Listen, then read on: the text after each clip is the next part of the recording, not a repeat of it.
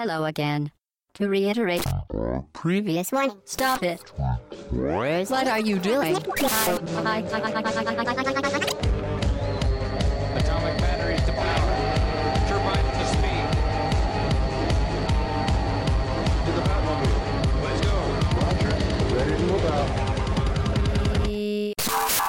Podcast au bas gauche droite, session 33. Bonjour, c'est un podcast thématique. Nous sommes heureux de vous retrouver, comme une fois par mois, donc euh, un thème que nous abordons aujourd'hui.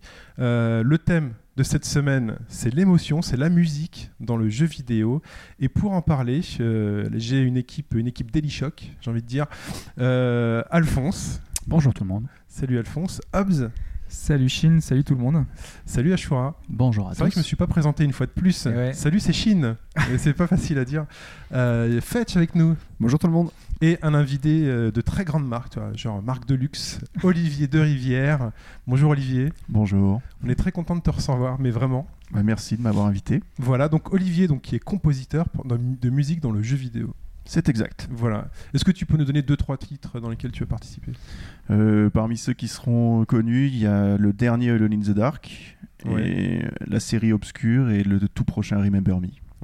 Remember Me que euh, moi j'attends euh, parce que bon, euh, en tant que Parisien, là euh, on touche à un truc, un truc un peu T'es sacré. pas le seul, enfin, on en avait parlé déjà un petit peu oui. avant même que le projet naisse et qu'il soit annoncé à la. Mais attends. Olivier est là, on peut peut-être en profiter justement pour euh, balancer des fleurs, tu vois. On a quelqu'un qui justement qui écoute notre amour et euh, moi j'ai vu le dernier trailer justement avec ce Saint-Michel futuriste, euh, ces immeubles parisiens euh, avec des voilà, c'est- ça, envoie quoi. Bon, on sait que les graphismes c'est pas toi donc tu y es pas pour grand chose. Je suis pour rien. ouais. Voilà. Mais bon quand même, tu vois, fait une part du projet. euh, On pensait Et, que c'était un euh, petit projet qui était codeur à tes heures, mais euh, non. Non, s'est non. trompé en fait. Non mais si ça se trouve t'es pour euh, allonger les fins de mois, tu vois, faut deux trois textures par-ci par-là. Oui, c'est vrai que quand on fait de la musique dans le jeu vidéo, on aura Donc- l'occasion d'y revenir. Donc, messieurs, le programme de cette semaine, on va commencer euh, donc par une, une introduction que- qui sera donc faite par euh, notre ami Fetch. On va essayer, on va essayer. On va essayer. Euh, nous parlerons ensuite de la genèse de la musique. Donc, euh, on, on traversera l'histoire à travers euh, divers extraits. Donc, il y aura des extraits dans ce podcast. hein. c'est un podcast sur de la musique, donc déjà c'est un truc audio, tu vois. Si en plus on parle de musique et qu'on met pas beaucoup d'extraits, euh, vous allez un peu vous ennuyer parce que voilà, on n'est pas forcément, euh, voilà, on n'est pas plus intéressant que la musique hein, sur ce domaine-là. Exactement. Euh, donc on traversera donc euh, les différentes périodes à travers donc différents extraits Euh, et donc euh, nous continuerons euh, avec donc le rôle et l'impact de la musique dans le jeu vidéo. Donc euh, à quoi ça sert la musique dans le jeu vidéo? Que quelle fonction, quel rôle ça joue? Euh, Et nous enchaînerons donc avec euh, justement donc des questions que nous poserons à Olivier pour entrer un peu dans les coulisses de ce qui se passe quand on est compositeur euh, pour le jeu vidéo. Euh, Surtout, enfin, comp- comprendre euh, comment est-ce que au final on a cette musique-là dans un jeu et, et au départ euh, quelle était l'idée directrice, euh, Mm. comment est-ce qu'on a pu arriver à, à ce résultat-là? Voilà, et puis comment ça se passe aussi? Moi je suis curieux aussi de savoir comment ça se passe, tu vois, parce que Olivier quand même il a joué, euh, enfin il a fait jouer euh, pas mal de personnes en même temps, on appelle ça les orchestres. Ouais.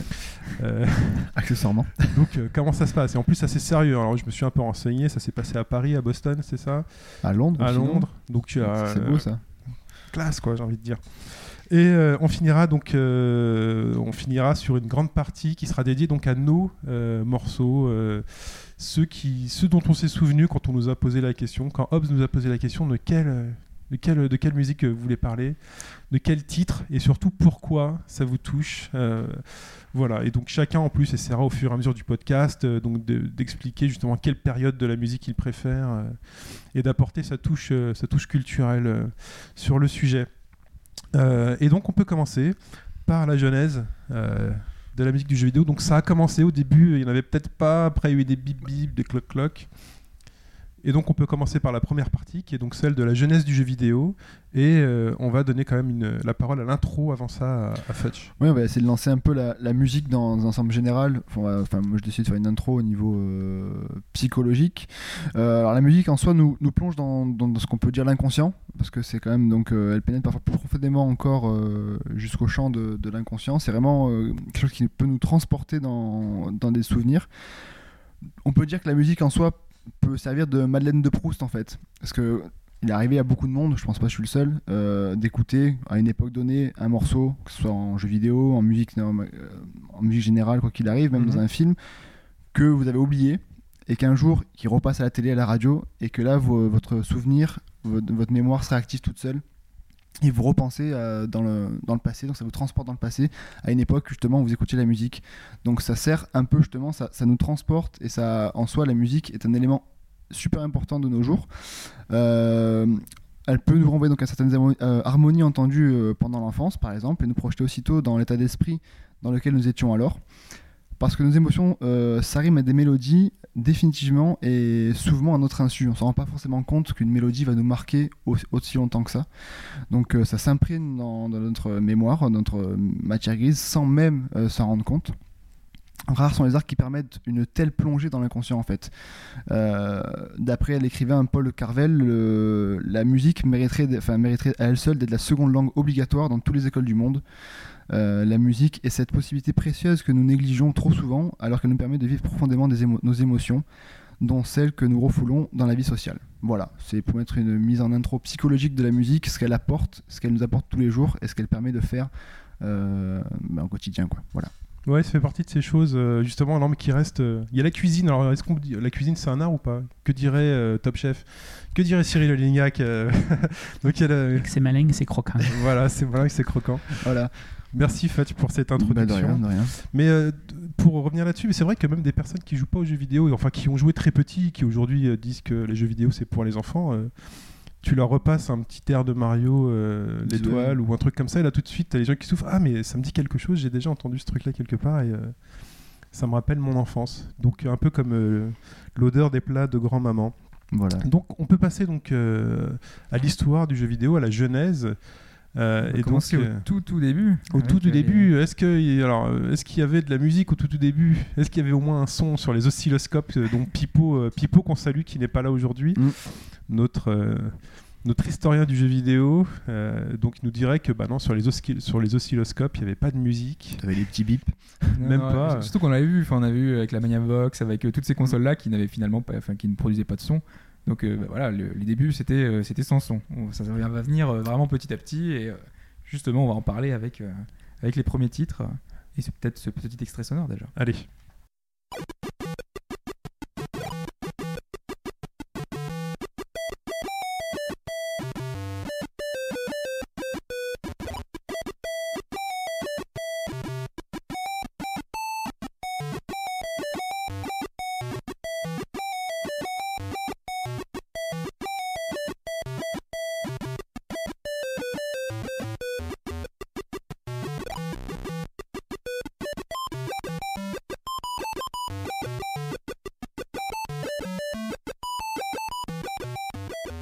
Reconnaît de la musique, il y a de l'air, il y a une mélodie, mais euh, surtout du bip bip, du crrr, du euh, je sais pas comment on pourrait décrire ça. C'est bah, c'est de la chiptune. Hein, Voilà, c'est de la chiptune. La musique qui sort euh, de, de nos processeurs, de, de nos ordinateurs. C'est les musiques euh, de- qu'on a qui débutaient, qui étaient comme ça. Il y a deux On n'avait boutons. pas de hein. processeur. euh, de- C'est- C'est deux petits bruits associés. On n'est pas loin de David Guetta, par exemple. hein. C'est... On est à ce niveau-là de, de musique, quoi. Bah, je sais pas, enfin là, donc le- l'extrait qu'on a entendu, donc c'est Monkey Island. Euh, je pense qu'Ashura. euh, Monkey Island longuement. 2, même pour être tout à fait Ouais. précis. Euh, donc ça, c'est la musique qu'on avait dans un point and click. Euh, Oui. Donc euh, à l'ancienne, euh, on avait des petits jingles un peu qui passaient comme ça. Mais avant ça, en fait, euh, on a pas mal. Enfin, la musique est arrivée euh, progressivement. hein. Euh, on a un petit peu essayé de faire un historique, de revoir euh, quel jeu euh, avait débuté euh, avec euh, ces jingles justement, quel jeu arrivait avec euh, la musique, quel jeu arrivait avec euh, une musique qui était différente à chaque niveau. Euh, alors, il se trouve que le tout premier qui aurait eu un petit jingle, Ouais. ce serait Pac-Man, qui serait pas le moins connu finalement. Euh, donc c'est le, le petit son qu'on a au début Au quand tout on début lance de la partie, ouais. ouais. Voilà, donc euh, ce petit jingle euh, qu'on connaît bien. J'adorerais le faire à la bouche, mais ça va être ridicule. oui, je pense qu'on va pas bien réussir. En fait, je vous laisse lancer, non? Ah non, non, du tout. tout. Non, je, je- non, non, je, je n'oserais pas. Euh, Après, le premier jeu à avoir eu un son en continu, en boucle finalement, ce serait Space Invaders. Euh, donc euh, là encore, un jeu pas du tout connu. hein, C'est un jeu finalement qui, qui, bah, qui est resté marquant de, de nos débuts. Le premier jeu à avoir une musique en boucle, en continu. Donc là tout à l'heure c'était un son, enfin plus ou moins en boucle. Mhm. Là avec une, avec une vraie mélodie un petit peu. Oui. Euh, on a Rally X, qui était euh, un jeu de Namco qui était en arcade, euh, un petit véhicule qui se balade un petit peu partout euh, dans, dans les décors et avec, euh, avec une petite mélodie que- qui, a- qui arrive, euh, qui était assez sympa, euh, Oui. honnêtement. Euh, on va pas passer des extraits de tous les, tous les jeux qu'on va citer parce que si Alors on- sinon ça va être long. voilà, ça, va, ça va être une infinité de, de temps, qui ne veut rien dire non plus d'ailleurs. Voilà. Mais je mettrai des extraits sur le, sur le forum, sur, en- dans les commentaires de- du, du podcast, si, si jamais vous êtes intéressé. Et le premier jeu vraiment à avoir eu des musiques différentes euh, à chaque niveau finalement, c'est Frogger. euh, qui est lui aussi un jeu euh, qu'on Ouais. connaît bien et qui, euh, qui est arrivé plus tard, euh, qui a été renouvelé. C'est celui où il faut traverser la route. Il y a une C'est petite ça. grenouille ouais, Ouais. qui traverse la route. Et on Ou y reviendra plus tard parce que Frogger, euh, sa version SNES, Mhm. c'est un des seuls jeux aussi qui n'a pas de musique. Euh, parce qu'on va un peu se demander aussi, est-ce qu'on peut faire un jeu sans musique? Et la version SNES n'avait pas de musique. Je sais pas trop pourquoi, mais euh, ils avaient décidé de faire sans. Parce qu'avant d'avoir aussi, avant d'avoir de la musique en continu, euh, on avait de la musique, mais c'était simplement en intro ou pour changer de niveau ou autre. hein. Ça c'était en, en interlude. Ouais. Ouais, ouais, donc c'était souvent, souvent comme ça. hein. C'était euh, quand on commençait un niveau, on avait un petit son, quand on commençait le jeu, on avait ça. Bah, Euh. on a par exemple, moi il y, a un- il y a un jeu qui, dont le nom me vient, là c'est Prince of Persia. euh, D'autant que je, pour ce que je me souviens, Prince of Persia, il y avait une petite musique à l'intro, une autre quand on mourait, éventuellement euh, un ou deux petits jingles quand on récupérait une arme ou une potion, et c'était tout. Le reste du jeu se faisait complètement dans le silence, à part les bruits des épées, des choses comme ça. Mais il n'y avait pas de musique pendant le jeu. Puis il faut dire que ces sons-là, ces musiques-là, euh, c'était plus associé justement à des sons. Euh, au début, on n'a pas vraiment une musique, c'est vraiment des, sonorités, des, sons qui sont là, créés presque déjà pour l'ambiance, euh, mais euh, ils sont pas dissociés de la, de la musique. Quoi. Il y a vraiment pas cette frontière-là qui n'existe au début, sachant qu'on n'a pas forcément plusieurs canaux pour les sons, pour les, pour les voix. Oui, il y a beaucoup de limitations techniques hein, au début. Oui, c'est surtout ça, finalement. C'est avec le progrès qu'on va avoir euh, des musiques vraiment de plus en plus euh, intéressantes euh, musicalement. Même si, enfin, je sais pas, Olivier, toi, euh, si cette musique-là t'intéressait, par exemple, euh, vraiment, euh, là, vraiment, là, on parle vraiment d'un temps très très ancien. Je pense qu'à l'époque, ils allaient à l'essentiel et c'est pour ça que c'était intéressant. C'est-à-dire qu'ils avaient euh, deux voix, imaginons. Hmm. Donc ils avaient une basse, une mélodie, et ils devaient se débrouiller avec ça. Donc c'était euh, la substance avant tout. Donc c'est là où c'était beaucoup plus intéressant, quelque part, que. euh, on y viendra après, quoi. Mais euh, d'avoir un orchestre immense euh, qui fait boum, boum, boum, boum, boum, mais qui n'a ni mélodie, ni. Voilà, donc c'était une époque euh, quelque part dorée. C'est ton époque dorée. C'était mieux avant. Euh, non, non, c'est- non, parce que. Tu aimerais composer comme ça, en fait. Euh, Remember Me, t'aurais t'aurais aimé faire un peu de. Non mais Remember Me pour reprendre les principes que ces personnes-là, et puis vous en discuterez je suis sûr après, euh, ont, ont- ont quelque part euh, euh, consacré je dirais euh, à- au médium quoi. C'est euh, vraiment, euh, voilà quoi, hein, c'est, on revient à ce qu'ils faisaient euh, au 8 bits aujourd'hui, mais avec des orchestres. De toute manière, on peut constater de façon empirique qu'il y a pas mal de, il y a pas mal de, de, de, de musiques d'airs célèbres du jeu vidéo qui ont été composées à la période 8 bits et qui ont, euh, Oui. et qui font toujours référence, si vous voulez. Mm. Euh, euh, on en parlera peut-être un petit peu plus tard quand on, On va on discutera tu périodes, les périodes 8 bits, euh, préférées. Mais c'était mes musiques préférées sont sur 8 ou 16 bits, sans souci. Moi aussi, mais on en reparlera aussi tout Ça à l'heure. on passe un extrait 8. euh, 8.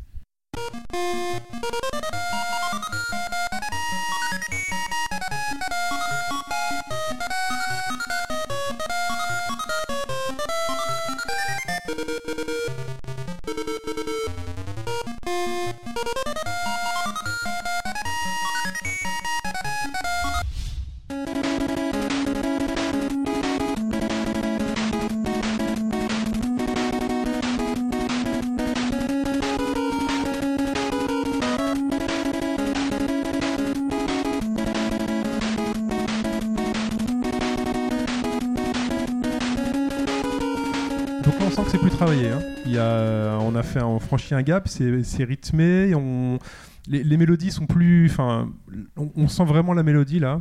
Elle est plus marquée, on l'a plus que sur la génération d'avant. On sentait qu'il y avait une mélodie, mais là, il y a un peu plus de moyens, donc euh, ça, ça, ça reste dans la tête. Effectivement. Enfin, je pense que tout le monde a déjà reconnu déjà les deux morceaux. Alors oui, Euh, alors, on a eu du Zelda, bien évidemment, Link's Awakenings, ouais. et du Megaman, alors un ou deux. C'est le 2 celui-là. Deux. Donc, euh. quelqu'un a quelque chose à dire là-dessus? Non, non, bon, c'est le temps de faire, euh, de faire mon coming out et j'adore réécouter des réorchestrations modernes de- d'air classique du jeu vidéo, typiquement Megaman à la guitare électrique, effectivement, ou Ouais. euh, le thème de Mario au piano, etc. Bah, moi, je, c'est- vous- Ah oui, t'aimes bien je- les je- je, vous devais la- réorchestrations je vous devais la- je, je dois vous l'avouer. Eh ben, je te rejoins aussi, c'est le moment euh, confession intime. euh, tout ce qui est, je vous conseille d'écouter Poutrax par exemple. C'est un, gars qui reprend en- en- à la guitare électrique avec une batterie, etc. Machin. Il reprend du Megaman en medley, il reprend du Chrono Trigger, il reprend du Tetris, il reprend. Et le gars, c'est, il a sur son site Poutrax, vous tapez sur Google et vous trouverez donc euh, son album en téléchargement euh, gratuit. Et euh, franchement, ça vaut le détour parce que c'est vraiment un, un gars qui, qui a réorchestré. On reconnaît tous les thèmes et c'est juste monstrueux. Donc euh, je suis comme toi, Alphonse. Je, je m'amuse sur euh, YouTube à écouter des Ça fait du bien Ça, de sentir qu'on n'est pas seul. ouais, C'est Voilà. quelque chose qui est vraiment devenu assez courant sur YouTube maintenant, des, des gens qui reprennent donc soit à la guitare, au piano aussi beaucoup, Mhm. qui rendent hommage comme ça à des, à des thèmes un peu anciens et qui rendent bien hommage. hein. La plupart du temps, c'est vraiment ref- refait de façon très très très très soignée. Et c'est vrai que c'est euh, Bah, moi, ça donne un peu une seconde vie à ces musiques qui étaient déjà très bonnes à la base. Mais Moi j'aime bien euh, les bip originaux. Oui, moi vois, aussi. moi les réorchestrations, c'est pas- euh, c'est sympa. pas- mais- pas incompatible, mais quand tu vois que bah, c'est c'est tout bête, mais quand tu vois que Freddy Grid, le, le- je crois qu'il est suédois ou je sais pas quoi, il a repris les thèmes euh, de Zelda. Il avait joué avec plusieurs instruments. C'est celui qui apparaît dans ses vidéos YouTube. Il a guitare, il est au piano, il est etc machin. Il a fait aussi tout ce qui est mix de medley de série, et etc.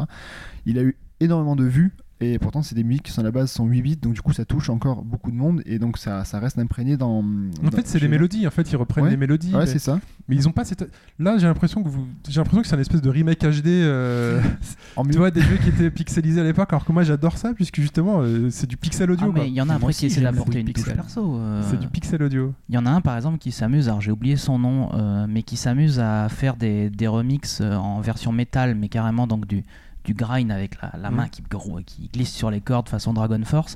Et le, le gars euh, ne fait pas que reprendre la mélodie, il ajoute quand même des trucs de plus ou moins bon goût, ça après c'est à l'appréciation de chacun. Mais ce- mais- Oh, t'es un peu sévère. Mais euh, en tout cas, voilà, ce sont pas forcément des, des gens qui se contentent de reprendre bêtement la musique et de la transposer. Même pour des artistes amateurs comme ça, il y a un travail derrière déjà. Alors Mais on techniquement, techniquement, on sent qu'il y a un progrès puisque euh, autant sur l'extrait précédent, euh, c'était les bibibs qui s'enchaînaient, qui faisaient une, une mélodie. Autant là, on sent qu'il y a deux pistes ou même plusieurs, avec une qui va faire le tuk tuk de la batterie et une qui va faire la mélodie principale. Ou quatre, c'est ça Mais tu peux le dire au micro, euh, Olivier. Olivier qui me fait des signes pour dire quatre pour me corriger. C'est toi l'expert. Alors dis-nous. Non, mais ça dépend. Je veux juste revenir sur ce que tu as dit tout à l'heure, à savoir euh, la musique d'avant, elle était moins euh, thématique que les musiques qu'on vient d'écouter là. ça. Du moins, la mélodie n'était moins. Voilà. Peut-être moins marqué. Voilà, mais pourquoi? Parce que le jeu vidéo a évolué lui-même et Oui. que auparavant c'était bon arca- tous- ces jeux arcadoïdes là, je- Oui, c'est ça. Enfin, tous ces jeux-là, c'était du game design, du gameplay pur, alors que là, on rentre dans, bah, il y a un personnage. Donc forcément, la narration va devoir s'inscrire et donc la musique va soutenir ça. Donc Zelda, bah, c'est la ou Megaman, c'est ça quoi. C'est le soutien du personnage et de son histoire. Ouais, parce que chaque, chaque niveau de Megaman, chaque boss a un thème en fait. Son thème à lui, c'est tout le long du niveau. Et c'est vrai que c'est un peu ça, ça On soutient. à le- raconter une histoire. Ouais, voilà, c'est ça. on passe, euh, Mais ce qui est impressionnant, c'est qu'à la base, normalement, c'est des consoles qui sont vraiment limitées au niveau de leur processeur audio. Enfin, et ils, font, ils ont réussi à composer des musiques euh, qui sont, enfin, je peux dire hyper travaillées quand même par rapport à l'époque, ce que c'était. euh, voilà quoi, c'est.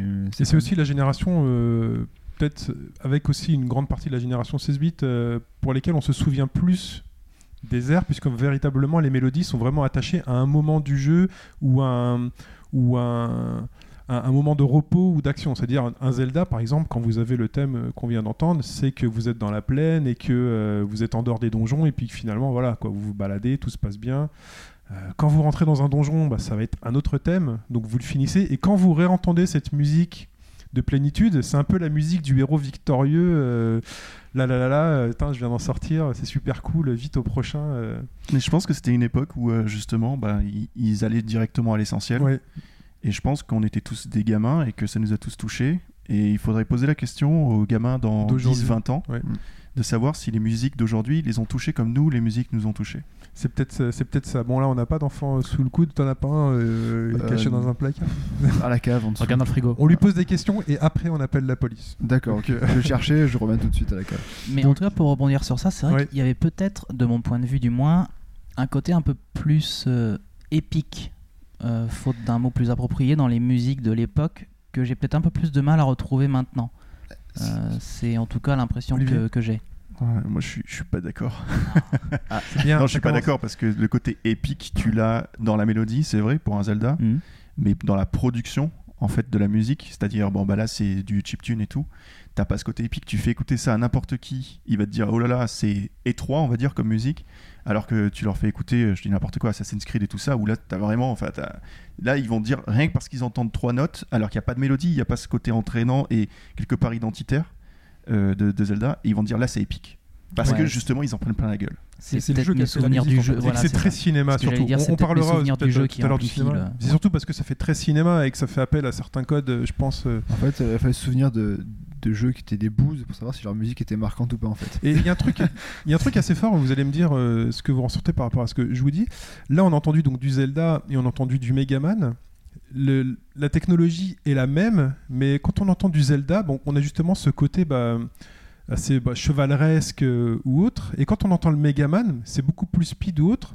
On a tout de suite cette impression justement de, de- de musique futuriste. Alors je sais pas si c'est parce que j'ai les Megaman, Ouais, je sais que c'est un robot qui envoie des, euh, Faudrait voir comme dit. des Comme rayons dit- laser avec euh, son bras, mais euh, on a, ils arrivent quand même à donner une, une comment on peut dire, une consistance, même j'ai envie de dire une, à dater euh, la musique qu'ils veulent, euh, qui, qui, qui font. Je pense que ça marche aussi dans l'autre sens et c'est Ouais. un peu en fait euh, quand je parlais des pics, euh, c'est vrai que euh, finalement je pense que c'est aussi le jeu qui qui modifie un peu la, La perception de la façon musique. dont tu perçois la musique. Est-ce qu'on aurait été capable d'identifier quel type de jeu c'était juste en écoutant la musique? Si t'as joué au jeu, oui. On dit quoi a Si on entend le truc de. Megaman, on se dit, euh, on se dit quoi On se dit que c'est un jeu un peu speed, euh, futuriste ou euh, Après, ça, c'est le rythme de la musique qui Ouais. fait ça. Mais là, on est encore dans des musiques qui font que enfin, nos parents, quand ils écoutaient ça, ils se disaient bah, c'est de la merde, quoi. Qu'est-ce que t'écoutes C'est Mm. quand on te. Qui demandait de baisser le son. Mais Baisse éteins le la son. télé, Voilà, Baisse le son. c'est pas vraiment des musiques que les autres vont apprécier, c'est vraiment nos souvenirs de joueurs qui font que voilà, on aime ces musiques-là. Ce qui a aussi, ouais, c'est ça, je pense. Et ce qui a aussi, c'est que si tu rates bien, tu prends juste le morceau en lui-même, si on peut dire que c'est un morceau, c'est ultra répétitif au bout d'un moment. T'as- t'as- en gros, le, le, le, Mais oui, mais c'est ça qui est génial aussi. Oui, on c'est- sait pas combien de temps tu vas rester dans ton niveau. Oui, mais du coup, la musique qui est super géniale au, bout de deux minutes peut te paraître super chiante au bout de cinq minutes parce que t'en Mais as c'est- ras le bol de faire le même truc. mais c'est justement tout le génie. euh, enfin, après, c'est assez commun de toute cette période, euh, donc euh, 8, 16 et puis la génération précédente. C'est que c'est assez commun, c'est que tu sais pas combien de temps tu vas rester dans ton niveau. Oui. Et tout le génie et tout le talent euh, du compositeur sera justement de trouver la boucle qui fera que tu seras toujours content de l'entendre et tu, tu te diras pas attends moi j'éteins parce que je, ou je coupe le son Moi, euh, moi, il y a des musiques, tu me les repasses, tu les dégages directement en fonction Bah, du jeu où, où t'as passé des heures dessus. La musique, tu te rappelles. des souvenirs ça te c'est- rappelle des mauvais souvenirs. Donc c'est c'est bon. c'est que c'est raté Voilà. c'est que c'est raté mais si non, on c'est pas, raté, on c'est s'en- pas raté, c'est juste. euh, Enfin, c'est peut-être le jeu qui est raté, pas la musique. Parce que tu te rappelles de la musique, tu te rappelles du jeu. du alors coup, toi, toi, toi, toi, tu veux couper parce que la musique te plaît pas ou tu veux couper parce que Ah non, le jeu est pourri? tu me repasses une musique où je me suis arraché les cheveux euh, sur un niveau, je, je referais des cauchemars du niveau. ah d'accord donc là tu fais ta Madeleine de Proust euh, Voilà, justement tu dis non ça j'ai passé un très très mauvais moment avec cette Donc euh, en soi, c'est elle, de- elle peut devenir chiante si j'ai en fonction de, de la durée du truc. Quoi. C'est euh, bon après ça dépend les jeux aussi, mais euh, et pour revenir à ce que tu disais, savoir si il faudrait en fait faire un test de prendre la musique d'un Zelda et le foutre sur le premier niveau de Mario. C'est ce que j'allais dire. Un- un- juste euh, là, les deux extraits qu'on a passés. euh, Inverser les jeux. Inverser. Essayez de voir la musique de Megaman dans Zelda et inversement. Et dire ça à des gens vous- qui ne Est-ce que pour vous ça collerait ça collerait pas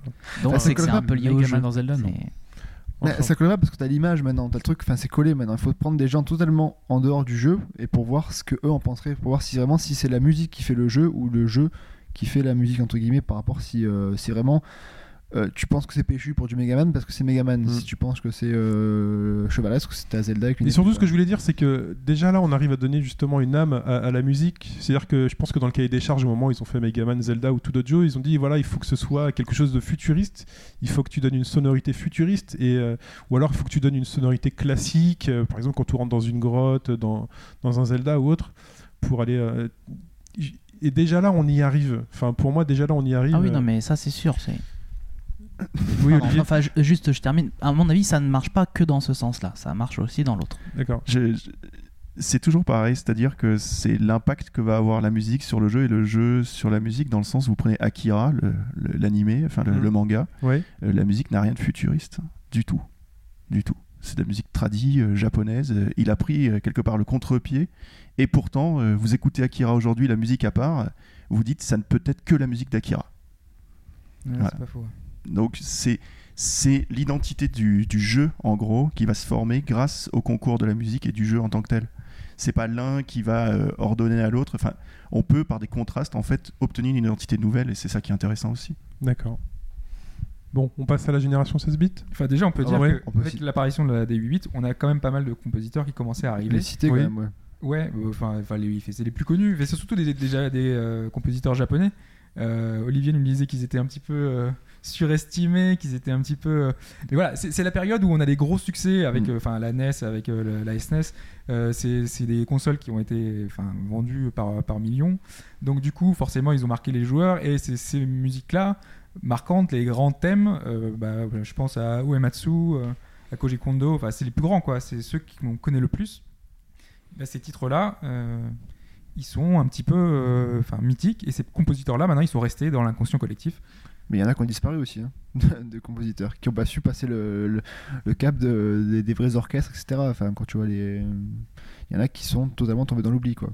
C'est aussi là que tu dis que, bon, est-ce que c'est le gars, c'était un compositeur, ou alors c'était un gars dans son garage qui appuyait sur des touches et euh, qui arrivait à faire à sortir du son qui pouvait passer crédible avec deux touches. euh, Bah, c'est pas vraiment le même métier, Ils finalement. ont pu s'en écarter parce que, parce que la- l'évolution de la technologie. Ouais, il y a ça aussi, mais est-ce est-ce hein. que d'ailleurs, je demande à Olivier, est-ce que, est que pour toi, c'est des- on peut appeler ça des compositeurs de musique ou pas? Enfin, est-ce que Bien entendu, euh, ouais. pour moi justement, c'était presque ceux qui auraient dû rester et c'est ceux qui savent écrire de la musique qui n'auraient pas dû venir. Parce que en gros, ce qui se passe, c'est que eux, ils avaient l'âme du jeu vidéo, ils savaient ce que c'était que le jeu vidéo. Ils en, et ben, il- quelque part, c'était presque le programmeur qui faisait la musique. Et donc, euh, bon, alors il avait ses limitations. Je dis pas que tous les programmeurs étaient doués, mais quand il y en avait un qui savait bien écrire, je pense. Alors là, on n'est pas dans le monde de la console, mais on va prendre le monde de l'Amiga, euh, qui lui, en ce qui concerne le vivier musical, a été fondamental euh, pour ce qui est de l'Occident. Pas du tout. euh, donc les Japonais, eux, avec les consoles, ils ont envahi les, les salons, quoi. Mais donc l'Amiga avec des, euh, enfin un compositeur en l'occurrence qui s'appelle David Whittaker, qui lui a écrit Shadow of the Beast ou de ce genre de, de- soundtrack, et qui un jour a déclaré je me retire de la scène parce que j'écris de la musique moins, je sais moins bien écrire de la musique que bah, les nouveaux. Alors qu'en fait, euh, la musique qu'il écrivait était beaucoup plus identitaire et beaucoup plus racée, beaucoup plus, quelque part, bah, originale, parce que justement, il n'avait pas cette culture musicale de euh, l'orchestration que tout ce que euh, bah, les gens après ont, ont voulu apporter. Donc, personnellement, je pense qu'il n'y a pas. de toute façon, on n'est pas compositeur parce qu'on sait écrire de la musique. C'est comme de dire, bon, bah voilà, je sais écrire le français, donc je suis écrivain. Quoi. Donc, euh, il faut pas prendre des choses comme ça de mon point de vue. Après, on, a, des exemples. Enfin, Mitsuda, par exemple, qui fait les musiques de Chrono Cross, enfin, pas mal de titres aujourd'hui, qui est très connu. Euh, à l'origine, il a commencé, il était un son, quoi. Donc, euh, finalement, euh, c'est avec euh, bah, l'utilisation, euh, la pratique, euh, avec euh, il, derrière, il était talentueux, donc forcément, bah, ça, c'est, il a réussi à progresser, à continuer, et, on voit, enfin voilà, il faisait des musiques comme toi, tu trouvais qui, qui étaient vraiment plus marquantes peut-être. Oui, voilà. Bon, ces gens-là étaient aussi présents donc, dans la génération 16 bits, Ouais. donc on peut, on peut y aller.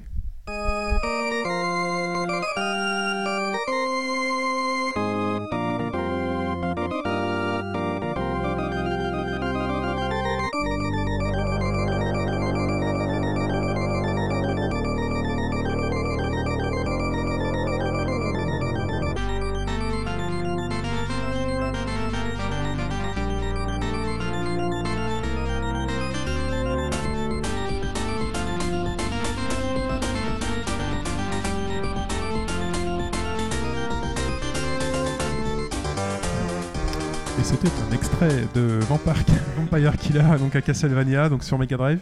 C'est ça. Euh, Hobbs. non, non, mais Non, parce que c'est toi qui l'as choisi, donc. euh, en fait, je l'ai choisi parce que, enfin voilà, c'est un des morceaux euh, sur Mega Drive qui est un des plus, des plus réussis. On- Ouais. On, sait que la Mega Drive normalement était un peu moins, enfin, doté d'un d'un processeur, euh, enfin pour le son qui était moins doué. Donc euh, ceux qui ont joué à Street Fighter 2 Prime s'en souviendront. ouais, mais après on a plein d'exemples. On a du, du, euh, du Street of Rage, on a vraiment des jeux qui sont vraiment très très réussis. Et quand Ouais. on se donnait les moyens, on pouvait réussir à faire Ouais, des puis elle a, choses son, elle a magnifiques. son, son- sa sonorité euh, type. Si tu reconnais un son, vraiment un jeu sur Mega Drive, vraiment euh, avec. euh, bah, on peut entendre quand la musique démarre, il y a vraiment un, un son caractéristique de la console qui a fait qu'elle a fait son charme finalement. Parce Mm. que c'est. Et donc bon, là, une des remarques que, que j'ai faites donc, pendant qu'on écoutait, euh, où on s'est pas enregistré pour vous, mais euh, c'est que là, on commence, euh, on sait imiter les vrais instruments. Quoi. Là, on fait, voilà, on a, on a reconnu de- du piano, de l'orgue. Euh, donc là, on passe un nouveau. Donc là, c'est toujours la technologie, hein, c'est toujours très lié à la technologie, mais on garde cet aspect euh, chiptunes parce que voilà, on sent que on, on entend que c'est une imitation, on entend que c'est une reproduction numérique pas de mauvaise qualité, mais de. Euh, moi, je peux pas dire ça. C'est, c'est- mais c'est cette sonorité qui fait qu'on reconnaît, on sait que tout de suite. on sent qu'il c'est- voulait aller dans ce sens-là, en tout cas, hein, qu'il voulait vraiment imiter, et il voulait vraiment avoir euh, des sonorités vraiment euh, classiques qu'on aurait pu reproduire avec, euh, avec, un vrai, avec de vrais instruments. en fait. Voilà, et puis on sent que c'est toujours très informatisé, enfin très numérique, parce que Ouais, euh, ouais. les notes elles s'enchaînent, genre tac tac tac tac tac. euh, Et le, le PC d'ailleurs, on Ah, on le en a pas PC. parlé, progresse également quand même, on n'en est pas resté choix, aux musiques de Monkey Island, euh, puisque à, à la même époque, ou à peu près en tout cas, euh, sur PC on commence à avoir un peu plus facilement accès aux cartes son avec euh, le, format, le format MIDI qui se développe également au niveau des musiques de jeu. Et euh, là, là bah, pareil, le, mi- le MIDI, on est un peu dans le même ordre d'idée, c'est-à-dire l'émulation d'instruments existants, avec plus ou moins de succès selon l'instrument visé. Et voilà, donc en tout cas, le PC, lui aussi, euh, poursuit sa, sa progression parallèlement aux consoles. C'est Et donc sur cette génération 16 bits, c'est peut-être là que les joueurs de notre âge auraient peut-être, auront peut-être leur plus grand souvenir d'air ou de, mélodie. Bah, parce que en fait surtout parce que c'est la génération pour beaucoup dorée entre guillemets c'est ceux sur lesquels euh, soit ils ont commencé euh, soit sur laquelle ils ont les plus grands souvenirs euh, enfin voilà les, grands titres comme Zelda comme comme Mario enfin les, les titres marquants sur euh, Super NES Après Zelda, en fait, ils ont bossé. De toute façon, Zelda, ils ont bossé euh, sur la 8 bits, ils ont fait leur, euh, leur mélodie, c'est fini, ils ont arrêté de bosser derrière. Donc Ouais, après, ils ont. C'est un. c'est- J'ai pas envie de dire que c'est du remake HD hein, sur Super Nintendo, parce qu'on on garde quand même cette patte euh, numérique. Enfin, je dis numérique, euh, enfin aujourd'hui c'est numérique, on garde cette patte euh, chiptunes, on va dire, même pour de la 16 bits, mais voilà. Le- L'essentiel était là, quoi, de toute manière. oui, L'essentiel mais après il y a fait. plein de nouvelles licences qui sont quand même apparues enfin euh, Ah, on est d'accord. Euh, moi, enfin, moi, je pense sur, sur Mega Drive, j'ai des tas de, de jeux absolument fantastiques. Moi, je pense à, à des musiques de Echo, euh, donc ce fameux jeu avec le dauphin qui se balade. Oui.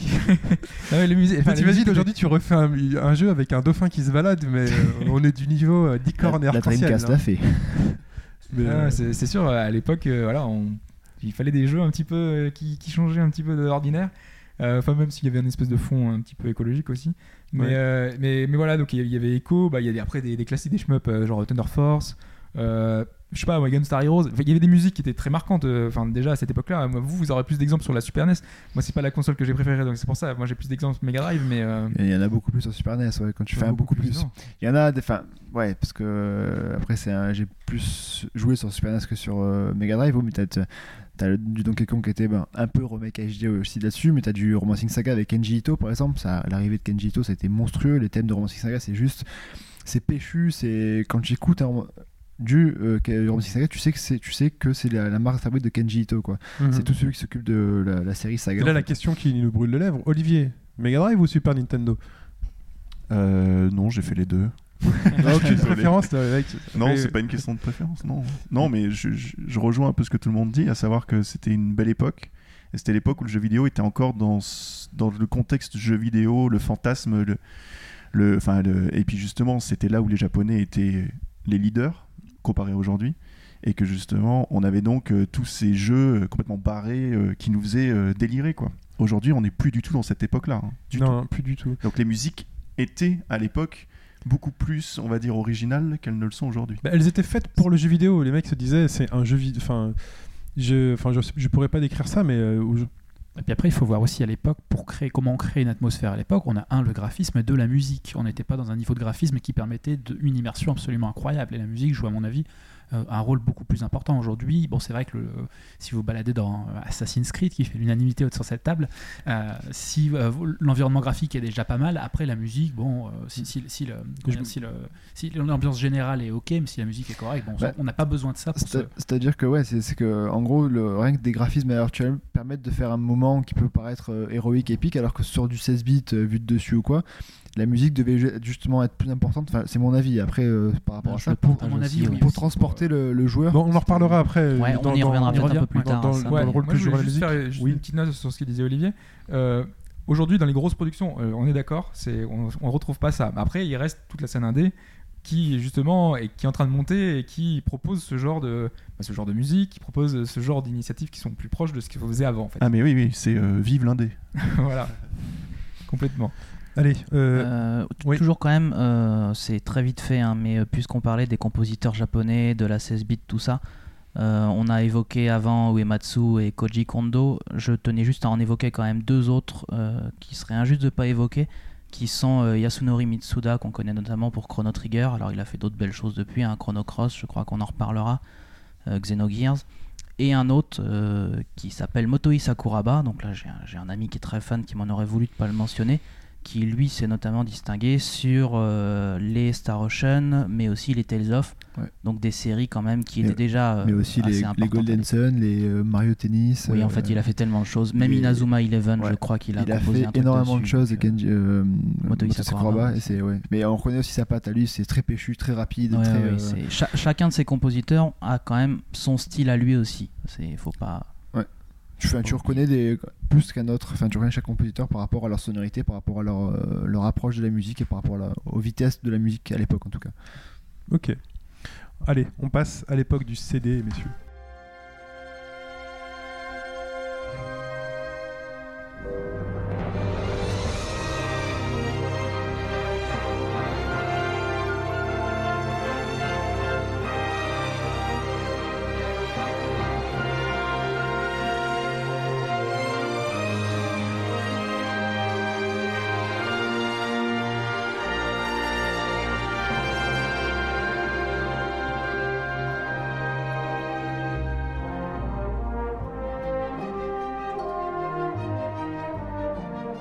Donc là, on vient d'écouter euh, donc euh, la bande son de Shenmue, euh, donc euh, le thème, le thème, le, enfin le thème de Shenmue, euh, qui est un jeu extraordinaire. On ne le répétera jamais assez. Qui fait l'unanimité ici. Enfin, Qui fait l'unanimité. euh, Donc euh, Olivier nous a menacé. Ah oui, Faites attention, si vous dites du mal, J'ai je fait un troll dessus, euh, On est je me suis très fait fans. On attend impatiemment Shenmue 3. on est- Donc, euh, donc là, on est, on est dans l'ère donc technologiquement, on est, on est dans le CD. Donc là, euh, bon bah, on est dans une qualité. euh, donc là, ce sont des vrais instruments. Enfin, on peut supposer que ce sont de vrais instruments.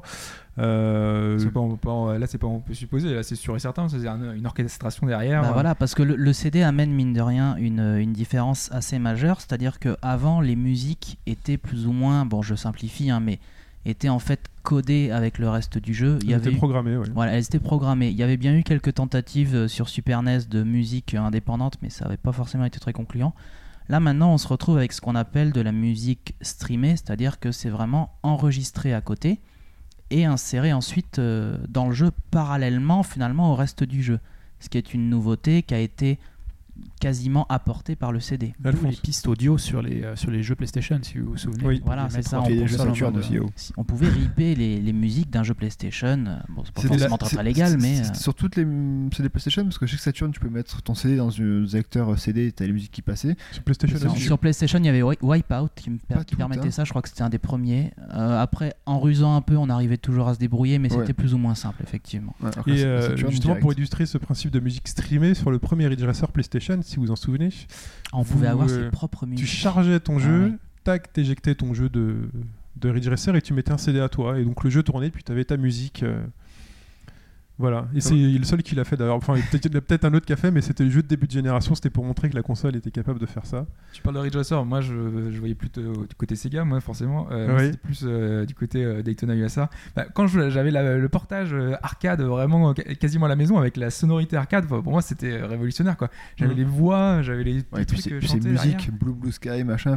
C'était Oui, c'est ça. c'était Mais monstrueux. C'est marquant quoi. justement, tu vois, c'est le genre de truc complètement barré Mm. que t'entends quasiment jamais. Avec le ailleurs. même chanteur de Sega tout le temps, euh, qui chante dans tous les grosses Ouais, prods c'est pas la musique euh, parfaite non plus. Ah hein, non, non, mais euh, bon, c'est le les- truc- le genre de Donc truc qui là, va avec le jeu quoi. Donc là, on, donc là, on se souvient de cette ère parce que c'est un très grand jeu et que voilà, ça nous a marqué. Mais au-delà de cette ère, finalement, qui est une- plus une bande son qu'une musique qui nous accompagne tout le long du jeu, euh, est-ce qu'on se souvient d'autres de d'autres musiques dans Shenmue euh, Est-ce que voilà, on n'arrive pas justement à ce que disait justement Olivier tout à l'heure C'est voilà, là bon, c'est une exception. On a un super thème, mais là, on se rapproche plus du cinéma dans le, dans le- Euh, la façon dont la musique est intégrée dans Shenmue, il faut savoir que c'est peut-être 10% de l'orchestre et 90% en fait des, euh, de, de musique, on va dire, de l'underscore qui va euh, ponctuer toutes les actions que, que tu fais. Donc Shenmue, ils ont vraiment fait le, le cumul des deux. hein. Il y a pas, c'est pas justement l'époque PlayStation où on découvrait le support CD, où donc on avait, euh, ça a été- en fait, la PlayStation a apporté à la fois ben, son lot d'innovation qui était génial,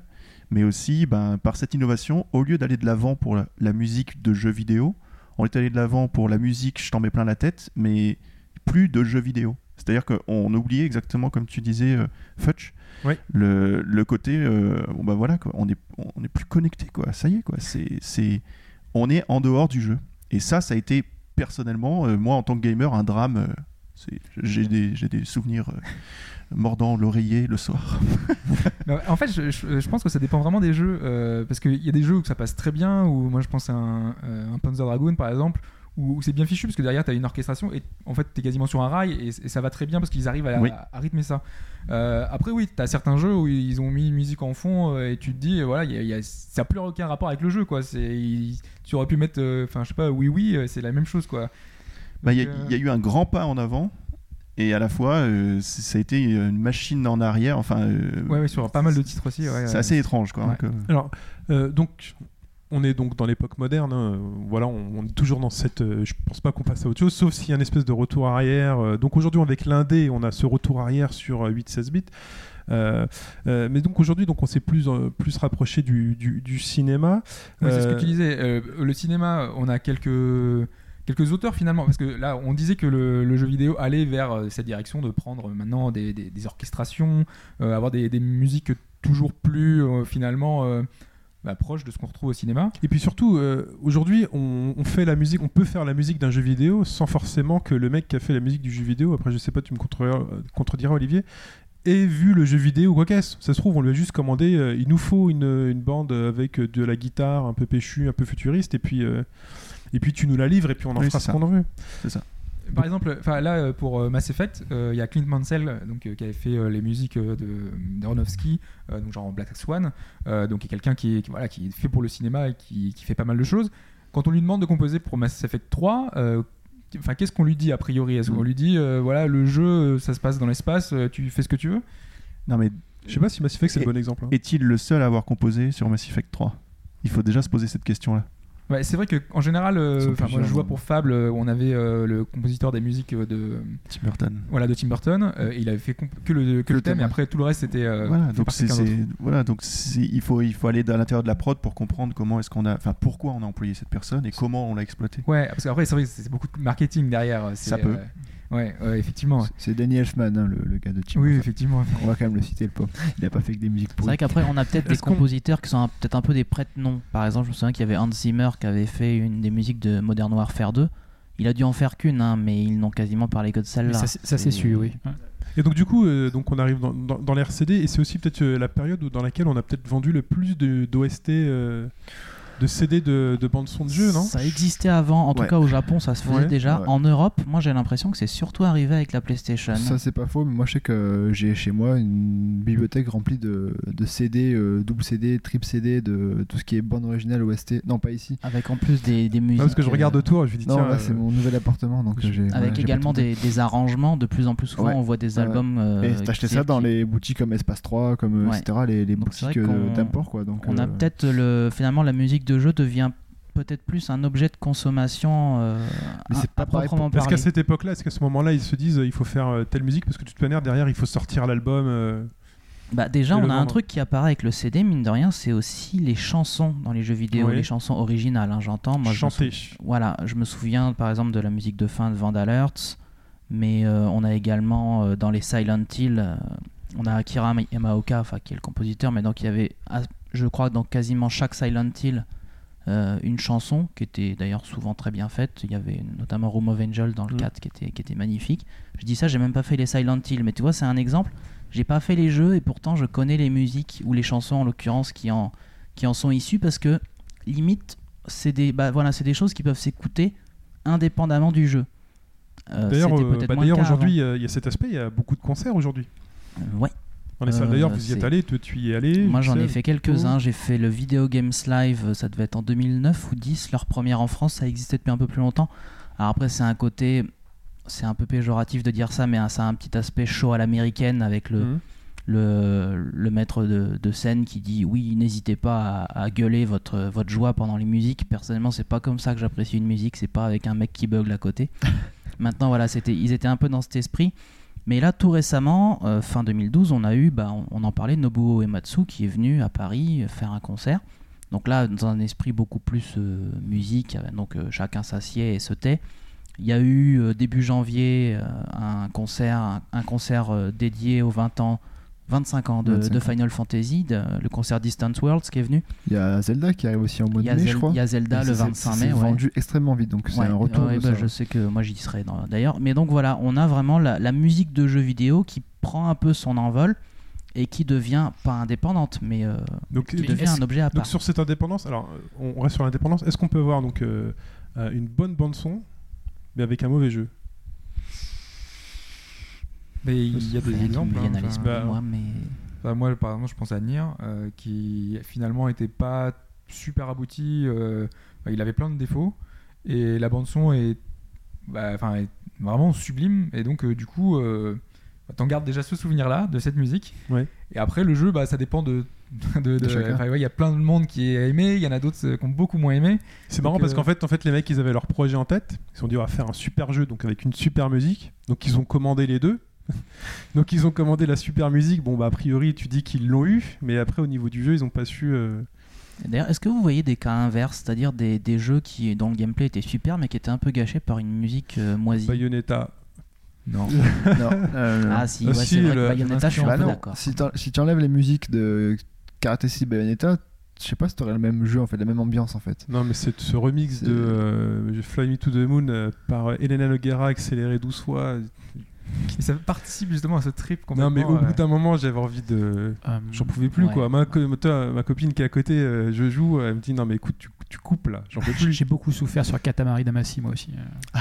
Alors attends, là je suis pas d'accord avec toi parce que sur Katamari Damacy, euh, je pense qu'on touche au génial et justement on reste encore dans cet esprit euh, jeu vidéo Ah oui, où oui, le non, truc, l'adéquation entre le ça. jeu et la musique est totale, mais là j'ai envie de dire que ça devient un petit peu problématique. Ouais, parce que Katamari. C'est. Je suis pas J'ai- d'accord. J'ai j'ai beaucoup aimé le jeu. hein. D'accord. Bon, allez, je, vous- je vous propose de passer à un. Peut- Fetch Ah, non, non. J'ai peut-être un dernier point. Euh, Alors. Le jeu vidéo, on le savoure essentiellement euh, seul. Est-ce qu'un concert en performance collective comme ça, ça rend bien ou pas? Alors c'est bien oui, ça. mais la- ça, ça reste, euh, ça reste euh, le- les termes sont sans doute pas les mieux choisis, mais ça reste un plaisir solitaire. Non, les termes sont définitivement mal Ah, choisis. parce qu'on peut avoir un deuxième Mais, player, euh, t'as déjà qu'à deux, c'est dégueulasse. mais voilà, euh, non, moi j'y suis allé avec un pote, mais à part dire, Eh, c'est pas la musique de machin, euh, voilà, ça reste quelque chose. La- le fait que ce soit dans une salle, euh, bah, par l'acoustique, hein, n'apporte rien. Et comme je disais, la, la seule vraiment, la seule vraie différence que peut apporter le fait d'être à un concert avec plein de monde, bah, c'est d'avoir justement les gens qui, qui suivent et qui chantent. Et moi personnellement, c'est pas ce que je recherche. C'est euh, pas ce que je cherche non plus. Allez, on passe un extrait de ce qu'on a aujourd'hui.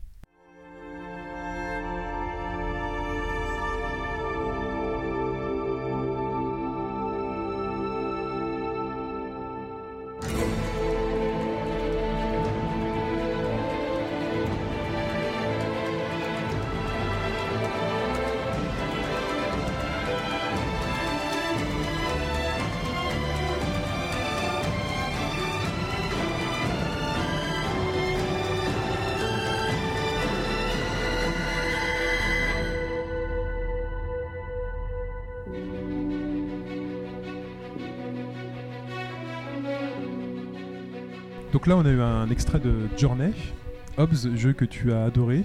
Moi, j'ai pas fait, Ouais. je peux pas en parler. Mon, mon jeu de l'année 2012. Donc on reste quand même dans la même génération que la génération CD précédente finalement. On est voilà, c'est très orchestré. Euh, moi par exemple, le, tu, tu me dis, euh, tu me demandes ce que c'est, je te dis ça c'est la bande son du prochain Spielberg, euh, de la bande annonce du prochain Spielberg ou un truc comme ça. Donc euh, Le truc, c'est que ça participe activement à l'expérience qui est ce jeu, en fait, et qui a une, un peu une ambiance un peu particulière. Et là, enfin, la musique, c'est le, thème de, de fin entre guillemets, et on va crescendo. Il se passe quelque chose qui fait que voilà, il y a un, thème, ça monte, ça monte, ça monte, ça monte, jusqu'à un point final, le point d'orgue euh, vers la fin. Euh, donc euh, cet extrait-là n'est peut-être pas non plus super représentatif. Après derrière, il y a d'autres extraits qui sont beaucoup plus dans une ambiance, euh, parce que ça se passe dans un, dans un désert. Euh, Mhm. Tu as une, une petite mélodie qui sont vraiment douces, qui font genre, on est dans un univers extrêmement poétique, mais j'aime pas le mot puisqu'on peut l'employer un peu à tort et à travers. Mais, euh, mais voilà, on a un- une ambiance un peu particulière et ce titre-là, sans sa musique, euh, voilà, ça, ça, serait, ça serait pas le même jeu. Donc, euh, je Olivier pas, euh, Euh, sur ce que tu as dit juste avant, oui, j'ai dit une bêtise. tu n'as pas dit une bêtise, c'est euh, je vais juste euh, complémenter. Vas-y. Euh, on n'est plus exactement dans l'ère du CD là, puisqu'en Oui. fait on est déjà en l'occurrence c'est pas un jeu sorti sur CD. C'est un jeu qu'on télécharge. Et pourquoi est-ce qu'on n'est pas sur CD C'est-à-dire qu'on n'est plus dans le contexte de la musique. Bon, c'est pas forcément que ce soit sur CD ou pas aujourd'hui, mais Mm. on n'est plus dans le contexte de la musique qui est juste une track qu'on va lire. Là, dans notre journée, en fait, ce qui se passe, c'est que donc Austin Wintory, le compositeur, ce qu'il faut savoir, c'est que derrière, il y a un gars qui va prendre sa musique et va l'intégrer dans le jeu. Et ce gars-là, il s'appelle Steve Johnson. Et lui, son travail, c'est de faire en sorte que la musique participe à l'aventure, de sorte à ce que le joueur le ressente par rapport à son propre, euh, on va dire, euh, gré. C'est lui qui décide d'aller là, c'est lui qui décide de faire ça, et donc la musique va suivre ce que le joueur va faire. D'accord. Donc il y a d'un côté Austin Wintory qui écrit sa musique, et de l'autre, il y a Steve Johnson qui fait en sorte que la musique fonctionne avec le jeu. Donc là, on revient, c'est les deux en même temps. Donc on revient un peu en arrière. Donc un peu, euh, un peu ce qui se faisait avant l'RCD. Du coup, en fait, ils, ils ont bossé ensemble. Enfin, en gros, c'est, il a pas fait la musique en fonction du jeu. Et- C'est- des étapes différentes, c'est-à-dire que de concert en fait. voilà, Austin Wintory travaille avec euh, Genova Chen, d'accord, et les deux décident, bon bah voilà le thème, voilà, il explique là dernièrement, il a fait tout un, même une vidéo qui est absolument géniale comme idée, euh, de, il fait la soundtrack et puis il explique d'où viennent les idées, pourquoi il a fait ça. Donc ça c'est lui, compositeur, qui a écrit avec le creative director, celui qui a dirigé et eu le jeu en tête, Genova Chen, euh, de son côté. Mais ensuite, il y a Steve Johnson, qui est l'audio director, qui a récupéré la musique et qui a fait en sorte que, ah bah oui, t'es à la fin, t'es en train de monter en level, et la musique, c'est marrant, elle me suit exactement comme je fais. Alors, le, le- le talent, on va dire, de Genova Chen, c'est d'avoir fait cette montée progressive dans l'intérieur du, gameplay, c'est-à-dire que bon voilà, on ressent ça. Wintory qui a soutenu ça facilement, euh, et euh, enfin voilà, quand je dis facilement, c'est dans, le sens simplement, et c'est ça qui est beau dans, dans le journée, c'est très simple. Mais derrière ça, il y a le mécanisme qui fonctionne. Et le mécanisme de, bon bah c'est en fonction du joueur. Et ça, c'est Steve Johnson. Donc c'est vraiment, c'est une collaboration euh, très étroite entre ces trois personnes, quoi. Il faut le savoir. quoi. Donc c'est du jeu, jeu vidéo 100% finalement. De- on de- revient, c'est ce que je disais tout on à l'heure, on revient à ce qu'on faisait avant. D'ailleurs, elle a été récompensée, non? Cette, euh, Et BAFTA, là, ils ont, eu- oui. ils ont tout eu. Ils ont tout eu. Oui, Et, euh, non mais je disais juste, enfin, c'est là où on est vraiment dans le jeu finalement. Enfin, c'est pas vraiment dans le jeu indé parce que c'est une commande de Sony, donc. euh, C'est pas du tout indé. Mais c'est dans l'esprit, on va dire. euh, C'est vendu comme, oui. Ouais, c'est vrai. c'est marketé comme, euh, voilà, ça t'es content. Tu t'es fait avoir. Voilà. Alors, on est quand même sur une équipe plus réduite. On est quand même sur un, euh, voilà, on n'est pas sur un non plus un projet. mais c'est pas un euh, mec, dans, c'est pas un mec dans sa cave, quoi. Donc c'est pas vraiment. non, mais c'est pas la question. Non, mais faire un jeu indépendant n'est pas forcément le, le fait de ne pas avoir de moyens. hein. C'est pas Ah ça. ouais, je sais, ouais, Quand je dis indépendant, quand je dis que Journée n'est pas indépendant, c'est parce que oui, ils sont chez Sony Santa Monica, ils sont dans les studios, ils ont les moyens de Sony Santa Monica, Ouais. donc c'est génial pour eux. Mais ils font quand même, ils ont leur publishing, enfin dans leur tête, ils font ce qu'ils veulent. hein. Euh, maintenant, euh, Sony, c'est là où Sony est beaucoup plus, pour moi, euh, on va dire ouvert que Microsoft, c'est que justement ils soutiennent ce genre d'initiative. Ils l'ont fait au début, entre guillemets, en, en soutenant les Braid, en soutenant. euh, Enfin, c'est plutôt en rachetant euh, Braid. Ouais, bah si tu écoutes, euh, j'ai oublié son nom, mais celui qui a fait Bread, et si tu l'écoutes parler de Microsoft aujourd'hui Oui. et dire, euh, moi, entre guillemets, jamais je bosserai avec ces mecs-là, c'est pour ça que la PS4, euh, The Witness, je le fais pour eux. Ouais, mais je pense que c'est c'est un souci de, enfin, de, de communication et également de. Enfin, et il n'a pas été soutenu autant qu'il le voudrait. Après, on sait que les, les- les jeux indés euh, ils sont moins mis en avant maintenant, euh, enfin aujourd'hui qu'avant euh, sur le Xbox Live. Il y, a- il y a plein de choses qui font que le- les, les- les indés sont un peu fâchés avec Microsoft. euh. C'est du business. Oui, c'est- du business, c'est ça. C'est plus, on rentre plus dans le cadre du jeu vidéo. Alors, quel- quel- on va vite conclure sur cette partie-là. Quel titre marquant pour 2012 euh, Enfin, euh, j- Enfin, moi j'ai dit journée, euh, moi jour- juste euh, il y avait Dishonored, le petit thème euh, chanté, euh, enfin sifflé plutôt euh, de Duncan Sifflé. Weller. euh, euh, moi j'adore quoi, c'était génial. rien d'autre, messieurs? Moi, j'ai Euh, pas de. J'en Max Payne un, 3. moi. Max Payne 3 Je me souviens plus, c'était quoi la bande c'était très rock, non? Ouais. C'était Else, en fait, c'est un groupe, justement, donc euh, Ouais. qui savent pas du tout écrire pour la musique de jeux vidéo, mais il y a un gars dont j'ignore le nom qui a adapté ça dans le jeu. Et la progression, elle est euh, comme Journée. Journée, de toute façon, il est super mis en avant et tout ça, parce que justement, c'est soi-disant indépendant et tout. Et puis le travail est incroyable, je dis pas. hein. Mais la, progression dans, euh, dans Max Payne est la même, dans le sens où, en gros, c'est un groupe de rock qui a fait donc euh, bah, des titres, et que selon donc euh, tout le jeu, bah, ça évolue en fonction. Et à la fin, bon, je veux pas spoiler le truc, quoi, mais on se retrouve dans l'aéroport, et là, enfin, on a la vraie chanson. Et ça fait un impact immense, quoi. Oui. Donc euh, voilà. Pour Il- moi, c'était une bonne. J'aurai un exemple en fin de podcast euh, là-dessus. Euh, Ashura, oui. Ouais, juste, euh, il y avait en 2012 un jeu euh, pas super au demeurant, il me semble, j'y ai pas joué, qui s'appelle Sorcery. C'était le truc à OPS Move sur PS3 Ouais. où tu fais jouer un peu à Harry Potter. Une intro qui était très très jolie, euh, d'une qualité un peu surprenante pour un jeu euh, finalement assez peu marketé. Mhm. Bon, le jeu en lui-même n'est pas marquant, mais la, mu- la musique, je la recommande. C'était une très belle surprise. D'accord. Moi, je parlerai de Super Hexagone quand même, parce que Pipo n'est pas là, euh, mais on va parler de Super Hexagone, qui est son jeu de l'année. Euh, et je rappellerai que je suis devant lui au classement, sur tous les niveaux. Et que c'est vrai que cette musique, euh, enfin, qui est entêtante, mais qui s'adapte parfaitement à ce qu'on voit finalement. Là, j'ai envie de dire qu'il y a une adaptation quasi parfaite entre ce que tu vois, ces espèces de formes géométriques, cet hexagone qui transforme en triangle, en tout, et euh, ce que tu entends. Donc c'est à la fois très agressif parce que ce sont des traits, euh, voilà, euh, c'est très anguleux, il n'y a qu'une seule couleur, euh, ça va très vite, on est très stressé et cette musique en fait illustre parfaitement en fait ce que ce qu'on fait. Alphonse, toi? Euh, je me demande si j'ai joué à un jeu 2012 en 2012. ah, Non, qu'est-ce qui m'a marqué l'an dernier quand je jouais Ouais, j'ai- j'ai, euh, entre le rétro gaming et le backlog, j'ai j'ai largement Allez, faire. bon bah c'est pas grave, je t'en Euh. Little Big Planet, j'aime bien, d'une manière générale, l'ambiance musicale qui est un petit peu. euh, Little Big Planet. Moi je pour- me souviens surtout du grain de ça- voix ça fait assez Tim. Burton. Oui, euh, la version Ah ouais, à la- un peu à la Claude Pied Pluie, oui, c'était très rigolo. Ce mec est génial, c'est Ouais, le truc un peu génial dans le jeu. Ok, allez, on est, on est en retard et on, on va parler donc du, du rôle et de, de, et de l'impact de la musique dans le jeu vidéo. Donc finalement, donc, on, on a vu son évolution et donc on, on voit que dans certains jeux, bah, justement, cette musique, elle accompagne. Elle accompagne justement les, les actions, elle, elle intensifie euh, les phases d'action, elle apaise quand euh, justement c'est du calme. Et donc le, le rôle de cette musique, euh, est-ce qu'elle sert donc déjà donc première question, c'est est-ce qu'il y a donc les jeux sans musique?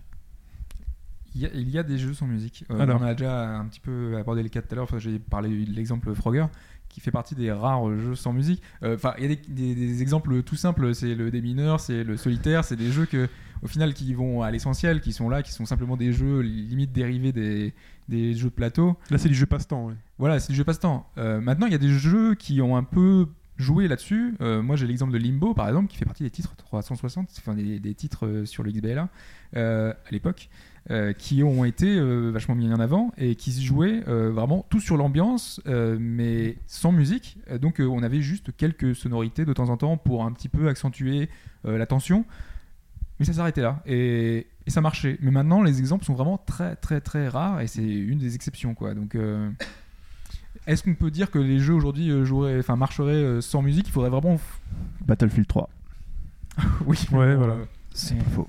c'est vrai que. euh, Oui, parce qu'on oublie. il y a du. il y a- Eh Oui, très peu, très très très Non, peu. t'as Et on oublie que le, au début à chaque fois, et c'est très très lent la, musique. la- le- le jeu vidéo, euh, s'il évolue aussi pour les- la musique, évolue aussi pour l'audio en général. Et le son, les, les, les sound effects prennent une part euh, immense hein, dans le jeu vidéo aujourd'hui. Et parfois, c'est bien plus intéressant euh, pour l'immersion, parce qu'on est dans le réalisme aujourd'hui. Mais, euh, mais même euh, Half-Life 2, hein, quand on démarre Half-Life 2, euh, l'ambiance, c'est une ambiance sonore, c'est pas de la musique. La musique, elle vient quand on se fait poursuivre, de ce genre de choses. Et c'est incroyable. Oui, et ça, c'est, j'avais ça en tête, puisqu'il y, a des- il y a aussi des moments de musique dans Half-Life euh, qui. euh, on En on n'a pas la zik et tout d'un coup, elle, est là- elle est là, elle apparaît. Et, on y reviendra après. en on fait. en reviendra C'est après. vraiment euh, Et- la musique qui renforce des, moments de tension ou des moments vraiment qui sont marquants et elle a un rôle à jouer, euh, même quand elle n'est pas là et quand elle est là. Quoi. Il, y a, il y a vraiment un rôle particulier. Donc là, on est donc. Donc finalement, euh, la, musique, elle, crée une ambiance. Oui. Bah, ou alors, enfin, justement, on peut aussi avoir le cas avec des jeux qui ont quasiment tout le temps de la musique et qui, à certains moments, n'en ont pas. Là aussi, c'est généralement, c'est lié, je crois qu'il y avait ça dans Final Fantasy VII. C'est un moment, ça, ça, te, ça, crée une pression en fait. Ça te fait comprendre que tu dois pas être à l'aise. Et effectivement, l'absence de musique, quand jusque-là t'en avais tout le temps, et bah t'es pas à l'aise. Ça, ça marche. C'est l'absence c'est vrai de que c'est une musique mécanique. peut- euh, c'est- en plus, t'as même pas, dans FF7, t'as même pas de voix ni rien du tout. T'as juste le bruit Ouais, du vent. T'as que le crois. bruit- t'as un léger bruit, en fait, tu te dis merde, il y a plus de musique, qu'est-ce qui. Enfin, qu'est-ce- En fait, l'impression, l'impression que tu as, c'est que tu vois les mecs qui faisaient de la musique derrière, tout d'un coup ils s'arrêtent de jouer parce qu'ils ont vu un truc quoi. Voilà. C'est l'image que t'as, les mecs qui ça s'arrêtent. marche super bien. Eh, les gars, C'est- qu'est-ce qui se passe? Continue à jouer. Non, non, regarde devant toi quoi. Il y a un truc. Donc, euh, donc, le- donc déjà sur, la création d'ambiance dans le dans, dans le jeu. Euh, euh, Bah, moi, j'ai un, exemple là-dessus sur la création d'ambiance. Euh, J'ai un titre que, que j'adore, c'est Grim Fandango, donc qui est un point and click PC, euh, qui a une ambiance un peu enfin, hispanique, euh, puisque tous les personnages euh, ont un petit peu cet univers-là. Et donc, euh, on a demandé euh, à, son, à son cré- compositeur, euh, donc à Peter McConnell, de faire un jeu, euh, une musique qui va être associée à ce genre de- de- d'univers. Euh, et on lui a dit qu'à un moment, il y aurait un espèce de festival, bon, dans un univers très particulier. hein. Il y a des morts, euh, donc euh, c'est un truc complètement barré. Mais donc, il a voulu essayer de rester dans cet univers hispanique et il s'est dit que ça serait pas mal de faire une musique avec des sonorités mexicaines, avec des, des, des- des- un peu des, sonorités de sud, du sud sud-américaine. Je vais y arriver. Et en fait, il a un peu fait des recherches. Et ce qu'il a vu finalement, c'est qu'à San Francisco, il y avait un petit quartier où il y avait pas mal de, Sud-Américains et qui jouaient ce genre de musique, enfin de genre musique, le genre de musique qu'il cherchait. Donc il a fait tous les bars et tous les, euh, un petit peu euh, tous les endroits où il pouvait euh, trouver ce genre d'artistes. Et au final, c'est euh, c'est des artistes de là-bas, de San Francisco, euh, des, ar- des artistes traditionnels euh, qui font la, la musique traditionnelle mexicaine, donc de la trompette. Enfin moi je vois, enfin je sais plus, ils ont un nom très particulier. c'est les mariachis, les mariachis. Oui. Enfin voilà, c'est le truc typique avec la trompette, avec le chapeau sur, le, sur la tête. Et c'est vraiment, il a voulu réutiliser ça. Et aujourd'hui, dans, dans le jeu, tous, les, tous les artistes qui ont participé, qui ont collaboré pour la bande son de Grim Fandango, ce sont tous des artistes locaux euh, de là-bas. Et donc, il- avait besoin de, ça. Et finalement, il s'est impré- imprégné de tout ce qui existait un peu aux alentours de, chez lui. Dans, il a voulu chercher un petit peu tout ce qui, tout ce qui existait. Et il a pu recréer ce genre d'univers-là euh, dans, dans le jeu grâce à ça. Quoi. Finalement, les vrais artistes, euh, on les retrouve aussi dans les jeux euh, comme ça. Quoi. Oui, ben, un peu comme quand les acteurs euh, te disent euh, j'ai fait trois mois d'immersion en prison pour, euh, pour interpréter mon rôle de tolard. Euh. donc, euh, donc comment ça se passe dans un jeu futuriste Alors moi j'ai tout de suite Mass Effect qui me vient à l'esprit parce que Mass Effect on, on le lance, t'as cette, euh, cette sonorité, cette C'est une musique. exception. euh, c'est une exception. trouve. Mais tu sais tout de suite où t'es quoi. Moi quand j'ai lancé Mass Effect pour la première fois, je savais que j'étais dans un space opéra euh, euh, rétro-futuriste, je sais pas trop comment interpréter ça. Bah, et... bah, je pense mais le se- mec il est pas parti dans l'espace quoi. Non, mais je pense qu'ils bon, ils prennent leur, leur euh, ouais, enfin, ils se basent sur des sonorités, je pense, déjà existantes du cinéma, et à partir de là, ils font un truc qui ressemble, qui se rapproche, parce que Bah, du Comme- cinéma ou de la vraie vie? Là, euh, Hobbes disait plutôt justement Oui, il là, oui, le- dans la, pour le dans cas la de vraie vie. Par exemple, euh, moi, Prince of Persia, enfin les, les premiers, euh, ils avaient une sonorité très mille et une nuits. Enfin, il y avait des sons, voilà, très particuliers. À partir du moment où tu as une ambiance derrière, tu essayes de prendre le déjà existant et d'en oui, mais ça, le problème, c'est que dans l'espace, t'as pas de son, donc comment tu fais dans les bâtiments. C'est. non, mais c'est ça, c'est le truc, c'est que enfin, je... quand tu regardes euh, 2001 l'Odyssée de l'espace, pareil, le gars, il est pas- le compositeur n'est pas dans l'espace pour euh, créer une musique, etc. Machin. Donc je pense que le gars qui a fait euh, Mass Effect, c'est beaucoup inspiré de l'époque, cette époque-là, pour faire la musique. Après, je, je sais pas, c'est juste Mais une dans mais- Me, par exemple, on est dans un univers futuriste. Euh, on part pas forcément dans l'optique de faire quelque chose de. On est dans un Effect, pari, quoi. on est dans un pari futuriste. Alors, est-ce qu'on aura des, or- des, des accordéons numériques ou des T'as travaillé un peu si je sais. Oui, il y a Balmusette, il y a tout. Ah, génial. Alors, je veux juste rebondir sur ce que tu viens de dire, Fudge, encore une fois. Euh, 2001 aussi de l'espace, en fait, c'était des tracks de Stravinsky, enfin tout ça, qu'il a récupéré euh, Kubrick parce qu'il savait exactement la musique qu'il voulait. En l'occurrence, c'est ce que moi j'admire chez certains réalisateurs ou voir euh, ceux qui font dans le jeu vidéo, c'est-à-dire qu'ils savent la musique qu'ils veulent. Pour Bread, il est allé chercher euh, de la musique déjà existante et il l'a posée sur son jeu en se disant c'est cette musique que je veux. Et euh, c'est là-dessus que j'aimerais euh, aussi vous. C'est de la musique, la musique de jeu vidéo. Donc pourquoi la musique devient celle d'un jeu vidéo? Qu'est-ce qui détermine que la musique d'un coup devient celle d'un jeu vidéo? Est-ce que c'est parce qu'elle est sur un jeu vidéo? Ou est-ce qu'il y a une véritable écriture de musique du jeu vidéo? Je pense que c'est vraiment ça. Aujourd'hui, personnellement, je ne saurais pas exactement y répondre. Je peux vous dire que c'est la quête que nous, on se donne. Mais j'entends nous, euh, tout le monde dans le jeu vidéo, c'est-à-dire le langage. Quel est le langage du jeu vidéo? Qu'est-ce qu'on peut faire?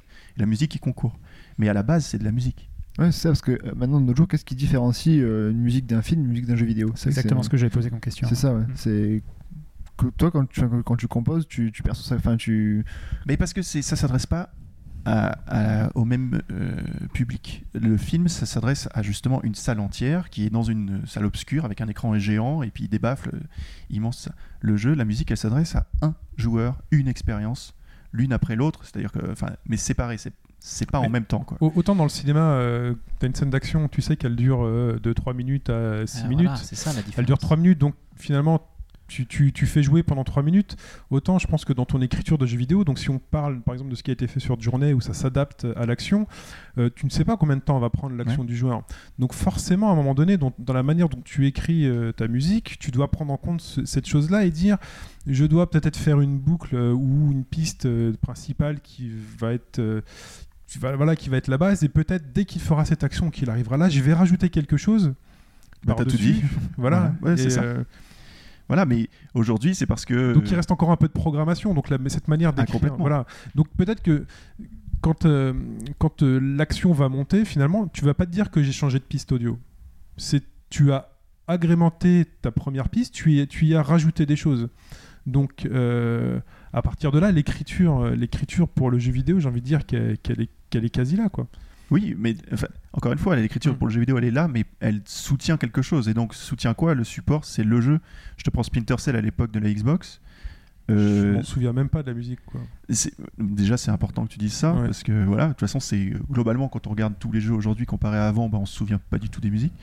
Mais euh, le. Bon, j'exagère un peu, les pauvres. C'est- Mais- D'ailleurs, je, je rebondis là-dessus. Tu disais dans une interview en fait que euh, euh, on t'avait posé une question. euh, Est-ce que c'est pas quand on ne se souvient pas d'une musique, une musique est bonne en fait? Enfin, que dans un jeu, quand la musique on l'entend pas, finalement, est- est-ce que c'est là qu'elle est la mieux finalement? Et tu répondais que ben non, pas du tout. Au contraire, c'est les musiques où, où les thèmes sont marquants en fait. Enfin, c'est quand on se souvient d'un- d'une musique qu'un jeu est finalement, euh, enfin que la musique est bonne. Mais quoi. parce Enfin, que les gens, c'est comme de dire, ah bah, Star Wars, euh, quand tu l'as regardé, et ben, euh, tu as remarqué la musique. Mais c'est pas le cas en fait. C'est tu regardes Star Wars, tu te le prends plein dans la gueule, et puis tu sors, et puis là, tu fais, oh, mais il y avait une musique là. Ouais, c'est un tout en fait. Voilà, c'est un Mais c'est exactement l'introduction de, de Fatch. Oui. Il a tout dit hein, au début. hein. Il a, il a- il a- ouais, non, mais c'est ça. C'est un grand jeu. T'as envie de te souvenir de la musique. Pourquoi? Parce que bah, t'es pas tout le temps face à ta console, t'es pas tout le temps face à ton truc. Mais il y a des moments où t'as envie de t'en souvenir, où t'as envie de partager juste avec quelqu'un. Et si je discute jeux vidéo avec quelqu'un, ou si je, voilà, je- si je lui fredonne l'air de Zelda ou un air de machin, tout de suite il y a quelque chose qui, tu on peut se chanter. C'est génial. C'est que le jeu vidéo, tu peux te le chanter. Mais globalement, ce qui définit le rôle de la musique, c'est le jeu. Point. Voilà. C'est-à-dire euh, Splinter Cell, c'est bon bah voilà, je me cache, je me suis fait spotter, on, est en train de me poursuivre, donc ils ont établi un système de layer, comme on dit, c'est-à-dire de superposition Oui. sur une même musique qui va rajouter des percus, qui va rajouter des choses comme ça. Et ça, c'est un système qui, euh, enfin, était révolutionnaire à l'époque. Quoi. Ça nous a complètement, eh ben, éb- ébahis et puis excités. Et puis d'ailleurs depuis, donc pour rester dans, dans- dans pourquoi la musique et comment la musique va évoluer, eh ben, ces personnes-là, il y en a certaines de chez Ubisoft donc, qui ont monté un moteur audio qui s'appelle Wise, Mhm. qui aujourd'hui partout. Si vous voyez, euh, la plupart des jeux, au début du jeu, il est marqué Wise. Oui. Et en fait, ce système, c'est un système audio qui permet en fait aux compositeurs, dont je fais partie, de scripter leur musique pour le jeu. Donc voilà, donc on est euh, dans, dans cet état d'esprit du le rôle de la musique dépend de toutes les façons du gameplay et c'est au compositeur maintenant de penser comment l'adapter. Donc là, on est donc à la fois dans l'ambiance et on est à la fois dans l'action. Donc avant de passer à l'action, j'aimerais qu'on reste un peu dans l'ambiance et qu'on parle des radios de, de GTA. Parce que euh, GTA, c'est quand même un, Un petit des point rapide. On va peut-être ouvrir sur une anecdote d'Olivier sur le, le, le- le pourquoi des, euh, des, Ah, des radios GTA. La légende. Ouais. Non, non, Bon, la, c'est- la- la légende, hein, donc, euh, voudrait que Rockstar, donc euh, vous savez que Rockstar a pitché déjà GTA 3 à tous les, les éditeurs. Bon, là, c'est vraiment une aparté, hein, donc vous Ouais, ouais. si vous voulez. Mais, euh, et que personne n'en a voulu en disant ça se vendra jamais. GTA 3, hein, on parle bien du jeu qui s'est vendu à 25 millions d'exemplaires. Euh, donc, les, les éditeurs ont dit ah bah, non, ça m'intéresse pas. Chez Atari, je sais que les analystes ont dit ça se vendra jamais. Et Tech2 a dit bon bah écoutez, nous on va vous racheter la boîte Rockstar pour que au cas où on sorte votre jeu, bon ça d'accord, mais le- votre moteur est pas mal, euh, peut-être qu'on l'utilisera pour notre jeu. Bon, c'est devenu ce que c'est devenu GTA 3. Et donc euh, ce qui s'est passé, c'est qu'ils l'ont sorti sur, PS euh, sur PlayStation à l'époque. Et euh, la Xbox a dit mais attendez, euh, nous on veut absolument que vous sortiez euh, le, jeu sur, sur notre console. Ah bah oui, mais vous savez, on a Vice City et tout, euh, c'est la suite, bah sortez-le sur Xbox. Ah oui, oui, bah écoutez, on va voir. Sony est venu voir euh, Rockstar en leur disant mais euh, vous pouvez pas sortir sur Xbox, c'est un jeu PlayStation, c'est notre marque de fabrique. Ils ont dit mais attendez, euh, nous on sort sur qui on veut quoi. Et là, euh, l'idée de Jenny de Rockstar était de dire à Sony mais attendez, euh, nous c'est Vice City, on a besoin d'un, on a besoin en fait de tracks très importantes, genre des, des 80s, Madonna, Michael Jackson. Vous êtes Sony, Sony Music, c'est pas eux. Vous avez pas Michael Jackson, vous avez pas tout ça? Oui, oui. Et ben voilà. Alors ce qu'on va faire, c'est que vous allez nous filer tout le catalogue Sony Music, et dans ces cas-là, on sort uniquement sur PlayStation. Et ce qu'ils ont fait, c'est que ils ont sorti uniquement le jeu sur PlayStation, grâce à ça. Et ensuite, ils ont continué. Alors ça, ça a été euh, GTA San Andreas, génial. Ils ont dit non seulement on veut tout le catalogue Sony, mais on veut le catalogue de tout le monde, sachant que c'est pas eux qui payent. hein. Ouais. Ouais, c'est- c'est- voilà. Et parce que eux, dans leur idée, donc après, je pense que ça va être expliqué ici, quoi. Mais voilà, dans leur idée, la musique, elle a un rôle particulier, quoi. Donc, euh, Le prix de l'exclu. Anecdote tout à fait fascinante. Oui. Ouais. C'est impressionnant, ouais.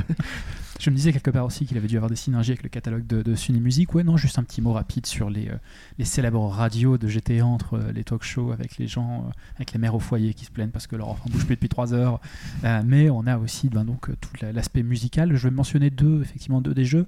Vice City, quand même, Miami, les années 80, Mais euh, Madonna, Cool and the Gang. Non mais ce qui est génial avec ces, ces jeux-là, c'est que bah, justement on te, on te vend Vice City, donc on te vend Miami Vice hein, finalement.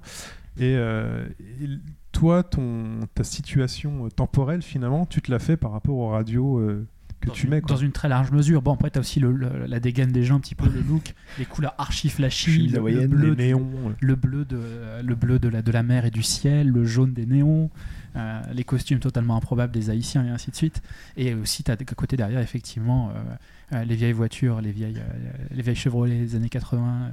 Euh, ca- ca- cabriolet avec Michael Jackson, ouais, Iron Maiden, Ozzy Osbourne, Judas Priest, Putain, GTA 3, t'avais aussi la. Blondie, Frankie Goes to Hollywood. T'avais la- des morceaux de Scarface dans GTA 3 aussi sur la radio euh, classique, je sais pas quoi machin. T'avais les morceaux de donc tout ce qui est push, push it to the limit, etc. Oui, push it to the limit. C'était Ouais. juste monstrueux ça aussi. C'était- C'était monstrueux et pour moi l'intégration la meilleure c'est celle dans San Andreas effectivement où euh, au début tu commences sur ton petit vélo dans ton espèce de, de ta réplique de- du quartier de Compton à Los Angeles et euh, où tu as des, low- des lowriders qui passent avec euh, du gangsta rap, du Dr Dre, euh, du Snoop Dogg, du Ice Cube, euh, du Easy, tout Et ce les voitures tu qui rebondissent et tout. les voitures qui rebondissent vraiment, avec euh, le Alors là, c'est plutôt, euh, Ride, là, c'est plutôt la pléthore de titres disponibles euh, et dans finalement le rôle que tu joues. Donc, tu es un gangster, donc tu vas avoir de la musique de gangster. après, si tu vas avoir plus de l'électro ou, de, ou du rock dans ta voiture, tu, tu vas y avoir. Mais euh, là, justement, on est plutôt dans cette pléthore de musique disponible pour que euh, tu, finalement, tu fasses un peu ce que tu veux, que tu crées ce que tu veux comme ambiance. Parce que tu peux aussi euh, conduire ta voiture sur de la musique classique hein, dans GTA. Donc, euh, quelle, ambiance finalement à GTA, au- au-delà de cette possibilité de radio de choisir son titre Bah, effectivement, deux aspects. Il y a celui de Vice City ou celui de, de, G- de- de SA, donc où tu mets les radios, les radios, soit les radios rap, soit les radios un peu électro des années 80. Puis après, il y a aussi la possibilité de se dire peut-être que ça plaira pas à tout le monde et on va essayer d'avoir d'autres styles de radio. hein. C'est ce que je disais. Euh, sur, sur Vice City, t'as pas exclusivement de l'électro, tu as aussi le- du rock traditionnel. Mais en fait. En fait, tu as, de tout. Donc, Ah, est-ce mais que tu permets d'offrir, à mon avis, ça peut aussi permettre aux joueurs de leur offrir une expérience un petit peu à la carte, je pense. ouais. donc est-ce qu'il y a un travail euh, musical Enfin, est-ce qu'il y a un travail d'ambiance Vu euh, la qualité, à mon avis, de la bande, oui, je peux. Enfin, n'y a, y a- y a pas de titre pourri là-dedans. Olivier? Oui, la, bah, la qualité de la, de la playlist est incroyable et justement c'est ça qui fait que ça renforce le côté réaliste dans le sens euh, l'immersion dans l'univers euh, et le, le, le- le fantasme en fait parce qu'en fait c'est ça, c'est le fantasme. Je me projette moi, bah, j'écoute du Michael Jackson et je suis en train d'écraser une petite vieille, c'est génial. Mais c'est surtout que que- quelle est la base de, de GTA C'est quoi le gameplay de base de GTA Il faut quand même revenir à la base. C'est les mecs qui se sont dit on fait un jeu de conduite quoi. Et tu passes clairement, tu passes, euh, je sais pas, 50% de ton temps dans une bagnole. C'est ouais, c'est un jeu dans lequel tu fais ce que tu veux finalement. Oui, mais si tu ré- eux dans leur dans leur principe, C'est vrai quand- qu'il y a auto dans le, dans le, ti- dans le titre. non mais voilà, c'est mais- un jeu de, Ouais. de voiture dans leur tête. Donc ils se sont dit comment est-ce qu'on peut exploiter au mieux ce gameplay qui est parce que euh, GTA, je sais pas, tu peux y passer des heures et des heures à conduire. Donc la playlist, il faut qu'elle soit justement euh, pléthorique, quoi.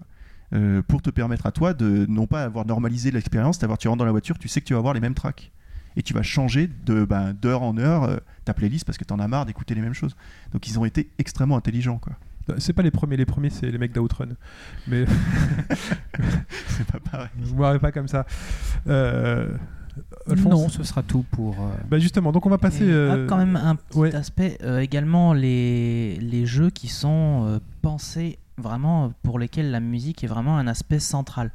Euh, moi, enfin, j'ai un exemple en fait, c'est pas un exemple de jeu, mais euh, pour ceux qui ont essayé la, la démo de, de Rayman Legends sur Wii U et bientôt sur autre chose, euh, il y a un niveau qui s'appelle Castle Rock où justement, en fait, c'est un donc euh, le Rayman avance tout seul, mais c'est un niveau musical, c'est-à-dire que c'est la musique qui te dicte quand tu dois sauter, quand tu dois frapper.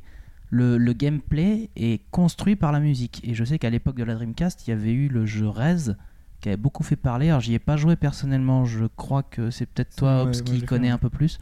Et où là, c'était déjà, enfin, je, Hobbs en parlera mieux que moi. Non, mais c'est pas forcément pour en parler mieux, mais je veux dire. Oui, c'est un aspect. euh, Et le- la musique est centrale dans le jeu, puisque effectivement, en fonction de nos actions, on va avoir des, des sonorités qui vont, qui vont se jouer en fonction de. Voilà, quand on va tirer. Enfin, c'est une espèce de, de- de jeu vu de, de derrière, de de dos. derrière le personnage qui de vole de et qui pète. euh, voilà. mm. Euh, et on a une expérience musicale totalement inédite, euh, puisque en fait notre partie va construire notre notre notre piste sonore finalement et va apporter à à, à l'expérience de, de jeu. Il y, a d'autres jeux dans ce style-là. hein. Moi, je sais que récemment, enfin récemment, finalement, il y a quelques mois, on avait parlé dans le podcast de Proteus. Je sais Oui. qu'Olivier l'a fait, l'a fait aussi. Euh, c'est le genre de jeux qui sont construits autour de la musique. euh, qui font qu'on on vit des expériences un peu extraordinaires quoi. Mais je suis pas du tout d'accord avec ce que tu viens de dire. pas, pas toi, Hobbs. hein. Alors, Ashwara, Euh, Moi? ouais. Et oui, je suis désolé parce que tu prends euh, Jungle Run là, justement. Enfin, Ah, pas euh, Jungle Run. Legend, Legend. Ouais. Alors, c'est pour moi, c'est l'antithèse de ce que je trouve intéressant dans le jeu vidéo. C'est-à-dire que eux, ils se sont dit, en fait, tu, tu ne joues pas et la musique te suit. C'est la musique est ce qu'elle est et toi, quelle que soit ton action, la musique ne changera pas. Et crois-le ou pas, mais en fait, tout est synchronisé dans le sens la musique ne te suit pas du tout toi en tant que joueur. Ah Du non, tout. non, non, c'est pas comme ça que je le percevais, Voilà. c'est toi qui suis la musique, justement. Voilà, donc en gros, c'est par rapport à Proteus, par rapport à euh, Rez, ça n'a rien à voir. Rez, la musique, elle, t'attend. La musique, elle est Ouais, dans un contexte de toi, joueur, où en es-tu? Je suis là pour soutenir ce que tu vas faire. Alors que c'est comme Beat Runner 2, là, qui vient de sortir, là, euh, qui est un jeu donc, euh, de, de, de- de runner, hein, comme, comme Rayman dans, dans ce qu'ils ont fait. Et ben la musique, en fait, elle est pré- préécrite. Mhm. Ou euh, Where is Paul Ou Where is Thomas Je sais plus. euh, le- je sais pas, ce- ce- Celui-là qui a fait euh, Limbo. Euh, les gars, à l'aide, à l'aide, à l'aide. Et ouais, Pipo, Bon. quand on a besoin de lui. Where is Thomas ou Where is Paul? Je sais plus euh, comment ça s'appelle, mais c'est pareil. In C'est-à dire the que c'est un kitchen, jeu. In the kitchen Je sais, je sais pas. Donc, euh, c'est des jeux qui sont basés sur la musique, mais où en fait le gameplay est esclave de la musique. Même si les mecs, ce qu'ils font, c'est qu'ils vont euh, fleurir le gameplay par des, des moments musicaux selon ce que le joueur fait. Un peu comme ce que fait aussi euh, Kojima dans Zone of the Enders, euh, dans ses grands combats de robots. Où, euh, non, non, c'est vrai. Euh, la musique s'adapte en fait ex- exactement à ton action. C'est-à-dire que quand tu vas sabrer les robots, euh, donc la musique continue et tu peux les choper et les garder en attente. Et à ce moment-là, en fait, la musique se met en attente. Tu sens parce qu'il y a beaucoup moins de musique. Ouais. Voilà, tu as juste le petit beat qui est là, qui attend. Et dès que tu lui fous voilà, le, le coup de patate, et ben, elle repart la musique. Donc euh, non, non, ils avaient beaucoup communiqué là-dessus. Et puis moi, je m'amusais justement à essayer de la piéger. C'est ça qui est bien, c'est j'essaie de piéger la musique. Je chope le robot, ah effectivement, elle s'arrête. Donc toi, en fait, ce que finalement, c'est deux visions opposées. Donc Mais c'est vrai a- que c'est pas. Il a, il a a- raison dans le sens où ce sont pas les mêmes. il y a les jeux justement qui vont te permettre de rajouter des instruments, de jouer des notes qui vont parfaitement s'intégrer, donc avec tes actions qui vont parfaitement s'intégrer. Et là aussi, tu peux essayer de les piéger ou autre. Et puis tu as les jeux, les finalement, jeux- des les jeux jeux musicaux. C'est la, c'est la musique qui crée le gameplay. Euh, Il y avait par exemple, euh, enfin, euh, sur PC, il y avait eu Audio Surf qui était un est-ce que la aussi. musique crée le gameplay ou est-ce que le gameplay c'est de suivre la musique Ah. C'est c'est ça. Sur, Parce qu'en gros, ce que sur tu- Rayman, c'est un petit peu. Ouais, finalement, c'est ça. C'est le game. Enfin, euh, la musique impose son rythme et c'est à toi de le suivre. Mais du coup, elle est quand même centrale du coup dans, dans le niveau. Elle est centrale, mais euh, c'est un peu comme un Guitar Hero ou un truc comme ça. Finalement, la Euh, musique ça est serait là. Plus, ça serait plus proche d'un Guitar Hero que d'un Rez, effectivement, dans le cas de Rayman Legends. hein, où- Donc après, mais, c'est un peu de la triche de dire que dans un Guitar Hero, euh, la musique est centrale. Forcément. Oui, elle l'est de fait. Donc c'est vrai que Rayman Legends, est, enfin le, le niveau de Rayman Legends est plus proche de ça. Ça restait quand même, je sais que le- ce niveau-là de la démo avait pas mal, euh, avait plu à beaucoup de monde. Donc malgré le fait, pourtant on en a, on en a Mm. bouffé du Guitar Hero et tout ça, mais il y a quand même encore moyen de. Mais là, c'est quand même assez original. C'est enfin, Et limite, puis c'était dynamique. c'est dynamique. question, Ce qui est c'est- génial avec ce jeu, c'est limite, tu peux y jouer les yeux fermés, quoi. Si tu as un son qui te dit quand taper, un son, un, un jeu qui te dit quand sauter, Oui, c'est je- pense ça. que si tu connais bien la musique, tu peux effectivement ne pas regarder l'écran. Et, euh, et c'est pas pour ça que c'est moins intéressant. C'est ah aussi non, tout mais c'est aussi euh, effectivement fun, une hein. vision, une y vision a un peu un jeu de différente. ce style euh, qui arrive sur 3DS, c'est Harmonite, euh, Oui. qui devrait arriver euh, dans les prochains mois si Nintendo se décide à, à le faire. Et c'est un mini-jeu enfin, développé par les créateurs de Pokémon et qui. euh, un mini-jeu de rythme, donc euh, on a la musique et derrière on essaye de reproduire les thèmes principaux, mais euh, là on est typiquement dans ce genre de choses. On a une musique et on, on tape en rythme finalement. Donc, Comme euh, euh, Final Fantasy, finalement. ouais. Qui Ouais. était Ou un- Patapon. Ou Patapon. Patapon, ouais. oui. Patapon, Patapon, c'est plus original c'était- peut-être dans, dans la forme. Là, il fallait vraiment, vraiment avoir le, le sens, euh, sens du rythme. Donc justement, donc on- si on reste dans les jeux qui, qui, qui aident à, à- renforcer l'action, on avait commencé à, les aborder euh, tout à l'heure. Et puis là, par exemple, moi, avec euh, The of the Unders, ou donc sinon Journey ou autre, vous avez de, de- des, souvenirs de jeux comme ça où la musique s'adapte réellement euh, Bah, moi, j'ai souvenir d'un jeu de stratégie qui s'appelle Total Annihilation, euh, qui euh, en fait avait donc de- de- des phases donc, classiques. On commence à construire sa base, etc. Et à partir du moment où il se passe quelque chose, finalement, euh, si tu commences à être attaqué, la musique, il y a une espèce de transition qui se fait euh, vraiment de manière super fluide. Et euh, la musique prend de l'ampleur et il se passe, quelque chose. Il y a, l'orchestre qui se met à jouer derrière, il y a, l'action, il y a, plein de choses qui, arrivent. Et cette musique-là va s'adapter totalement à, à ces actions. Et du coup, chaque partie, dans un jeu de stratégie, on a des parties qui sont totalement différentes à chaque fois. Et ben, ta bande son qui va t'accompagner va être différente à chaque fois avec, euh, avec le truc et ça te renforce énormément le, finalement euh, bah, ta- l'immersion dans, ton jeu puisque euh, finalement tu auras une expérience nouvelle à chaque fois et c'est enfin vraiment moi ça fait partie de mes meilleures expériences grâce à ça grâce à cette musique là Donc là, on est dans la musique donc, qui est, euh, qui n'est, cette musique, elle n'est pas accentuée par tes actions. Elle, accent- elle accentue la situation dans laquelle tu es. Est-ce qu'il y a des titres euh, euh, alors, Moi, j'ai parlé de Zone of the Unders. Alors, qu'est-ce qu'il pourrait y avoir d'autres euh, Ben, on... Non, mais la plupart MGS, des titres, par euh, exemple, oui. euh, La plupart des titres aujourd'hui sont dynamiques hein, vis-à-vis de leur musique. alors, Il y a le dynamisme. Alors, j'essa- j'essaie de faire passer un message, j'ai du mal. Il y a, qu'est-ce que tu veux dire Exprime-toi. Il y a, il y a des, il y a des- donc il y a des musiques qui vont euh, accentuer la situation dans laquelle vous êtes. Elle va accélérer pour vous faire stresser. Et il y a des musiques qui vont. euh, non, Créer mais une non, situation. C'est ça que tu Non. veux dire. En, Ouais. gros, en gros, en fonction de la musique, c'est de créer une situation inverse. Comme au cinéma, si tu prends euh, le plan d'un gars qui lit une lettre, euh, tu fous une musique de Benny Hill dessus, ça va être marrant. Et si tu fous une musique d'horreur, ça va être. Tu sais que la lettre, elle est, elle est pas marrante du tout. C'est ça que tu veux. Parce que faut savoir si la musique s'adapte à la situation ou si c'est euh, la situation qui s'adapte à la musique en fait. En Là, gros, le tu parles d'un système ou tu parles d'une vision artistique? Je parle d'un système. Ouais, Mais euh, bon, si j'ai pas d'exemple, c'est pas grave, on va passer à la suite. On oubliera cette Bah, partie Il y a quand podcast. même un monsieur. petit truc sur la, sur la musique qui s'adapte à la situation. C'est assez différent de ce, que- de ce dont vous venez de parler. Moi, j'ai un truc qui m'avait pas mal marqué à l'époque. C'était euh, dans Monkey Island 2, on y revient. Ouais. Ils avaient euh, développé un. Je crois que c'était. Ils l'avaient lancé avec ce jeu, un système qui s'appelait iMuse, qui en fait était un, un processus de transition entre deux musiques. C'est-à-dire que par exemple, la musique principale de Monkey Island 2 au début, euh, t'es à l'extérieur de la ville, t'as une musique. T'es dans la ville, t'as une autre musique. Et en fait, quand tu rentrais dans la ville, eh ben, la musique changeait subtilement de l'une vers l'autre.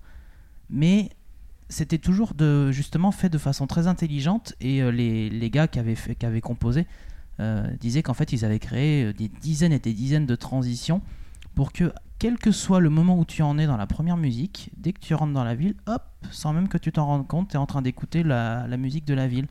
Et, euh, et c'était quelque chose justement qui était, qui était assez, qui était très novateur à l'époque. Ils l'ont réutilisé dans des jeux, dans des jeux LucasArts euh, ensuite. Je crois que d'ailleurs le, le système un peu de, du bi qu'on abordait tout à l'heure, Oui, c'est peut-être un peu dans cet ordre Wise, c'est ça. De toute façon, on revient à tout ça. Et, euh, Et donc, dans- justement, voilà. Donc, dans la musique qui renforce l'action, comment on pourrait classer euh, l'étoile de Mario?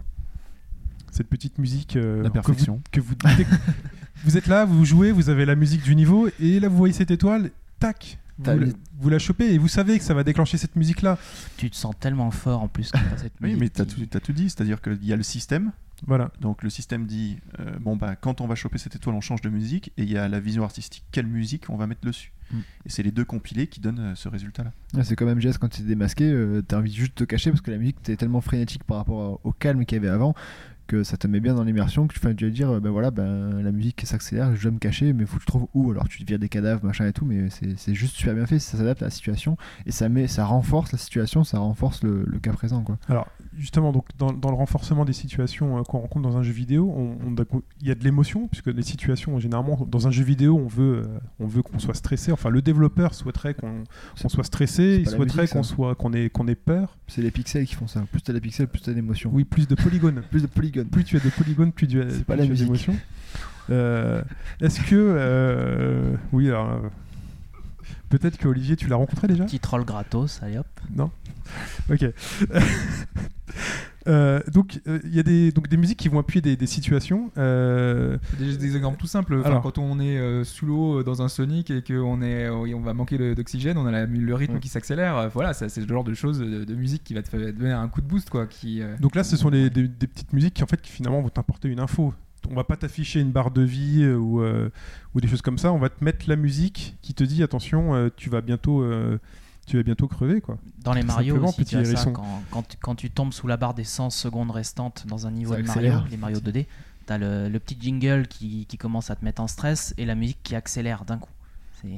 Ah, J'ai un exemple. Alors, j'ai pas le nom du jeu en mémoire. Il n'y a pas des jeux typés horreur, survival horror, où plus on avance dans un couloir, Et plus le petit truc strident là des films d'horreur euh, s'accentue en te disant là tu vas en chier quoi. Dead Space. Dead Space, ouais, ça doit être celui-là, le premier. fait. hein, Oui, le oui, premier. fait, ouais. Mais euh, enfin, tu parles des musiques, enfin, je vais pas, je- j'en parlerai après, mais euh, Oui, on parle de pour, musique. pour, podcast transmettre, musique. pour transmettre les, les émotions.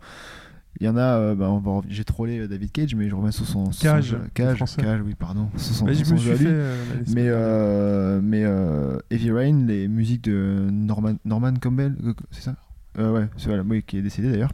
Euh, eh ben, je trouve que ça, ça colle vachement bien et je trouve que les émotions sont bien retranscrites. Chacun a un thème et ça, ça transporte chaque joueur normalement, parce qu'il y en a qui, ne sont pas fans du tout, dans l'immersion du jeu et ça renforce l'immersion du jeu, je trouve. Et C'est le terme joueur qui était difficile.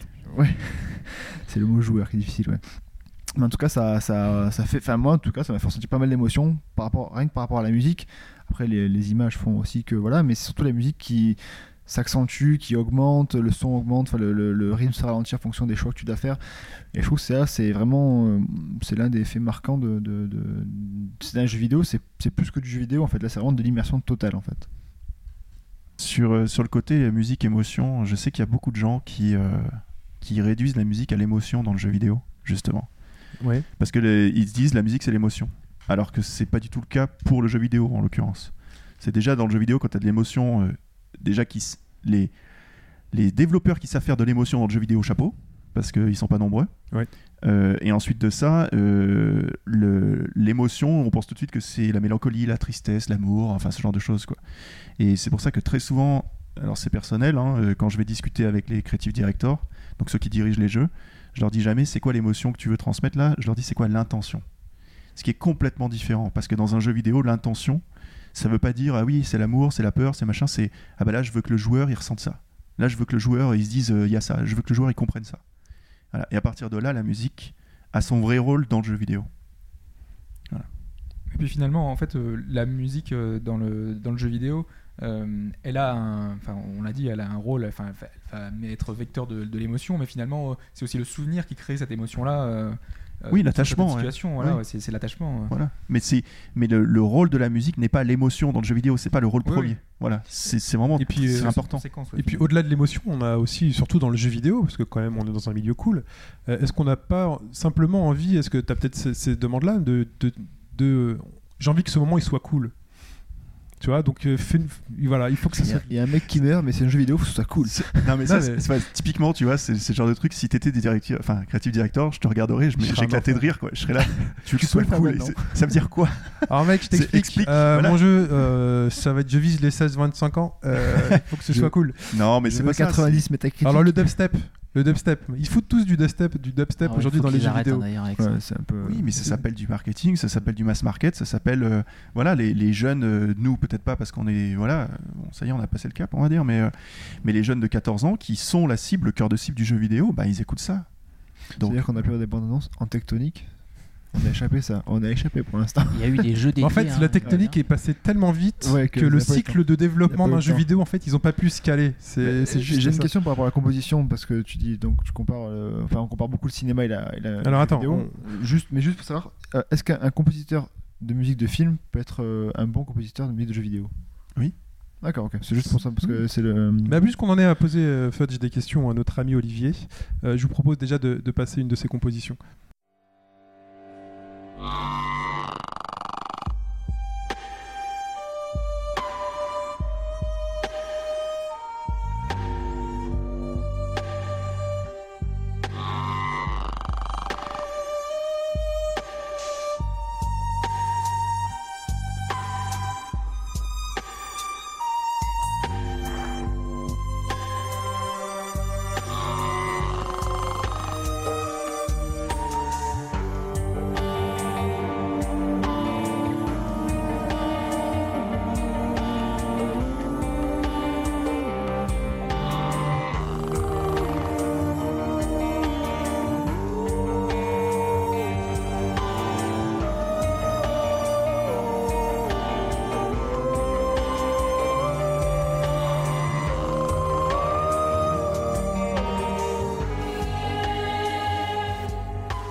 C'était donc un extrait d'Obscure 2, Olivier, donc de ta composition. Est-ce que tu peux nous en parler? Oui, euh, c'est l'extrait qu'on a entendu, c'était le main theme, on va dire, qui euh, s'appelle Corruption avec rage et mélancolie, qui est euh, la direction principale que m'a donné le créatif directeur de l'époque, Pierre Leroux. Il est venu me voir un été, je me souviendrai toujours, et puis il m'a dit Bon, Olivier, bon, pour le 2, Corruption avec rage et mélancolie. Voilà. Et, euh, Débrouille-toi. et pas débrouille-toi, mais parce que bon, euh, on avait fait le 1 ensemble, il voyait comment je, je, je travaillais, et puis il m'a dit Bon, écoute, euh, vas-y, euh, viens, avec tes idées.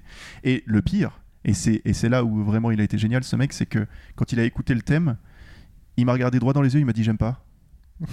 Et- mais vraiment, il m'a dit sincèrement, j'aime pas du tout. Mais je te fais confiance, je pense que c'est bien. Et l'ironie, c'est que j'ai gagné un award pour ça. Et Félicitations. oui, merci. Et, et je lui ai donné l'award. Et donc, et il me dit, euh, il l'a posé sur son bureau, et à chaque fois qu'il y a quelqu'un qui lui parle avec qui il n'est pas d'accord, et il lui fait confiance, il regarde l'award, et il me dit, je me dis que ça va aller. J'en veux un deuxième. voilà, donc c'est marrant. Quoi. Ok. Euh, donc Olivier, euh, ça ça fait combien de temps alors que tu fais euh, ce Ça fait métier-là 10 ans. Ça fait 10 ans. Mhm. T'as commencé par ça? Obscur 1, oui, avec Pierre. D'accord. Et comment on fait alors pour se retrouver compositeur de jeux vidéo? À l'époque ou maintenant? Bah à l'époque, allez, à ton époque. Non, Ouais, mais en fait, c'est que des cas particuliers, hein, de toute façon. Ouais. Ouais, dans ton cas particulier, justement, t'avais fait quoi comme étude euh, Comment t'en es arrivé là. Euh, non, mais c'est avant tout une passion. Le jeu vidéo, euh, c'est, depuis tout gamin, c'est, euh, je ne fais que jouer et je enfin voilà, je ne passe que mon temps à jouer. Et puis voilà, et puis de, de fil en aiguille, ben, j'ai fait euh, les, les études scientifiques pour devenir ingénieur, informaticien pour faire du jeu vidéo. Et puis au bout d'un moment, on se dit, ouais, c'est quand même euh, les matrices et tout, euh, c'est pas fun, hein. Et puis euh, en parallèle, comme mes parents euh, nous avaient obligés, mes, mes frères et sœurs et moi, à, à faire un des instruments, bah, moi je, je faisais, et puis j'étais soi- soi-disant doué. Ah, J'aime bien ce terme, doué. et, euh, et puis bon, et puis comme c'était plus simple pour moi, donc et ben, je, au bout d'un moment, à la fac, j'ai dit bah, j'arrête. Je suis allé en IUT pendant un mois et demi, j'ai fait non, j'arrête. IUT informatique, pardon. Et puis, euh, et puis j'ai continué le conservatoire, l'orchestration, les choses comme ça. D'accord. Et puis en fait, en parallèle, donc euh, j'avais donc un Falcon 030. Alors là, il faut être vraiment calé pour Ouais, savoir que ça existait. C'est un avion. Ah, ah, c'est génial. Est-ce qu'on a le droit à l'appel un ami On peut appeler Pico Donc c'est un Atari et puis euh, c'était la suite de l'Atari ST. Et euh, j'étais fervent défenseur d'Atari contre Amiga. En- Je proclamais quand même que sur Atari c'était mieux les musiques alors que je savais que c'était pas vrai. Donc voilà, mais à culpa. Et T'étais euh, un troll quoi. Ouais, ouais, c'était grave, horrible, c'était horrible. J'étais, bah, j'étais adolescent. Le droit. Et, euh, et donc voilà, et donc je faisais ce qu'on appelle les démos parties. Donc je partais avec euh, ma machine et puis j'étais le poulain. En fait, j'étais le tout jeune, j'avais 14 ans, 15 ans. Et puis on faisait en trois jours, on faisait des, des démos. En fait, aujourd'hui on appelle ça des LAN parties. Les gens jouent, bah nous on créait en fait à l'époque. Et euh, bon, ça existe encore un peu, je crois. Ça existe toujours. ouais. Voilà. Mais, euh, mais et puis c'est là que j'ai rencontré bah, plein de graphistes, plein de gens. Et puis euh, un jour, quand je suis revenu à Paris, parce que j'ai étudié un peu aux États-Unis, euh, bah, ils étaient là à faire du jeu vidéo. Puis ils m'ont dit mais tu veux pas faire du jeu vidéo? Puis je leur ai dit mais si, je veux faire du jeu vidéo. C'est exactement pourquoi je, enfin, j'aimerais faire de la musique. Et puis en fait, euh, je suis tombé chez Hydravision par un concours de circonstances immense parce que j'ai fait la musique d'un court métrage qu'un mec connaissait à Hydravision. Voilà, donc en fait c'est que de la chance, de l'opportunité on va dire, plus que de la chance. Et voilà, et puis après, bon, bah, si vous tombez sur les bons projets, bon, j'ai eu la chance de faire Obscure et Obscure 2. Et puis après, bah, voilà, et puis après c'est sans cesse euh, chercher du travail. Et, euh, et justement, aujourd'hui, quand tu travailles, euh, c'est à chaque fois comme avec ton directeur artistique, là où il te balance trois mots et puis débrouille-toi ou Non, non, non, c'est- non, non, non, c'est particulier, euh, c'est particulier à chaque projet. Il n'y a aucune règle, il n'y a pas de règle. C'est, si je veux parler d'un terme, on va dire euh, consensuel, on va dire que c'est un pitch avant tout, c'est-à-dire que on va envoyer à plusieurs compositeurs une série de vidéos ou de, un texte décrivant le jeu, en leur demandant d'écrire une minute, deux minutes, dix minutes parfois, bon tout ça gracieusement forcément. Euh, on livre ça, il y a un vote à l'aveugle soi-disant, et euh, ensuite de là ressort le compositeur qui est choisi, et puis ensuite le compositeur va donc travailler dessus. Mais c'est un système que je conchis complètement. Bah, Voilà. Déjà, travailler gratuitement, c'est pas super. Ouais, mais ça encore, Mais- bon, bah, on est tous à la même enseigne, donc euh, c'est comme ça. Enfin, ils vont Mm. dire. Mais c'est pas tant ça, c'est que ça détruit la créativité.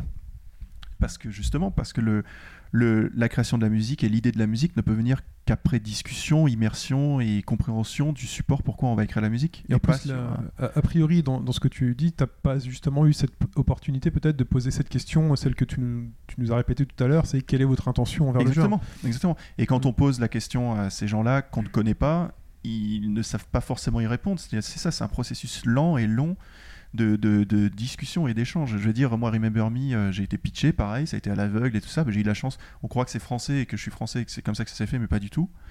Euh, et quand j'ai rencontré le, creative director, et puis maintenant, des années après maintenant, euh, il m'a dit, mais si j'avais su, je t'aurais jamais pitché, je t'aurais pris tout de suite. Mais moi, je lui ai dit, mais rencontre d'autres compositeurs. Tu- verras, chacun peut apporter des choses, mais il faut rencontrer, il faut discuter. Ouais, parce que en fait, tu, nous disais finalement que quand on travaille sur un projet, ça, dépend vraiment de, la taille du projet. euh, euh, Peut-être sur Off Orc and Men, euh, Orc Men, c'était un peu différent, non Euh, Parce que c'est une petite équipe, euh, c'est peut-être quelqu'un qui te connaissait plus Alors, Forks and Men, c'est Sylvain Prunier, l'audio directeur, avec qui j'ai travaillé sur Obscure, justement. On a travaillé ensemble. Lui, il a fait les sons sur Obscure 2. euh, qui, bah, ça faisait des années, il me disait ben, J'aimerais bien travailler avec toi. Mais bon, ils avaient un compositeur qui s'appelle Marcus Schmidt, que je salue si jamais il écoute, euh, qui, euh, qui faisait leur musique. Quoi. Donc, c'est aussi ça, c'est-à-dire qu'il y a une fidélité par rapport au, au compositeur à qui tu travailles. Et moi, bon, bah, je respecte ça et tout. Mais Sylvain m'a dit Ouais, ben, un jour, s'il y a l'opportunité, on te fera travailler.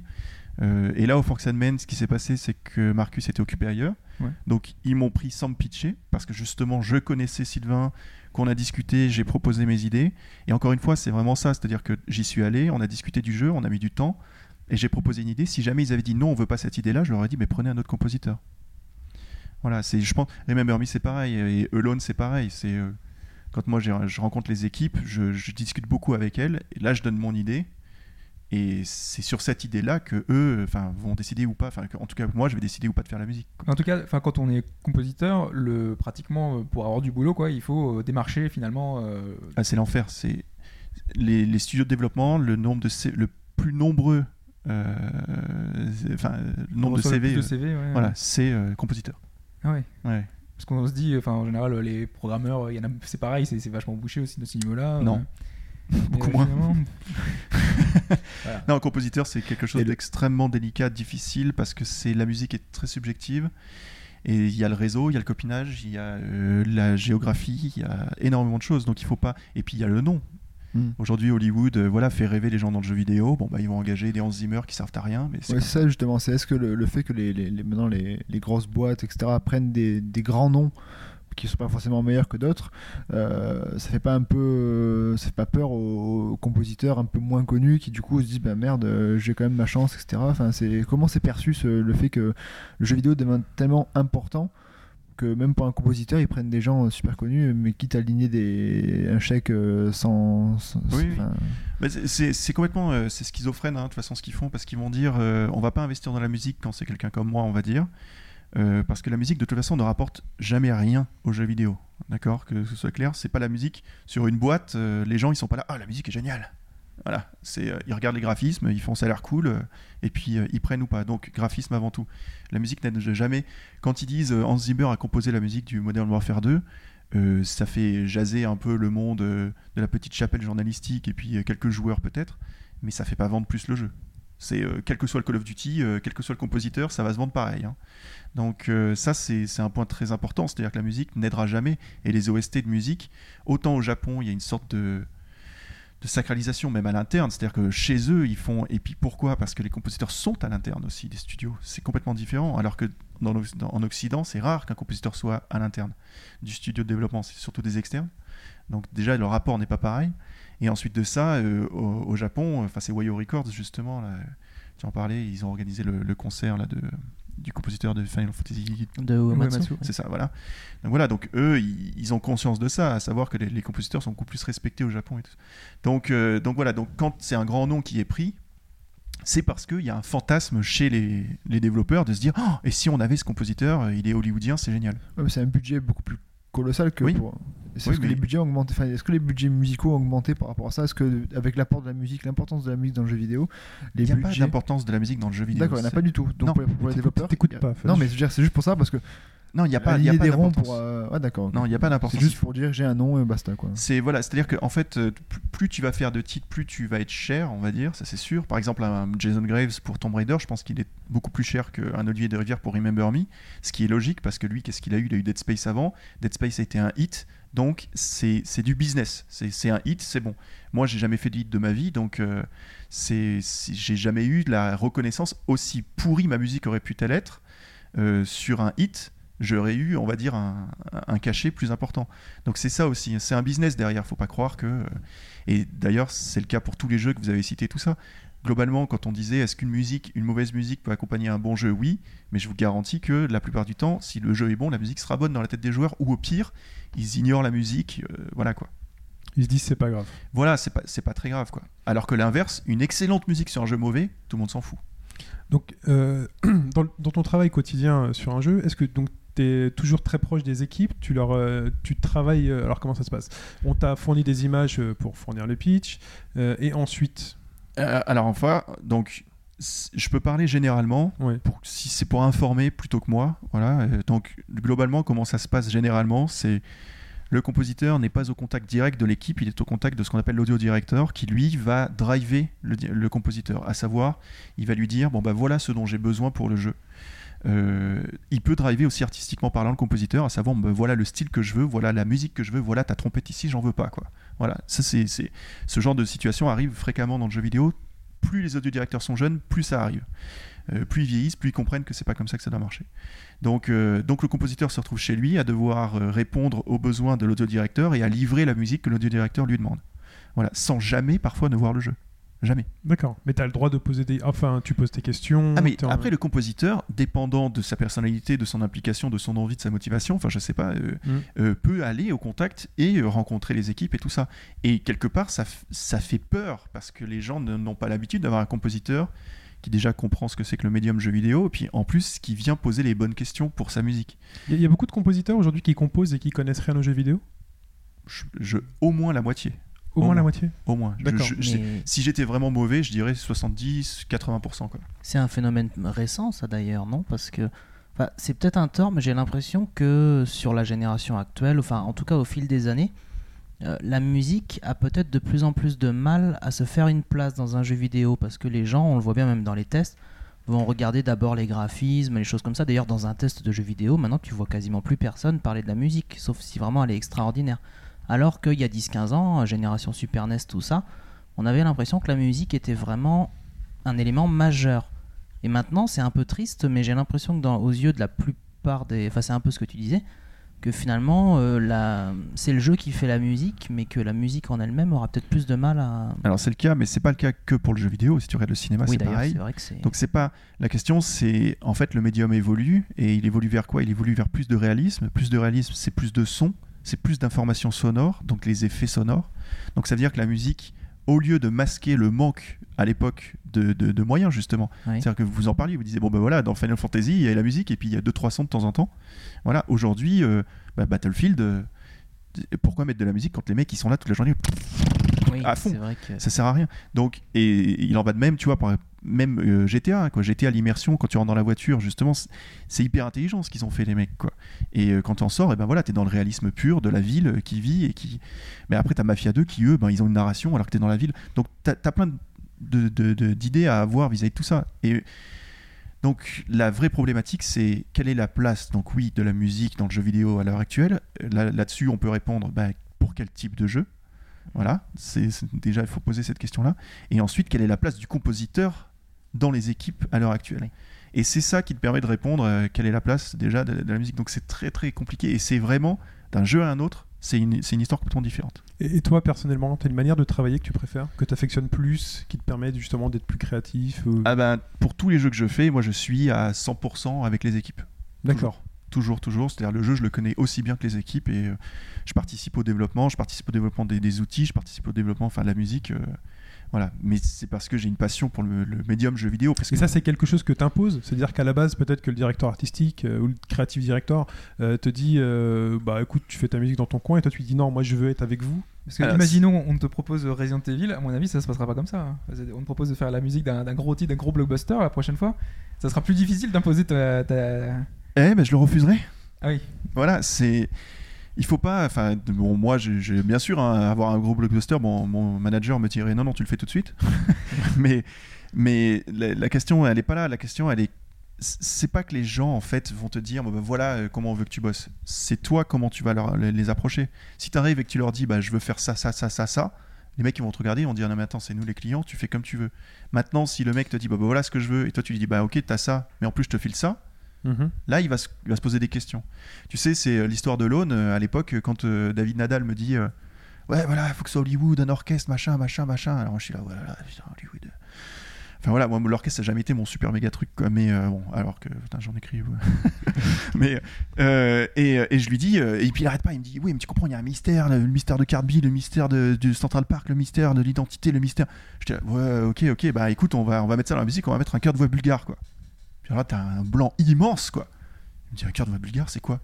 Je lui dis bah tu me dis mystère, moi je te dis mystère des voix bulgares. C'était au tac au tac comme ça quoi. Et, euh, et là, il savait pas du tout où il allait. Puis il m'a dit, euh, ok, bah, vas-y, tente. Et donc, il est allé chez Atari à l'époque, donc euh, New York, pour proposer le truc. Et il m'a mimé comment ça s'était passé. Donc, je vais essayer d'expliquer au lieu de le mimer. Mais en gros, le producteur regardait le jeu tel, euh, voilà, le mec blasé qui regarde un jeu en se disant, bon, bah, ouais, on va peut-être le faire, peut-être pas. Et d'un coup, quand il a entendu les voix bulgares rentrer, alors qu'il était complètement avachi dans son siège, il s'est rapproché comme ça. Il a regardé le jeu, il s'est dit, ah, c'est pas mal. Et là, David est rentré à New Yo- euh, de New York et m'a dit, t'en mets partout. D'accord. Voilà. Donc c'était super marrant. Ce que je veux dire, c'est- c'était pas que c'était moi ma super idée et tout ça, c'est pas la question. C'est juste de dire que en gros, le compositeur, il faut aussi qu'il amène son lot d'idées que bah, ils décideront ou pas de garder quoi. Mais c'est et c'est comme ça qu'ils vont gagner en confiance et qu'ils vont comprendre ce que la musique peut apporter. Note c'est la même chose. Note au début, ben ils- c'est leur premier jeu, ils savent pas comment faire et puis euh, à la fin ils me disent Ah, euh, bah, tu sais quoi, euh, ouf, il y a de la musique, c'est ça apporte 50% en plus quoi. D'accord. voilà. Et euh, tu donc as travaillé donc avec des, des- des orchestres. Donc tu- tu peux les citer? Les orchestres. Ouais, avec qui tu as travaillé? Euh, j'ai travaillé avec le chœur d'enfants de l'Opéra de Paris, j'ai travaillé avec euh, le Boston euh, String Quartet du Boston Symphony, Ouais. Boston Cello Quartet, avec le Mystère de Voix Bulgare, avec le Philharmonia de Londres, euh, qui ont interprété la musique. Il y a l'orchestre de Cannes, il y a l'orchestre de Monaco. Alors, comment ça se passe? Il y a plein d'orchestres tous, très connus. euh, comment ça se passe quand tu rentres en contact avec eux, quand tu leur dis que c'est pour du jeu vidéo Euh, Parce que voilà, euh, Euh, alors, le jeu vidéo, ça reste, quoi qu'il arrive, un média qui est considéré, pas qui n'a pas forcément une bonne image auprès du, du- du grand public. Euh, donc, alors voilà comment ça se passe. T'as un chèque, et puis ils disent oui. Ça va pas plus loin que ça? Alors, bon, j'exagère, hein, mais donc voilà, de manière générale, c'est ça. Ok, donc c'est de la simple et pure prestation. Mais oui, disant, oui, oui, oui, il faut pas, il y a pas de, voilà, je veux pas, enfin oui, alors après j'aurais pu faire fantasmer les gens en disant Mm. oui, mais c'est à moitié faux ce que je viens de dire pour ce qui me concerne, et c'est là où c'est intéressant, euh, euh, c'est que si les gens voient que c'est quelque chose d'original, si les orchestres, si les chœurs, si euh, se disent oula, mais là c'est, c'est bien, et ben ils sont prêts à faire non seulement des efforts, mais surtout ils s'investissent beaucoup plus. Euh, C'était le cas pour le chœur d'enfants de l'Opéra de Paris. Il faut quand même savoir, j'ai 23 ans à l'époque. euh, Mhm. euh, je débarque, je dis bonjour les gars, j'aimerais écrire une musique de jeux vidéo et tout ça. Et l'équipe qui est là-bas, c'est la maîtrise des Hauts-de-Seine des- pour les enfants. Ils m'ont dit mais c'est génial ton idée de faire un jeu vidéo et tout ça. Et non seulement ils m'ont soutenu de A à Z par rapport à organiser les répétitions, ils ont tout fait eux, Mhm. mais financièrement ça a été inimaginable les efforts qu'ils ont pu faire, inimaginable. Et ils ont réédité la suite pour Obscure 2. Ils ont, ils ont mis encore plus de moyens et tout ça. Pour ce qui concerne euh, Of Orcs and Men, c'est pareil, le, le Boston Cello Quartet, enfin c'est quand même ça fait partie des musiciens les plus importants. Enfin, Oui. voilà quoi. Et ils ont fait des efforts euh, immenses parce qu'ils ont, ils ont vu le support, ils ont vu la musique, ils se sont dit c'est super. Donc il n'y a pas forcément que le chèque. C'est-à-dire que derrière, au, au début, le point d'entrée, c'est le chèque. Mais quand tu travailles avec eux et qu'ils voient que c'est quand même très intéressant et tu as quand même un retour positif. euh, Tout dépend du compositeur, de la manière. Je pense qu'un mec, euh, je dis n'importe quoi, d'accord, mais un mec lambda qui va écrire pour orchestre, qui va se faire orchestrer parce qu'il sait pas orchestrer, imaginons, c'est Mm. pas grave, hein, et euh, qui va euh, envoyer sa musique à des orchestres, il va faire euh, pitcher les orchestres, enfin, il va faire, faire des devis, des quotes. Et puis il va dire, bah, cet orchestre, euh, il est à temps, cet orchestre, il est à temps, cet orchestre, bah, on va prendre celui-là. Pourquoi de journée, le mec, il a eu le, Macedonia, euh, qui, qui super comme orchestre, quoi. hein. Enfin, je veux dire, on l'entend, malheureusement pour lui, quoi. Mais parce que justement, ils n'avaient pas les moyens, ils n'ont pas mis les moyens qu'ils ont mis dans un God of War. Et encore God of War, ils vont parfois à Prague et tout ça, quoi.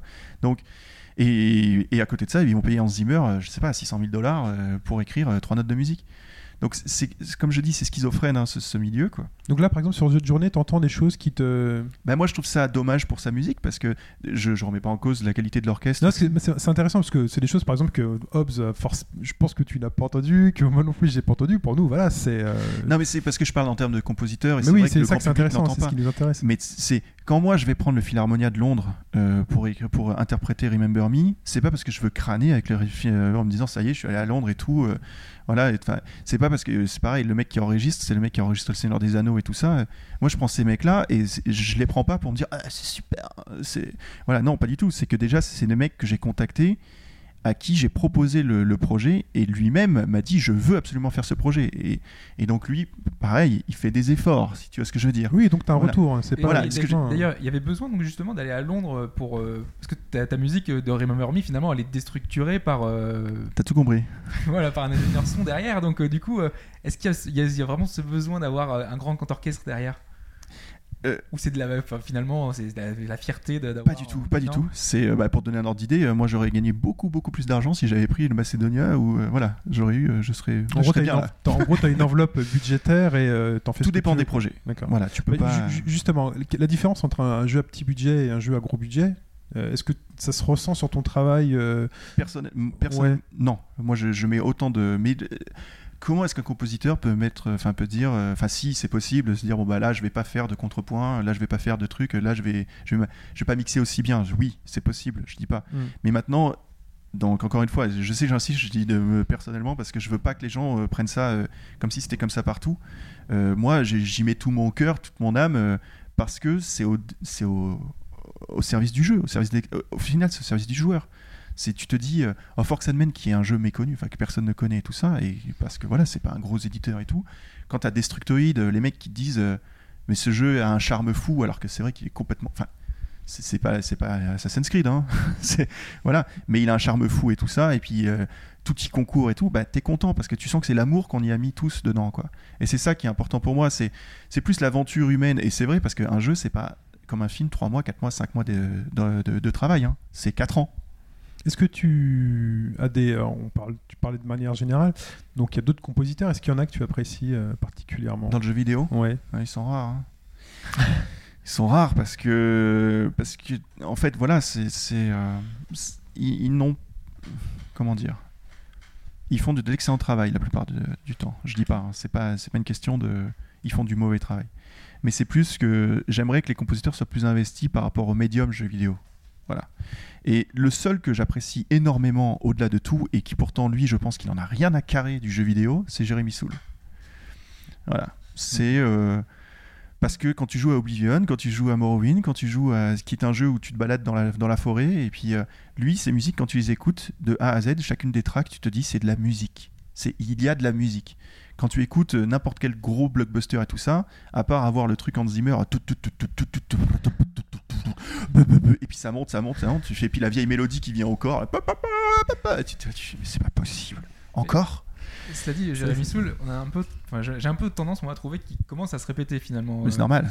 Oui, c'est un peu normal, mais bon, euh, on est là dans, un, dans une optique où on fait des, des- des jeux un peu toujours différents. Et euh, euh, depuis, on va dire, euh, enfin, je sais pas moi, enfin, euh, moi les, les bandes son Icewind Dale, enfin tout ce qu'il avait fait avant, je trouve ça c'était fabuleux quoi.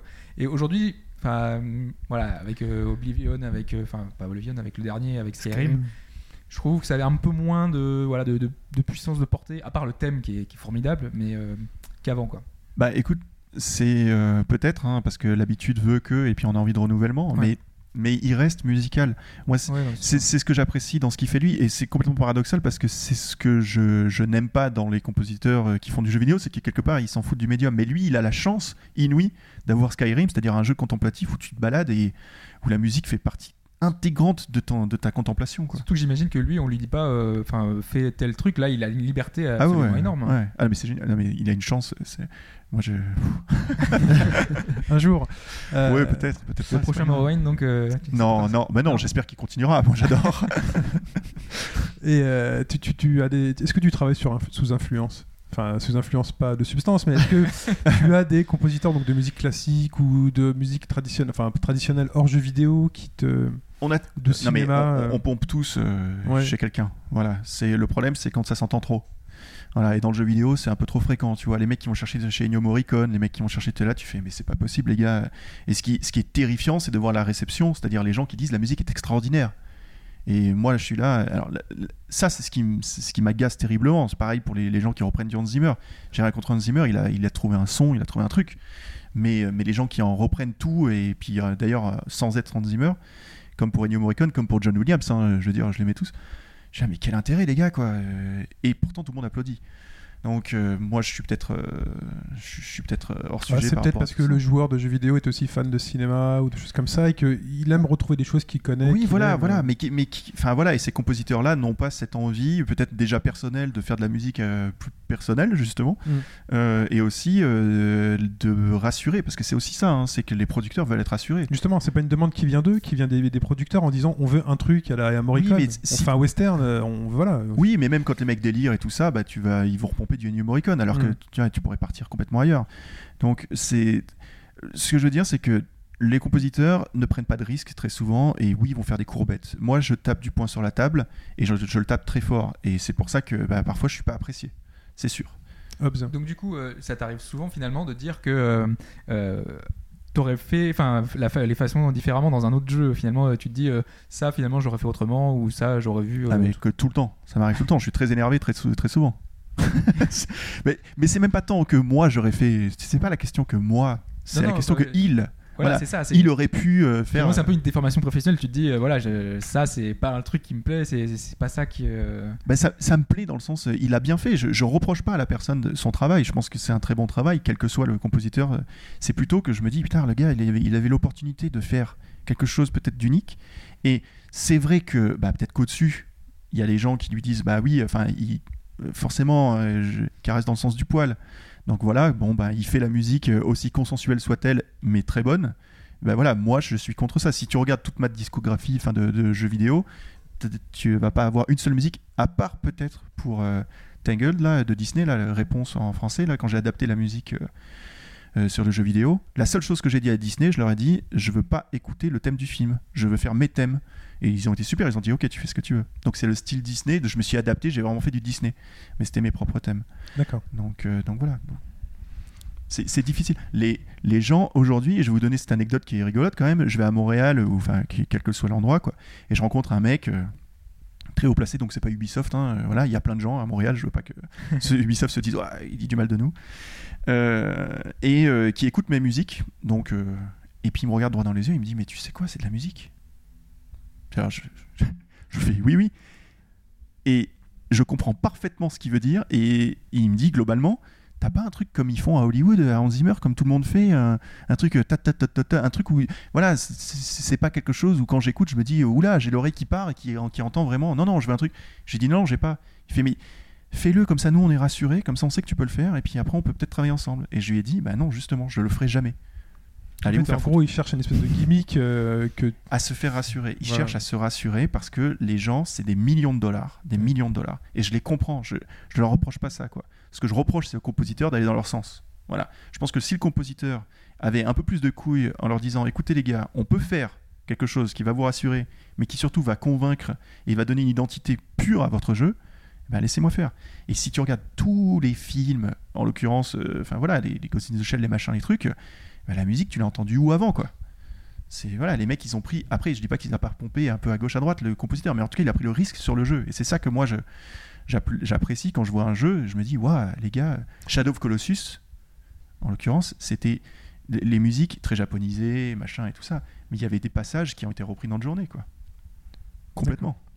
Est-ce qu'il y a un jeu, en fait, en gros, est-ce qu'il y a un jeu que- auquel tu as joué, tu as aimé la musique ou pas, mais en fait, tu aurais aimé faire cette musique-là? Tu as vu des situations du jeu, des, des- des trucs où tu t'es dit, euh, j'aurais tellement aimé le faire. Plutôt, mais- que, plutôt que de corriger, c'est vraiment, et j'aurais vraiment aimé le faire, parce que là, j'ai vraiment une super idée, ça aurait, euh, Non, mais je pense que c'est enfin c'est tous les jours. euh, Non, c'est pas. Disons que forcément, tu as des idées qui sont différentes, mais c'est surtout quand tu vois le jeu et que tu te dis ça fonctionne ou pas. Si ça fonctionne, tu, tu peux critiquer dans le sens tu n'aimes, tu n'aimes pas, tu vois, mais ça fonctionne. Et là-dessus, tu rien à dire. Donc, moi, je te prends le- les derniers Hitman et tout ça. Ils ont fait un, quand même un très gros travail d'implémentation musicale. Vraiment, les mecs, chapeau. J'aurais pas du tout fait ça comme ça. J'aurais pas. Mais c'est vraiment super. C'est un très bon travail. Pareil pour le assassin là. Le assassin. euh, le, le- travail d'implémentation, c'est la première fois vraiment qu'ils ont fait, euh, et ils me l'ont dit, hein, d'ailleurs Ubisoft, ils sont très contents, et c'est vrai, ils ont fait un super boulot d'implémentation, mais la musique, moi je ne serais pas allé là-dedans, mais d'un autre côté, la musique est très très bien faite. Donc je suis pas là, moi, à me dire, ah ouais, moi j'aurais envie de faire différemment et tout ça. Forcément qu'on a d'autres idées et tout ça, mais est-ce que je l'aurais mieux fait? Est-ce que, enfin, quand tu sais ce qu'il y a derrière les prods, quand tu sais la difficulté qu'on rencontre, je préfère pas, tu vois, je vais pas casser du sucre sur les mecs en disant ouais, mais attends, moi j'aurais fait ça. Non, c'est pas une question de casser du sucre. C'est vraiment Non, mais- parce que l'expérience t'a plu, le jeu t'a plu, cette séquence t'a plu et, et en tant qu'artiste, tu dis j'aurais aimé euh, y mettre quelque chose. Enfin, on va dériver sur une question. Est-ce qu'il y a une, une série ou un jeu pour lequel tu aimerais travailler? Parce que tu- Non, non, non, non, non, Non? non, non, non, parce que je considère. Enfin, j'aime bien les nouvelles IP en fait. Parce que justement, c'est là où tu peux créer. C'est du moment que tu as un truc nouveau. Tu vois, Assassin, je comprends pas du tout pourquoi ils sont passés euh, chez Lord Ba- Balfi là, euh, alors qu'ils avaient euh, le Jesper Kid, enfin Jesper Kid euh, auparavant. Plus, hein, Oui, mais c'est du business, c'est du business. C'est tout. C'est parce que voilà quoi. Donc le pauvre euh, Jesper, il s'est fait mettre sur la touche. Pareil pour Hitman. Bon bah c'est comme ça quoi. Moi je, je, je considère que c'est les nouvelles IP qui te permettent d'apporter un- une nouvelle identité. Et c'est là qu'il faut se battre. Et par exemple, un, un Watch Dogs, ça t'aurait intéressé? Euh, ça m'aurait intéressé, je vais pas dire non, voilà quoi. Maintenant, je pense que tu sais, enfin, je suis pitché pour Splinter Cell 6, tout ça, je peux le dire maintenant, enfin tout ça. Mhm. Et, et les mecs, je leur dis, je leur dis, enfin, je les ai vus là à Toronto et tout ça, et je leur dis, mais les gars, plus jamais quoi. Me pitcher plus jamais. C'est pas pour moi ce jeu. non mais voilà. Parce que c'est ce qu'ils recherchent. Enfin, ils ils recherchent ce que tu disais tout à l'heure. C'est. euh, Parce que on est, parce que moi, je considère que je suis pas le bon pour faire ce genre de jeu. Voilà, je je regarde le jeu, je fais, non, non, moi, je peux pas. Il y a des mecs qui vont le faire bien mieux que moi quoi. Mais après, peut-être qu'ils veulent prendre. Enfin, ils auraient peut-être aimé prendre des risques. Justement, C'est pas la question des risques là, c'est que moi, moi, je me considère pas bon pour le faire. D'accord. J'ai refusé des pitchs de jeux, des très gros jeux, j'ai dit non, je le fais pas. Et alors les mecs, ça, les- ça les fait halluciner, mais pourquoi et tout. Bah Deus Ex 3. Deus Ex 3, j'ai dit non. D'accord. Voilà quoi. Si tu le sens, tu le sens pas quoi. Ouais, Ouais, parce que, ouais. parce que je suis en relation avec les, les- les mecs et tout ça. Et le mec a été vraiment, euh, il, a, il a énormément apprécié que je dise non. Ok. Et depuis, bah, on, se, enfin, on se parle, on s'échange, machin. on- le- c'est l'audio directeur, Steve. euh, voilà, je lui ai dit euh, vraiment super boulot et tout ça pour le Deus Ex 3. Mais euh, voilà quoi, moi non. Et Comme ça, c'était pas, c'est à, quel niveau? Parce que tu dis que t'as fait du Disney quand même, t'as réussi à t'adapter à du Disney et tu sais faire à des, des moments, des morceaux plus mélancoliques, machin et tout. Enfin, qu'est-ce qui a fait que Deus Ex t'arrives pas, à- enfin, t'as pas réussi à. Parce que quand j'ai discuté avec Steve, la vision qu'il avait lui de la musique, la façon dont il voulait avoir la musique n'était pas celle de la série pour moi, Deus Ex. Voilà. J'avais en tête, moi, Deus Ex, tu vois. Donc c'est le fan en fait qui a parlé. C'est plutôt le, le respect, tu vois. Hmm. Dans le sens. Et, et ils, ont, ils ont gardé, tu vois. Les gens diront, ouais, mais il a vachement respecté et tout ça, euh, Maken, là. Mais, Mm. euh, mais perso, moi, je serais allé dans un trip beaucoup plus old school, quoi. Beaucoup plus euh, à la Deus Ex 1, quoi. Tu vois, le truc. Oui, il y euh, avait des sonorités quand même qui étaient très. euh, Enfin, vraiment rythmées et tout. C'était. Dans le 1 Oui, dans le 1. Oui, voilà, oui, oui. Ouais. Oui, c'est- très old school, quoi. Mm. Mais t'as pas une suite là que où, voilà donc disons euh, même si, même si c'est pas une nouvelle IP, un truc de ton de ton passé de joueur, de ton amour par exemple Deus Ex, un truc que t'aimerais revenir pour pouvoir justement ces sonorités que t'avais appréciées les réutiliser ou euh, Non, parce que le mec il les a faites et c'était parfait. ok Et Pas imagine, on te propose euh, Shenmue 3, euh, on te dit prends des risques, euh, fais ce que tu veux. Ah non, bah, je dis, bah, prends le compositeur, le premier c'était parfait. mais c'est vrai, mais pourquoi essayer de, de- de- à tout prix? Enfin, je- Déjà, enfin, quand ça a bien marché, quand c'était bien, mais continue quoi. Non, Parce que, parce que je considère que pour moi ce serait pareil. Si demain Remember Me 2 devait sortir et qu'il prenait un autre compositeur, alors que, imaginons que les, les- voilà, que les, que les reviews aient bien fonctionné, que les musiques et que la musique et qu'ils prennent quelqu'un d'autre, je comprendrais pas. Donc, je- je- je- de même, je vais pas comprendre qu'ils prennent quelqu'un d'autre que Jérémy Soul, à moins qu'ils changent complètement d'état d'esprit, que maintenant ça se passe dans le futur et qu'ils se disent bon bah. Et encore, Jérémy Soul, il s'éclaterait, je pense. Ouais, parce que le compositeur crée en fait aussi l'identité du jeu et la- Bien sûr. l'ambiance du jeu, Bien c'est ça sûr. en fait. Donc, si on prend une dernière question, si vous en avez une avant de passer à la dernière partie, tu, tu dis souvent que en fait c'est- beaucoup de boulot, enfin que ça te prend beaucoup de temps en fait de composer. Euh, Enfin, du coup, enfin c'est composé de quoi euh, finalement une journée euh, de, de- dans la vie d'Olivier de Rivière quoi? Euh, ça prend pas beaucoup de temps de composer. En fait, ça dépend quoi. En fait, si tu écris euh, de l'ambiante, euh, tu vas aller très vite, très très très très vite. Si tu écris de- du symphonique, tu vas aller beaucoup moins vite. Donc ça dépend du style. Mais c'est surtout euh, la manière dont moi je compose, c'est que la composition c'est un point, mais c'est après de l'adaptation. C'est ça qui prend beaucoup de temps. C'est-à-dire que moi, de mon côté, après, j'utilise Wise justement et je fais en fait le scripting de la musique. Et en scriptant la musique, bah, tu te rends compte de toutes les faiblesses et donc il faut que tu réécrives des choses, il faut que tu réadaptes. C'est ça qui prend beaucoup de temps. D'accord. oui, moi j'ai une question, une dernière question justement, comme tu utilises Wise, euh, tes musiques elles font partie des phases de test de, des- jeux? Tu y participes euh, en même temps? C'est-à-dire qu'on vous, on- comment ça se passe quand on teste justement le fait que ta musique monte crescendo, qu'on rajoute des couches? Alors, euh, même je pense que le creative director ne sait pas quand est-ce qu'il faut de la- quand est-ce qu'il y a de la musique ou pas dans son jeu. Donc si ça bug, Ouais. personne ne le sait, à part peut-être l'audio directeur et moi. D'accord. Donc les testeurs, eux, voilà. Maintenant, si les testeurs font un retour en disant j'aime pas la musique, Voilà. Mais non, mais c'est un test au-delà du bug. C'est le test. Oui, Est-ce oui. que finalement ça s'est bien adapté à Voilà, ton jeu artistiquement Ce, qu'on appelle les analystes et tout ça, enfin les, les focus tests.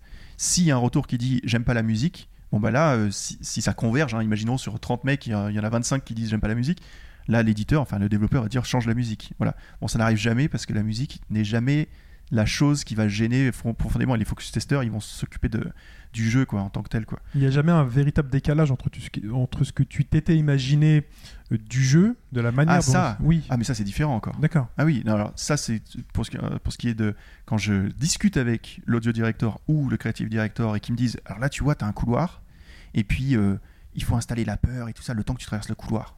Alors tu te dis bon bah ok euh, le couloir il va être immense parce que pour installer quelque chose il faut du temps.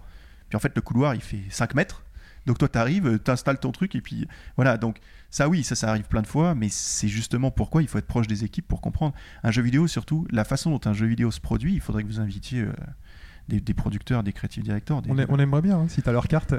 Ouais, bah, je bah, moi je peux vous indiquer plein de gens. ok, on Euh, garde ton mail. euh, et ben, et ben, ils vous expliqueront que euh, bah, ils ont un jeu en tête, et puis à la fin, des 100% du jeu, il y a peut-être 10% qui sortent pour de vrai, et c'est même pas les 10% des 100%, c'était les 110%, tu vois. D'accord. Voilà, c'est comme ça un jeu. Et donc là, t'es satisfait de Remember Me, a priori?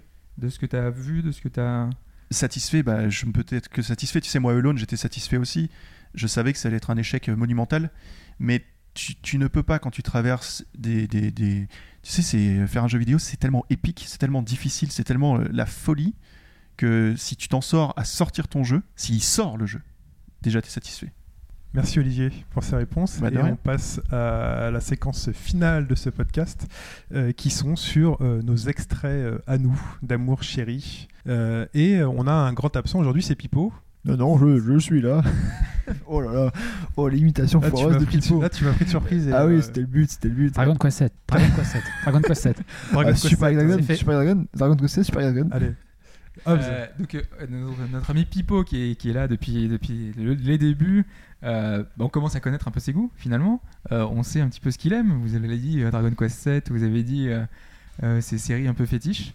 Et bah là, bah, petit jeu là, vite fait. euh, euh, D'après vous, euh, quels sont les titres? Parce qu'il m'a communiqué une petite liste de, de 5 titres qui, Ouais. lui- qui l'ont marqué. C'est un peu la question en fait. Donc euh, la question, ça va être. de- La chaise gagnante, elle est là. c'est pas un grand fan de FF6, il a pas mis du FF6 là-dedans. Là.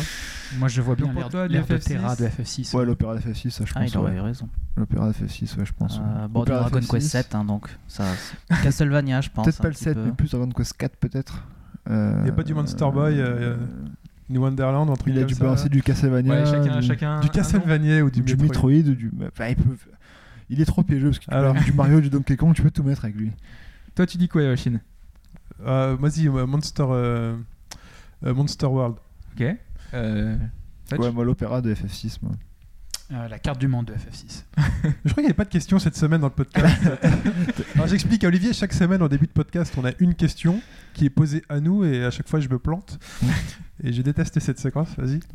Et donc, euh, Ashura, toi. euh, Euh, ouais, allez, j'allais dire un Léa Passion, mais non, Bayonetta, je pense. euh, Bayonetta, je pense ouais. qu'il est capable. Et je sais pas, Olivier, dans le. Je sais pas, comme ça. Il le connaît pas, un il titre, connaît euh, Un titre old school qui pourrait avoir des bonnes musiques et qui pourrait l'avoir euh, plus. euh, t- Toi, un titre old school qui, est- qui te plaît, par exemple. euh, Euh, le nom vient de m'échapper à l'instant. Agony. Agonie Ok. Oui. Ok, bon, on a noté tout ça et on, on va verra si. Amiga. euh, Ah c'est vrai, c'est vraiment une question, on ouais, aura c'est la vraiment réponse tout à question, l'heure. La réponse à la fin. Putain mais n'importe quoi T'inquiète Bon. pas, la chaise magique, elle est, elle, est, elle est cachée. Allez, ça, ça, ça, m'é- ça y est, je suis énervé. Euh, on m'a pas prévenu. Euh, donc on commence par Fetch. Ouais. Euh, Fetch, tu as trois extraits sonores. Ouais, parce qu'on a dit d'en choisir que 3 et c'est super dur de choisir que Voilà. 3. Et on- c'est allez. monstrueux, ouais. Et on se passe, on se passe le premier.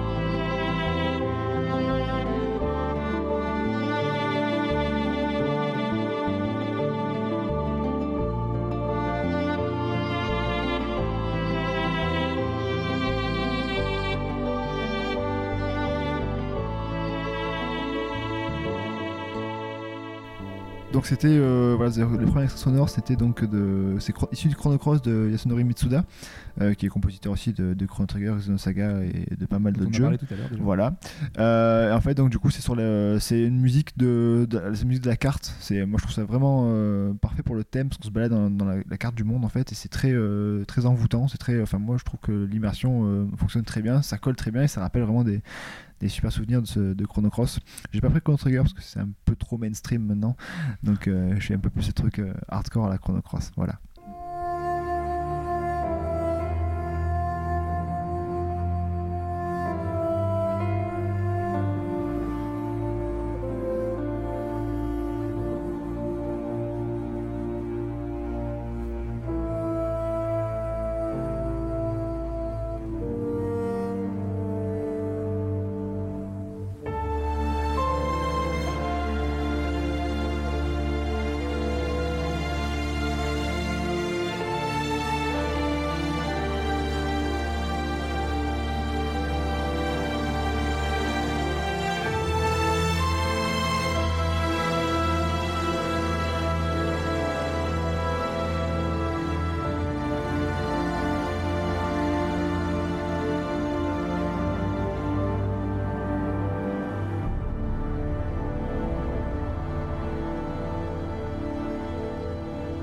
Deuxième extrait, donc euh, on en a parlé tout à l'heure pour rendre hommage à Norman Corbeil. Euh, c'est issu de Heavy Rain, donc euh, le jeu de notre David Cage national.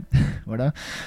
Moi j'ai mis le donc c'est le thème de, de Ethan Mars, donc le, le- Ethan Mars, le, le père de, de famille que vous jouez dans le dans le jeu. Le père de Sean Voilà. Et de, Jay- Sean et de Jaden aussi. Donc, Sean Non, et ben, personnellement, moi, ce thème est extrêmement touchant, je trouve. C'est vraiment un, thème qui m'a vraiment permis de voyager, de bien m'immerger- dans le jeu. Et euh, c'est vraiment, euh, je trouve, c'est vraiment, ça colle vraiment au jeu. Ça fait partie intégrante du jeu, la musique dedans. Et c'est vraiment euh, rendre hommage à ce à ce compositeur qui a fait du bon boulot sur euh, je sais pas ce qu'il a fait à côté d'autres mais en tout cas dans Heavy Rain ça colle très bien et ça se marie très bien voilà Allez, le troisième.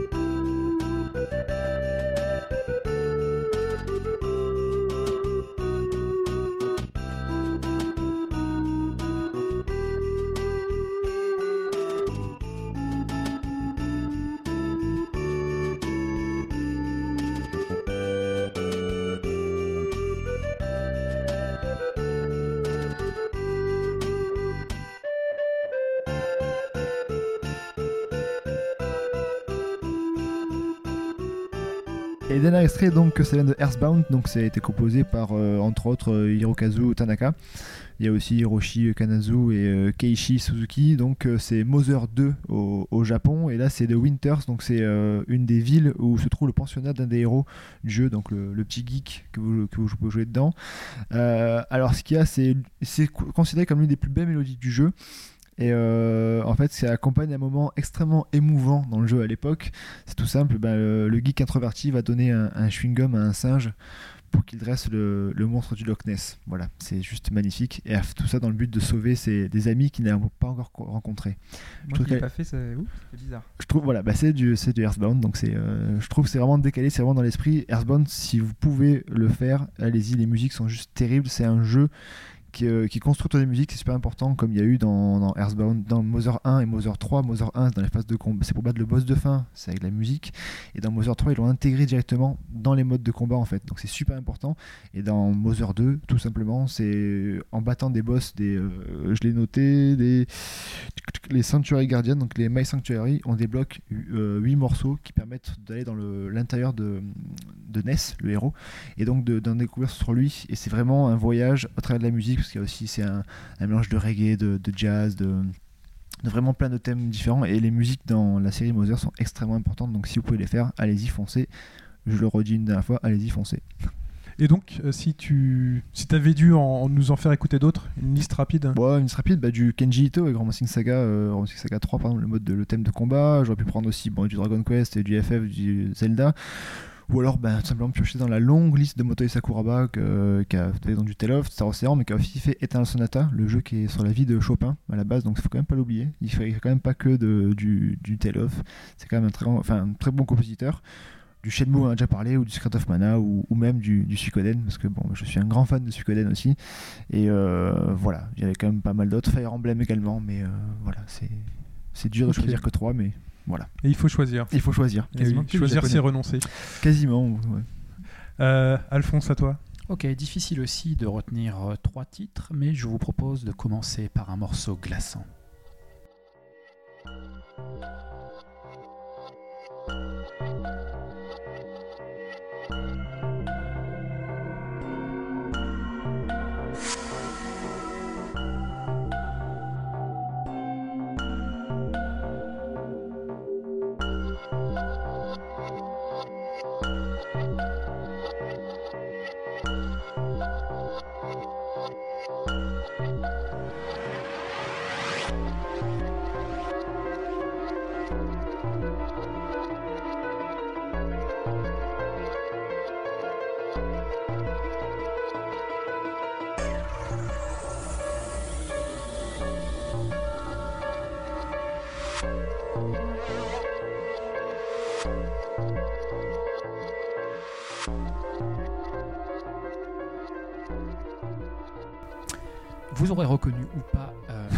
Extrait de Nine Hours, Nine Persons, Nine Doors, euh, d'une composition de Shinji Ozoe qui a beaucoup travaillé avec Namco, notamment dans les années 90, sur des titres comme Ridge Racer, Tekken.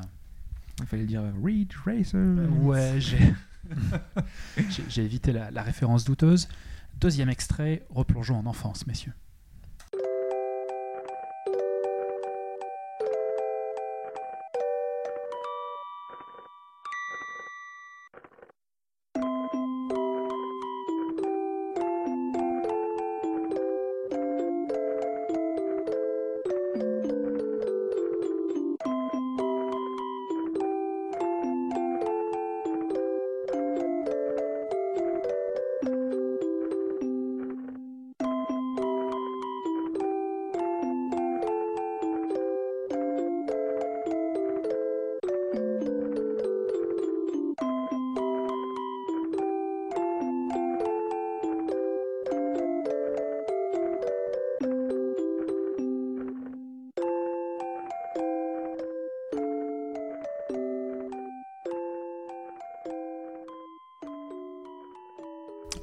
Reconnu du Koji Kondo, célèbre compositeur qui travaille notamment pour le cours de Nintendo, et euh, de cette petit extrait de Yoshi Story 1995.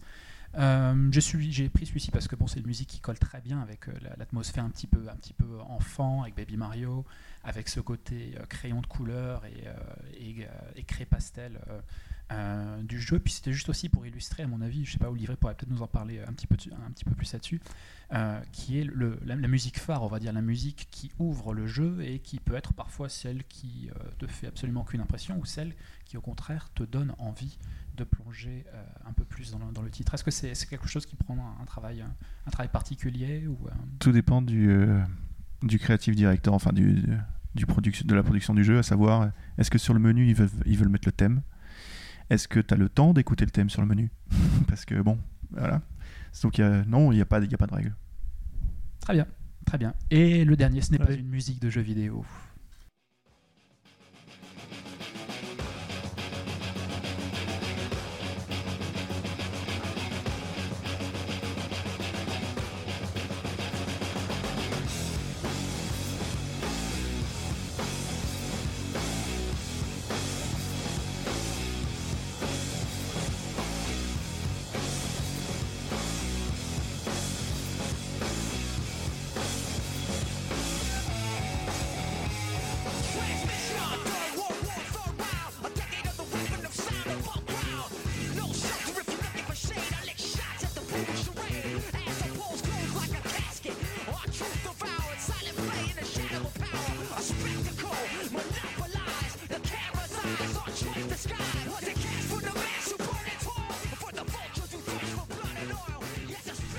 C'était l'instant dédicace à Hugo Voilà. Chavez, au camarade Hugo Chavez. Mes oreilles euh, te disent merci. N'est-ce pas Vous aurez reconnu Guerrilla Radio de Rage Against the Machine, qui était le titre d'ouverture de Tony Hawk's Pro Skater 2 à l'époque sur PlayStation et qui était l'un des premiers titres, à mon sens, à avoir une tracklist aussi longue et d'aussi bonne qualité avec des groupes extrêmement connus de la scène punk et de la scène euh, Ska aussi, ska aussi, rock. ouais, euh, ouais. Donc ce qui te plaisait, c'était de réécouter des gens que tu connaissais déjà. Non, je ne le connaissais pas justement et ça m'a permis de découvrir énormément de groupes. Il y avait, Ouais, comme il y avait Gran Rage Against Turismo. Machine, euh, Gran Turismo, il y avait euh, Cardigans, il y avait. euh, Il y avait, il y avait Il y avait. Feeder, je suis obligé d'en parler aussi, parce que j'ai avait Feeder aussi. comme ça. Enfin bon, c'est des jeux qui ont apporté de la musique euh, Ok. ultra connue dans le jeu vidéo. Quoi. Ok, merci Alphonse. Je vous en prie. Ashura, Oui, euh, eh bien donc moi, euh, en tant que fan de Suikoden, je pouvais Ah pas bon ne pas en parler. C'était, c'était limite une obligation. c'est limite trop facile en fait. hein. Ouais, ouais, euh, c- c'est un peu prévisible euh, ma liste, euh, mais bon, écouter. alors on peut commencer donc avec un premier extrait.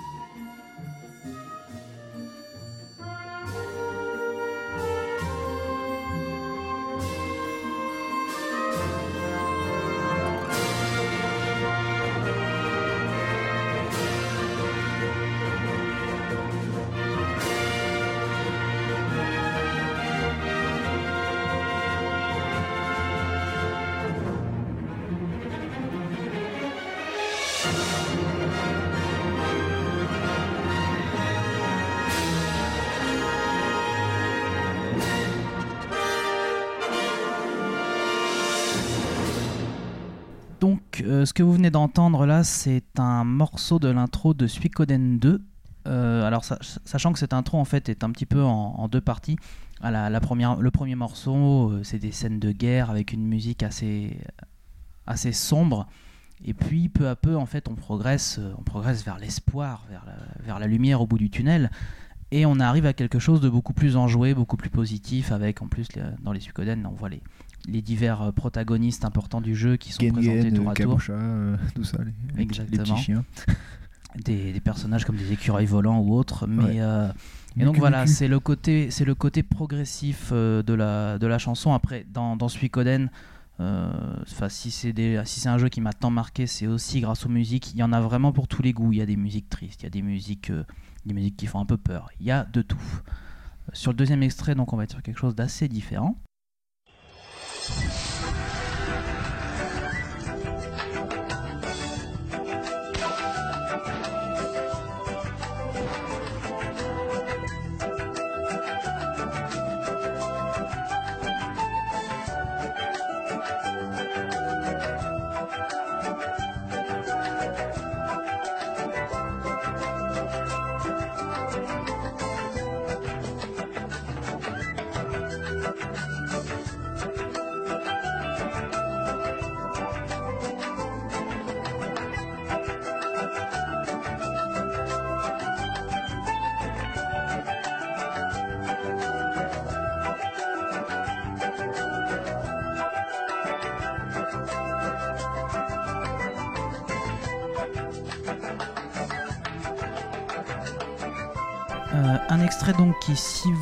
été attentif en début de podcast, devrait vous rappeler quelque chose puisqu'on est toujours sur du Monkey Island. Cette fois-ci, on est sur le 3 et la technologie ayant un petit peu avancé entre, entre cet épisode-là et le précédent, on voit que c'est un petit peu différent avec notamment l'usage d'un instrument euh, qui, si je ne dis pas de bêtises, s'appelle une calypso euh, qui donne un air un petit peu plus euh, caribéen, on va dire, à la, à la musique. On sent qu'on est on sent qu'on est plus chez les pirates euh, dans, dans ce genre d'ambiance euh, et c'est typiquement le, le genre de le genre de choses qui n'auraient pas été possibles à l'époque euh, à l'époque du 2.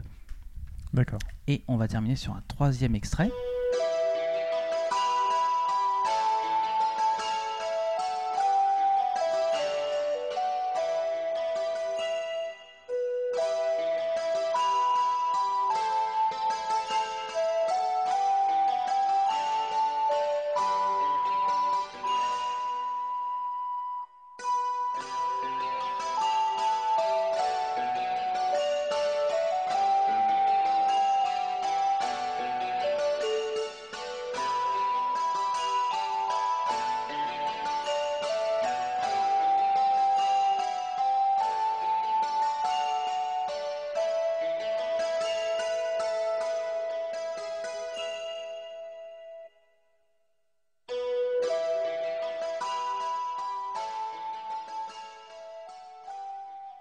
Et là, on est toujours sur les pirates, mais alors cette fois-ci, euh, les pirates à la japonaise, on est avec euh, Skies of Arcadia, donc un RPG euh, sorti sur Dreamcast.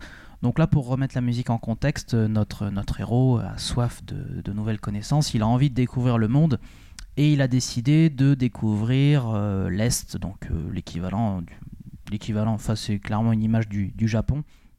Sauf que pour y aller, donc il doit passer par un, par un détroit, ou je ne sais plus exactement comment ça s'appelle, mais quelque chose de très flippant. Et il arrive dans cette ville qui s'appelle Esperanza, euh, de façon très ironique, puisque en gros c'est une ville remplie d'alcooliques et de déprimés.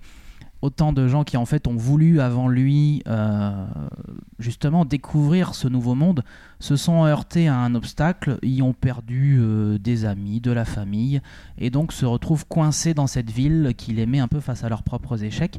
Donc voilà, t'arrives là-dedans, toi tu te dis yes, je vais découvrir un nouveau monde, et t'arrives là-dessus et tu te prends un coup sur la tête. Ça te fait comprendre que euh, derrière il, il y a quelque chose de pas forcément facile qui t'attend. Après, on reste sur du jeu japonais. Hein, euh, un peu- C'est-à-dire surtout qu'ils ont eu tellement de, de combats avant pour arriver là que. pff, Oui, de toute façon, après, c'est vrai que les mecs sont plus forcément à ça. Après, bon, c'est un. euh, voilà, après, il y a la petite musique un peu triste ou nette. Euh, personnellement, il en faut pas beaucoup plus pour me mettre Et, dedans. et donc, si tu avais dû en choisir d'autres, ce serait toujours dans la même Euh, lignée? Pas exactement. Alors, c'est- des, euh. des trucs qui vont pas plaire à, à Olivier parce qu'en fait, moi, j'avais notamment retenu Wild Arms avec justement la reprise de la musique du bon euh, La Brute et le Truand de, de Morricone. C'est la musique en fait sur la carte qui, qui moi, j'aimais, beaucoup. Euh, Lemmings, pareil, à l'époque, en fait, Lemmings, c'était surtout des reprises de chansons existantes, mais euh, c'était fait de façon sympathique. C'est le, Kingdom- côté- c'est le côté chiptunes en fait qui t'a plu, euh, Euh, ouais, un petit peu plus, parce que c'est vrai que c'est pas le même genre de, de jeu. Puis Kingdom Hearts qui reprenait du Disney. Donc là, on est que sur de la reprise. Tout ce Olivier euh, Mais la reprise, j'ai jamais dit que j'étais contre la reprise. Ah. C'est que les, que les gens, euh, quand, euh, quand Kubrick prend de la musique classique et la met dans son film, je trouve ça très bien. Justement, c'est la perfection. C'est, je suis contre le fait que ce soit de la copie de quelque chose qui existe déjà et de, de dire voilà c'est de la c'est, c'est- c'est de la musique que j'ai écrite moi enfin c'est non D'accord. voilà ça non Ah oui, non, les gens qui prétendent. euh, mais c'est de l'inspi- c'est tellement inspiré que ça en devient une pâle copie quoi voilà c'est ça moi qui ouais, me c'est la désespère limite entre l'hommage et la copie, en gros. ouais enfin en l'occurrence c'est jamais trop un hommage hein. Mais euh, à ce titre-là, est-ce que tu avais pensé de Red Dead Redemption, par exemple, qui est Ah, un une catastrophe pour clin moi. d'œil hein. Ouais, c'était une catastrophe, justement. La catastrophe, c'est pas tant que c'est. Ok, je reprends. Ça fonctionne parfaitement sur le jeu. Le système qu'ils ont mis en place était exceptionnel. Vraiment un super bon boulot. Une catastrophe que les mecs aient signé de, leur, de leurs mains, quoi. Ils auraient dû dire musique euh, inspirée d'Ennio Morricone à 100% et adaptée par nous. Voilà. C'est ce que moi j'aurais préféré. Mais ça fonctionne très bien sur le jeu. Et j'en place juste trois derniers, vraiment. Euh, la Metal Gear Solid 3, la musique euh, qui s'appelle Debriefing, qui intervient à la fin du jeu. Bon, je vais pas spoiler. Hein. Euh, le jeu, le 999 de, de Alphonse, avec euh, vers la fin du jeu, il y a une musique. On fait un sudoku, donc ça a pas l'air comme ça, et pourtant la musique est particulièrement prenante. On a Ouais, du mal à croire comme ça. On arrive à avoir de On la- arrive à avoir des émotions sur un sudoku, c'est c'est vous dire la performance. Et puis juste Diablo, on n'en a pas parlé, mais Diablo, les fameux accords de guitare, de la, le thème de Tristram. Je me souviens que c'est ce qu'ils avaient lancé à l'époque de l'officialisation de Diablo 3 pendant une BlizzCon, et il y avait tous les nerds qui étaient, qui étaient en feu juste à l'écoute de ces quelques petites notes.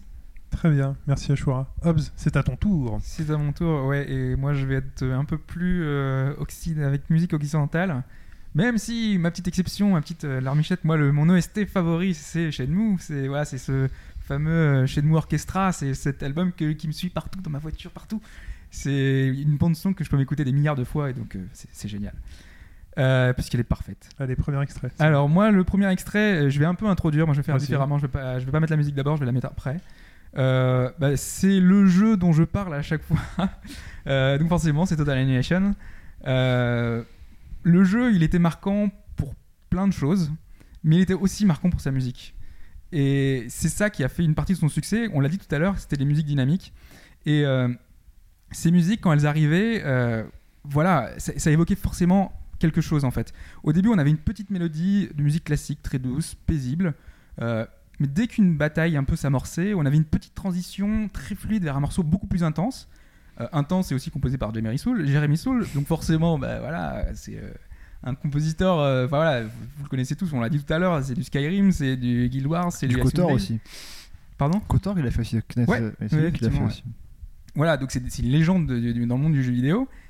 Et c'est une de ses premières bandes son. Et pour beaucoup, ça reste encore une de ses meilleures. Euh, en tout cas, pour moi, c'est c'est sa meilleure. Et le morceau que je vais vous passer, faut s'imaginer que une bataille s'annonce.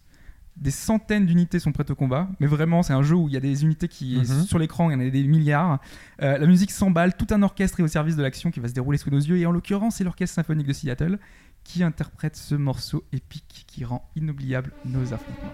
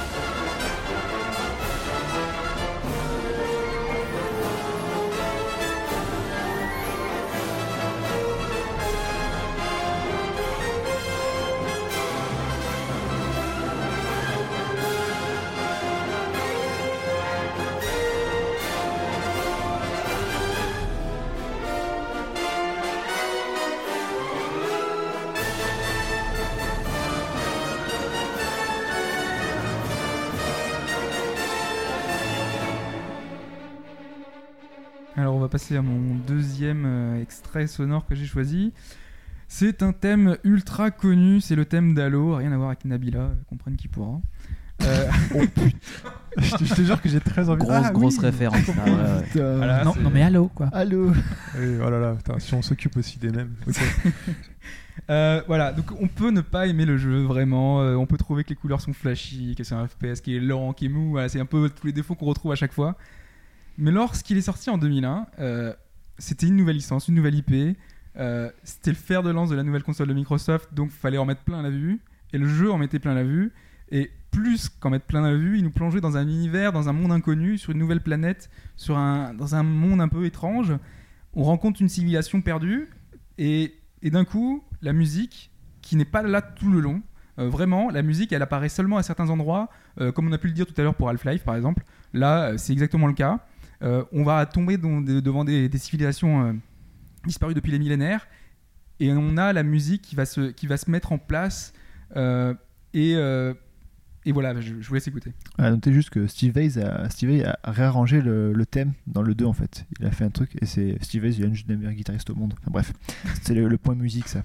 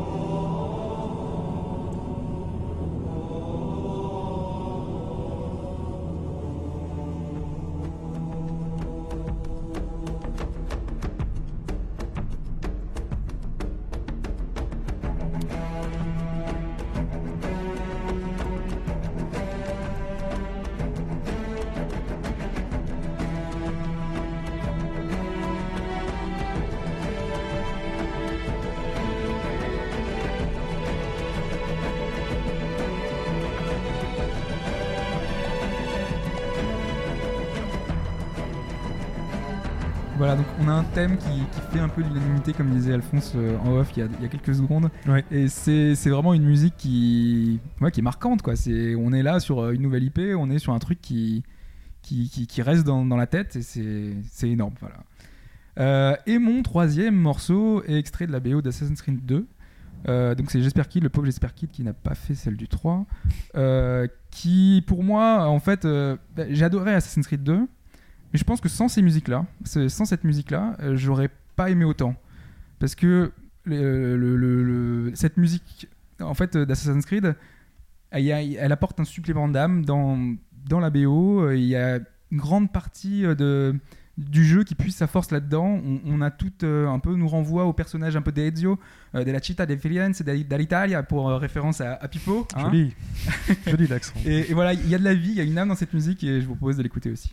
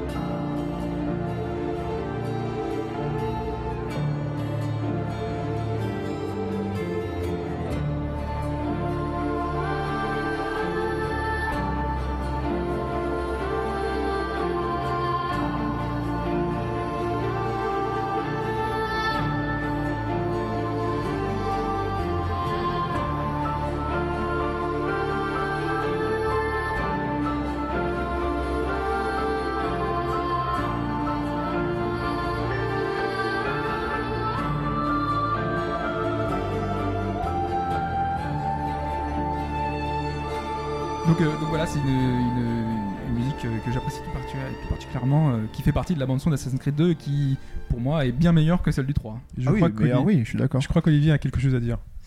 Oui, puisque j'ai pu m'entretenir avec euh, les personnes qui ont participé à ce jeu-là et leur demander pourquoi est-ce que ce thème euh, arrivait donc au début, donc les premières parties du jeu, c'est-à-dire ils installent bien le thème et puis ensuite on l'a plus jamais, plus jamais, plus jamais, plus jamais, jusqu'à un moment une sombre mission dans laquelle il faut faire euh, trois sous-quêtes et euh, sur l'une d'elles c'est de parcourir de toit en toit en moins de quelques minutes et d'un coup, alors qu'on est en train de faire une mission de merde, Mhm. on a le thème. Alors que toutes les autres missions euh, très importantes, il n'y a pas le thème. Euh, elles, y, elles y étaient pas. Et là, le- les personnes en charge de ça m'ont dit bah oui, bah, manque de temps. Ah, le Voilà. drame.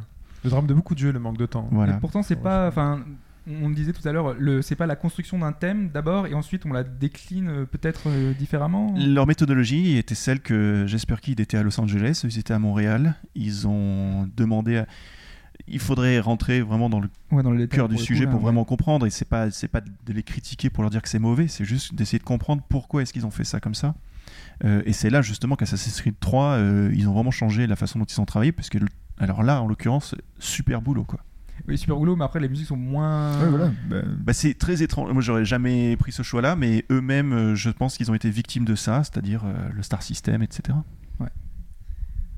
Voilà. Et puis euh, tout à l'heure, Olivier disait que il n'y avait pas vraiment de musique euh, avec une nouvelle IP qui était aussi marquante que, que Halo. Euh, pour moi, enfin, je l'ai pas cité, mais euh, Mass Effect avait un peu cet univers, un peu ce, Clairement, oui. ce lancement un peu de- d'univers un peu à lui. Euh, Oui, pas dans l'utilisation après peut-être de la- dans le jeu, mais en tout cas. euh, bah, c'est cotonneux, euh, c'est en suspens Mass Effect, quoi. C'est, je dis pas, c'est-à-dire que tu entends les premières notes au tout début que tu fais start et que tu vois la planète. ouais, Voilà, ça. ça, ça marche super bien. Après, la, la soundtrack en elle-même, bon, entre nous, entre Français, ils entendront jamais ça, mais c'est quand même la honte, quoi. C'est non mais sincèrement quoi, les mecs ils utilisent des synthés tout pourris, euh, ils ont enfin Bah, c'est peut-être un, c'est peut-être un choix. Moi, j'ai- enfin, Non. moi, je le perçois justement comme un choix, Non. justement un truc un peu rétro-futuriste. Non. Enfin, non. non non non non non non c'est manque de manque d'ambition. C'est pas la faute des compositeurs. euh, Je, je, je reproche pas aux compositeurs. hein, C'est juste euh, voilà la production n'a pas donné les moyens pour eux de faire vraiment de de la, de la musique de qualité quoi. Mais quand on voit que pour Assassin's Creed 3 ils sont allés enregistrer c'est pas Sofia, mais je crois qu'ils sont allés enregistrer, euh, je sais plus trop où, enfin là-bas. Mhm. On se dit, mais c'est quand même fou, quoi. C'est Assassin's Creed, Assassin's Creed 3, ils vont enregistrer dans un orchestre. Après, est-ce que la musique a besoin d'avoir un, un bon orchestre et tout ça C'est une autre question. Et je pense que c'est légitime pour Assassin 3. Autant Mass Effect, euh, le côté euh, space opéra, si ça avait été un vrai orchestre, je peux vous garantir que ça aurait changé complètement la donne, quoi. Moi, je trouve ça réussi déjà sur Mass Effect. Mais euh, c'est. Parce que le jeu est une réussite. Mm. Si, tu avais, si ça avait été sur, je te dis n'importe quoi, euh, euh, je sais pas, Alpha Protocol, tu vois, enfin un truc, euh, tu as peut-être pas joué, tu vois, et ben Non, t'aurais même fait. pas remarqué la musique. Je suis sûr. Je sais pas, moi j'ai des souvenirs de justement de cette musique d'ouverture de Mass Effect. Et puis quand on ouvre le codec, euh, qui est Oui, la voilà. voix qui nous raconte. euh, Les deux, les deux musiques euh, ambiantes euh, qui marquent, peux ce sont ces deux-là sans orchestre. Mais Voilà. après, la soundtrack, c'est pour ça que je parle de. D'accord. Bon, après, nous on était aussi sur des thèmes, enfin, Surtout tous des thèmes, euh, en eux-mêmes, pas peut-être pas toute la bande son et toute l'utilisation. euh. Non, bien entendu, mais moi, moi c'est sûr que je regarde un peu trop Ouais, non, les choses dans le détail. C'est juste que Mass Effect, la seule chose que je leur reprochais, si jamais je devais, par rapport à vous, avoir un, un contre-avis, ce serait que la mélodie n'est pas aussi marquante que celle d'Halo. Mm. Voilà, Moi, c'est, Halo, moi, c'est pas vraiment en termes de mélodie Mass Effect. hein. C'est vraiment en termes de. le mood. de ouais, voilà. Ouais, de ouais, sonorité. Ouais, Vraiment, je suis d'accord, je suis Ça d'accord. prend quoi. ouais. Oui, je suis d'accord.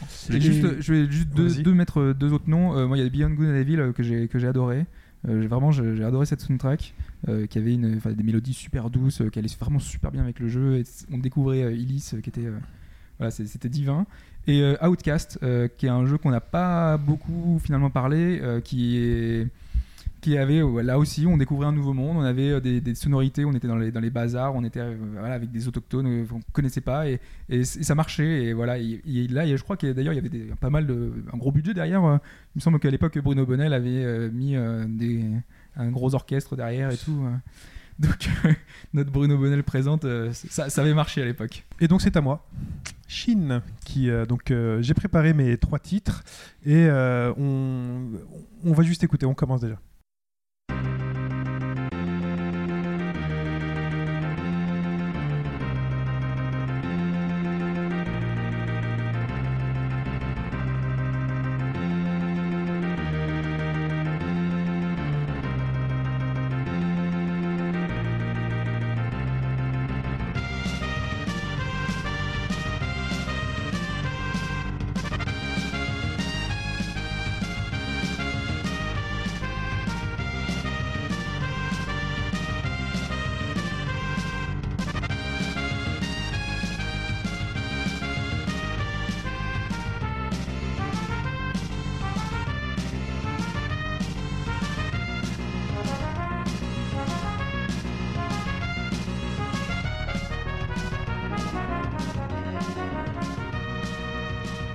Et donc on commence par F0, euh, jeu sur Super Nintendo avec euh, cette euh, musique, je trouve ultra speed, méga futuriste, qui collait parfaitement au jeu à l'époque.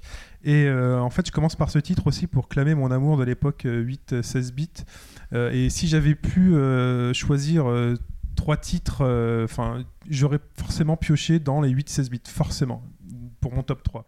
Euh, seulement, voilà, il y a d'autres, il sentiments que j'ai ressentis dans, dans ces, dans ces, dans ces périodes-là. Hobbs Ouais, euh, moi, euh, si s'il aurait fallu choisir un jeu de course dans ce univers-là, moi j'aurais pas choisi sur 8 moi j'aurais choisi un Wipeout euh, 2097 avec des titres qui allaient euh, vachement bien dessus. Quoi. Bah non, moi j'aime bien justement cet aspect chiptunes. Je suis, euh, enfin voilà, pour moi c'est le pixel de l'audio. Autant dans un autre podcast j'ai déclaré mon amour du pixel, autant là je déclare mon amour du pixel audio. Et j'aurais pu, donc j'ai choisi F0, je sais pas, ça m'a marqué parce que cette musique, cette boucle.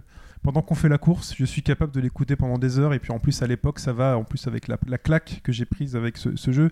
Mais j'aurais pu aussi citer euh, donc Street Fighter 2, chose qu'on a perdu aujourd'hui dans les jeux de baston. Je ne me souviens pas des musiques de stage des jeux de baston d'aujourd'hui. Tu te souviens de la musique d'intro de Street 4 Je- oui, Le euh, morceau de dance tout pourri. qui était euh, pourri, je m'en souviens parce qu'il était pourri, je serais incapable de le changer. Par contre, je vais me souvenir de la musique d'intro de Street 3.3 Online Edition, là, euh, qui est chantée, euh, qui a un rap un peu pourri, mais qui est pile dans le qui est pile dans le ton, donc j'aurais pu aussi citer Outrun, ces musiques que tu choisis et que tu écoutes pendant, pendant des heures, Rock'n'Roll Racing, qui, euh, voilà, Euh, mais enfin bon, je vais pas tous les citer, mais euh, voilà, F0 pour moi, vraiment c'est la boucle, surtout ce thème-là, c'est vraiment la boucle.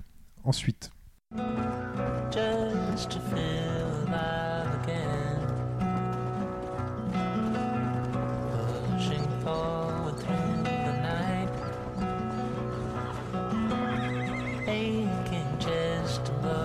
side.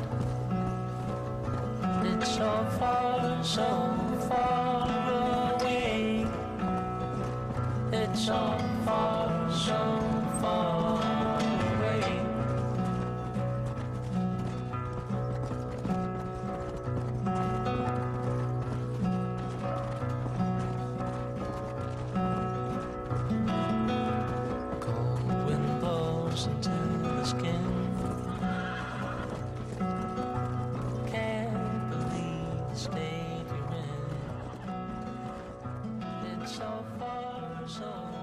Donc là, on, passe à, on est passé à Red Dead Redemption. Donc c'est José Gonzalez euh, avec un titre qui s'appelle Far Away, qui est une chanson. Et euh, en fait, Red Dead Redemption, euh, moi, je me suis, j'ai aucun souvenir de musique de Red Dead Redemption, sauf comme euh, l'a cité Olivier, euh, des repompages euh, de films de western spaghetti euh, classiques.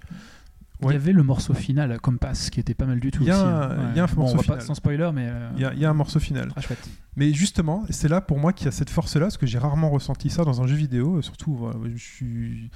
J'étais très pris dans Red Dead Redemption, et donc c'est le moment où on passe donc des États-Unis au, au Mexique. On n'a pas eu de musique de tout le jeu, ou alors des bruits de trompette en fond, ou, enfin voilà, on n'a rien eu. Et tout d'un coup, on fait un long périple à cheval, et puis là, ça se, ça se déclenche. Et euh, j'ai trouvé ça juste fantastique. De, la, musique qui apparaît comme ça, qui prend son rôle, enfin qui joue un, rôle dans le dans ce voyage et qui m'a vraiment fait passer en me disant voilà, tu passes des États-Unis au Mexique et tu, tu vis ton aventure quoi. This was a triumph. I'm making a note here, huge success. It's hard to overstate my satisfaction.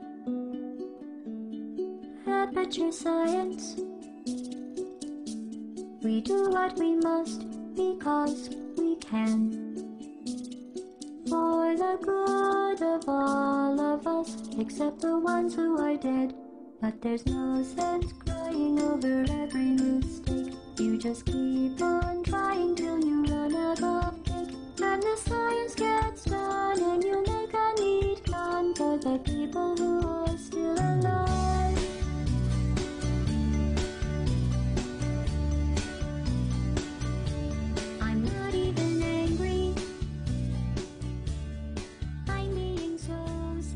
Et vous aurez reconnu la petite voix qu'on a en générique de notre podcast et surtout GLaDOS, euh, la voix synthétique démoniaque de Portal. Euh, donc c'est le générique de fin. Donc il faut aller jusqu'à la fin du jeu pour écouter cette chanson. Et euh, en fait, ce que j'aime et pourquoi j'ai choisi ça, c'est parce que déjà GLaDOS, c'est un, personnage auquel on s'attache quand on joue à ce jeu-là. Donc c'est rare les personnages, surtout les méchants, auxquels on s'attache dans un jeu qui est vraiment devenu emblématique. Quoi. Elle est devenue culte, cette voix. Elle apparaîtra dans, les films, dans un film au cinéma bientôt, dans Pacific, Rift. Euh, et ce que j'adore en fait dans ce morceau, c'est que c'est quelqu'un qui nous a mené la vie dure pendant tout le jeu, euh, qui nous voulait du mal, qui voulait nous tuer. Et, euh, mais finalement qu'on trouvait quand même sympathique et ça finit en apothéose parce que finalement c'est un personnage du jeu vidéo qui chante ce générique de fin en racontant un peu, en nous parlant et en nous disant ouais voilà tu m'as fait du mal, euh, je voulais je voulais ton bien et ainsi de suite. Et j'ai trouvé enfin ce, ce- cet aspect-là euh, purement génial de donner vie comme ça à un personnage de jeu dans, dans, dans une chanson finale. Après, le tout se fait quand même sur un ton très humoristique. Très humoristique. Qui est là du début à la fin. C'est aussi pour ça qu'on aime bien GLaDOS. C'est parce qu'elle est marrante aussi. Mais elle voulait, C'est- notre- elle voulait nous tuer. Oui. Et j'ai jamais vu mon gâteau. Voilà. Donc, euh, euh, voilà. Donc, j'aurais pu donc citer donc, tout ce que j'ai dit tout à l'heure, donc les Street Fighter 2, tout ça, les Sonic 1, 2, et puis Mass Effect. Et voilà. J'aurais aimé aussi euh, peut-être mettre quelques notes du, du Mass Effect justement pour le mood, comme tu dis, Olivier. Donc voilà pour moi. Euh, Olivier, peut-être que si tu as deux, un ou deux titres, est-ce que, tu aurais aimé qu'on passe? En fait, en, vous écoutant parler, je me disais que vraiment, c'était pas tant la musique qui vous marquait, mais la musique avec le jeu. C'est fort probable. C'est vraiment, en fait, vous décrivez beaucoup plus votre expérience du jeu que ce que la musique représente. euh, Et parfois même, quand vous mettez des, des- des chansons, enfin des trucs comme ça, c'est même pas de la chanson dont vous parlez, c'est quand est-ce que c'est arrivé dans le jeu? Donc au final, c'est que c'est vraiment c'est ça le talent, enfin, de ceux qui implémentent cette musique-là, que ce soit le compositeur. Voilà, c'est d'en faire quelque chose d'unique et d'attaché. Et puis vous sortez de la musique de son contexte, bah, vous avez quand même le jeu. De même, vous jouez au jeu, vous savez quelle musique euh, sera là. Donc moi, j'ai pas en particulier. euh, Enfin, c'est comme vous, c'est-à-dire c'est plutôt mes jeux favoris euh, qui, m'ont marqué. Et donc les Halo, même Mass Effect, hein, je suis bien d'accord. Euh, Enfin, les Shenmue, les euh, Lost Odyssey, parce que ça n'a pas été cité. Je me disais, ça va être cité, non Euh, Parce que c'est le même mec que Shenmue, et comme c'est un japonais, je me suis dit. bon. Euh, et puis et puis voilà mais c'est je considère que c'est vraiment quand on aime un jeu que on va avoir le- l'amour de la musique qui, qui l'accompagne Euh, quand quand c'est pas le cas c'est-à-dire quand on n'aime pas le jeu bah, même si la musique est géniale on va pas voilà donc oui moi j'ai- j'aime tellement de jeux je pourrais en citer plein Et rien que Metro 2033 qui est quand même un jeu euh, complètement underground dont personne Mhm. n'a joué enfin il y a des morceaux de passage de guitare avec le mood, la voix, du, du russe en anglais et tout ça. Bon, tous les morceaux euh, action sont pourris, mais la guitare fait que ah, moi ça me donne un, c'est- des chills quoi. Tu veux qu'on Ouais. repasse un morceau? Non, non, pas la peine d'en passer un morceau parce que je sais même pas si c'est disponible. parce que c'est vraiment un bout. Et je, pense que les mecs, enfin c'est aussi ça, c'est-à-dire que dans l'industrie, les mecs ils savent pas vraiment comment euh, parfois mettre la musique en avant ou pas. C'est-à-dire est-ce qu'on la mixe devant, est-ce qu'on mixe derrière, est-ce que parce qu'il y a le côté redondant, il y a le côté. euh, Donc euh, il y a beaucoup de choses qui font que il y a des gens qui vont être sensibles, d'autres non. Moi, je dirais globalement, la musique de jeux vidéo, tant qu'elle ne deviendra pas quelque chose qui est propre aux jeux vidéo, euh, dans son langage, hein, j'entends, euh, ben, ça sera compliqué de dire euh, ouais, j'aime la musique de jeux vidéo, quoi. Parce qu'avant avant tout, c'est la musique en tant que telle, quoi. Euh, juste, tu disais tout à l'heure que en fait les titres japonais un petit peu, euh, enfin t'aimais peut-être moins ou c'était peut-être euh, que tu trouvais qu'ils étaient un peu overhypés du coup ou... Bah, c'est pas... Oui, oui, il y a... de toute façon, c'est... clairement, il y a de- une espèce de, de- de sacralisation du japonais qui, lui, euh, reprend de manière très surrupeuse, n'est-ce pas, nos grands canons du 19e siècle et euh, qui, qui va en faire des choses qui sont euh, bah, qui fonctionnent hein, je veux dire avec les jeux et qui font que bah, les gens sont là ah c'est très beau la musique mais en tant que compositeur donc là je me pose en compositeur euh, c'est vrai que c'est quand même très pauvre et euh, très très mielleux et voire euh, Enfin, vous mettez ça sur euh, les feux de l'amour, ça fonctionne, les gars. hein. Mais sincèrement. Mm. Donc, c'est. C'est un peu bizarre. Enfin, moi, que, que- que quand j'entends ça, je me dis, mais attends, mais les gars, enfin, mais c'est l'amour du jeu qui va avec, qui fait que vous appréciez la musique. Et je le comprends parfaitement, parce que moi, quand je fais écouter des musiques sur Amiga, que je, je trouve mais fabuleuses, et puis les gens m'écoutent et me disent, mais c'est dégueulasse, c'est pourri, puis c'est- le son est nul. Et je dis, mais non, mais c'est ça qui fait le charme. Donc, parce que moi, j'ai le jeu derrière, et puis j'avais 14 ans, 10 ans, enfin. Alors, est-ce que c'est de la ça. musique qui est censée être écoutée seule en, euh, Décorrélée de ce qu'on a voit à l'écran Ça dépend, il y a des soundtracks qui vivent très bien toutes seules. Hum. Et puis il y en a qui vivent euh, très mal toutes seules. Ça dépend, il n'y a, pas de cas général, je pense. Donc enfin, au final, c'est le, jeu qui va bonifier certaines mauvaises chansons ou mauvaises musiques ça se plutôt, peut, oui. plutôt que l'inverse, finalement. Ah, L'inverse ne fonctionnera jamais. Voilà. la musique ne pourra jamais faire en sorte que le jeu sera meilleur Voilà. dans le sens si le jeu à la base est mauvais. Voilà, mais bon, voilà, avec vos exemples de vieille musique japonaise toute pourrie, les gars, que vous adorez, bah, c'est le jeu qui est bon, qui vous a fait. euh, Oui, c'est le souvenir, c'est ce que disait en ça. introduction. De toute façon, euh, c'est exactement ça, c'est la manette de Proust. C'est-à-dire que tu te. re- Quand moi j'ai écouté pour la première fois, parce que j'avais jamais fait Final Fantasy VII, et ça fait des années qu'on me dit c'est incroyable, le mec il est quand même il est sacré, il est dans le panthéon des compositeurs de musique de jeux vidéo. J'ai écouté ça il y a à peu près un mois. Je te jure, quoi. J'ai envoyé un mail à mon pote en lui disant Bon, bah, je ne comprends pas. Voilà. Et lui m'a dit Parce que tu n'y as pas joué à l'époque, parce que tu n'as pas le souvenir embarqué avec. Et je lui ai dit T'as raison. Mais là, si tu me fais écouter là maintenant, ça fait peur. hein. D'accord. J'ai- rien. Je veux juste remettre. Oui. J'ai rien contre le compositeur, j'ai rien le- contre le fait qu'on puisse aimer et tout ça. C'est juste que la, la déformation qu'il y a entre la sacralisation. Parce qu'aujourd'hui, on sacralise John Williams. Mhm. Euh, quand on écoute ce qu'il a fait, moi je comprends. Je fais ah, je suis incapable, il y a pas de souci et j'en fais pas moi un sacre de ce mec-là. Enfin, j'ai pas envie de refaire du John Williams. Mais euh, à l'inverse, quand on sacralise un mec dans le jeu vidéo, en tant que compositeur, comparé au cinéma, c'est quand même la blague quoi. Bah après, il y a peut-être des mélodies euh, plus 16 bits euh, du Uematsu. Enfin, il, il a fait pas mal de trucs euh, après et avant, mais voilà, il faut peut-être écouter dans son ensemble. C'est peut-être pas que FF7 non plus. Quoi. Non, bien sûr, mais c'est quand les gens me disent FF7, FF7, FF7, et moi j'ai Oui, écouté ça, et c'est dire là pour deux heures et demie quand même, un truc comme ça. Enfin, je me suis tout tapé quoi. Ouais. Et euh, ça m'a fait vraiment très mal quoi, parce que j'ai j'ai pas compris. C'est pas tant que je, je n'aime ou je n'aime pas, c'est que je ne comprends pas. Voilà, c'est ça. C'est c'est voilà que regardez Jerry Goldsmith, enfin tous ces gens de la même époque quelque part, enfin dans les années 80, 90, putain, mais ce qui dégaine les mecs. Aujourd'hui, on est incapable de faire ça quoi. Merci. Euh, on passe à la réponse là, parce que c'est. je sens En que tu me regardes là avec. euh, Oui, non, mais c'est la, c'est la petite réponse. C'est euh, Pipo qui nous a laissé un petit mot avec, euh, ses, avec ses choix. Et donc tout à l'heure, vous nous avez cité quelques noms et on va voir que bah, vous avez pas grand-chose de bon.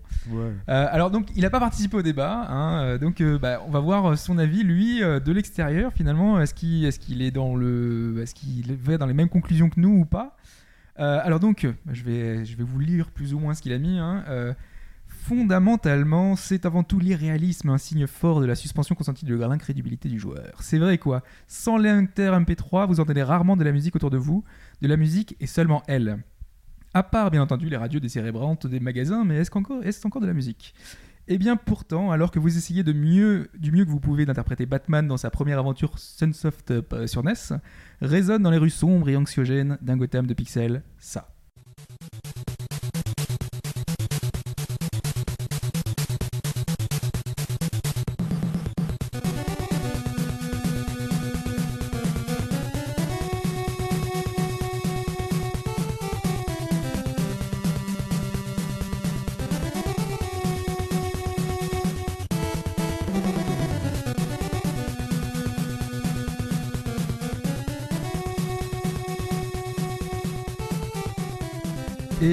Malgré l'économie obligatoire, on n'est que sur NES.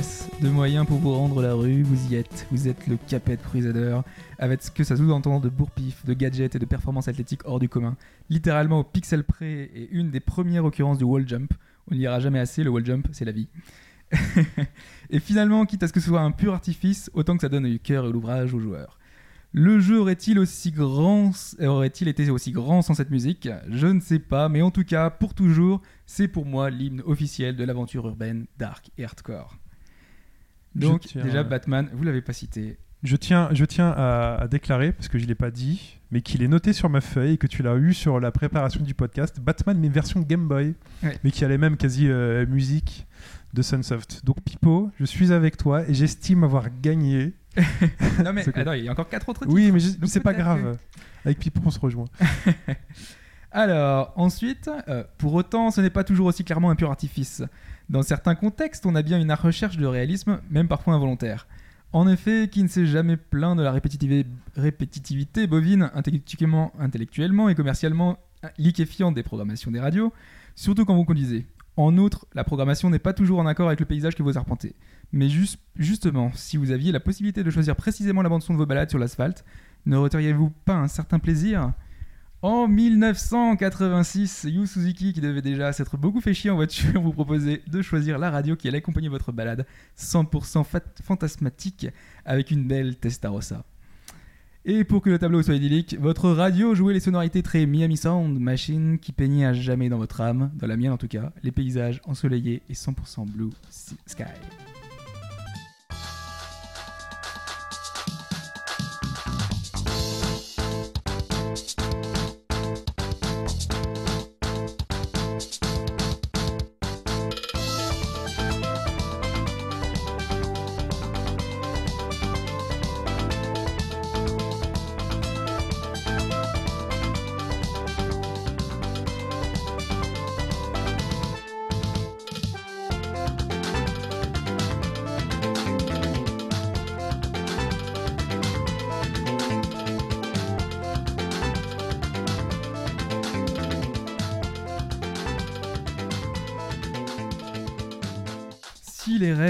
Ceux qui font du bien à l'âme avec une bande son, ce serait cette douche magique, de très loin le morceau le plus fondamental de l'histoire du jeu vidéo pour moi. J'aime beaucoup la douche magique. Merci Pipo. Alors, euh, troisième musique. Trêve de trip psychanalytico-nostalgique. Un monde qui danse, un monde où c'est la musique qui dicte presque le rythme de la vie. C'est aussi bien qu'un monde qui souffre. Aussi, loin de la noirceur et de l'humilité de Batman, la NES, toujours, recèle le thème qui habille pour toujours la période, mais aussi le genre plateforme et le génie des Super Mario Bros.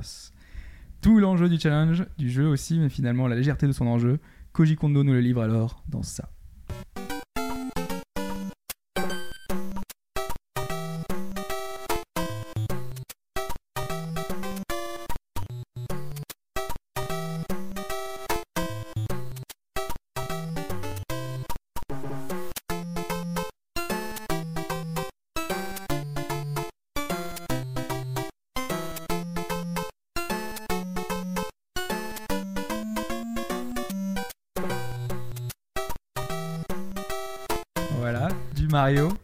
Comme il le dit, et là, je sens que je vous ai tous eu. Vous vous attendiez au canonique thème de Super Mario Bros 1, et c'est finalement le thème du 1 de Super Mario Bros 3 qui illustre ce dont je parlais plus haut, de la performance de joueur, de la prise de tronche et du lancer de manette dans un monde où vous combattez des tortues qui volent, ou que vous pouvez partir uniquement en bondissant de boulet en boulet si vous êtes un joueur d'exception. Un joueur d'exception. Parce qu'il pense toujours à son... euh, Oui, son- level. là. Voilà.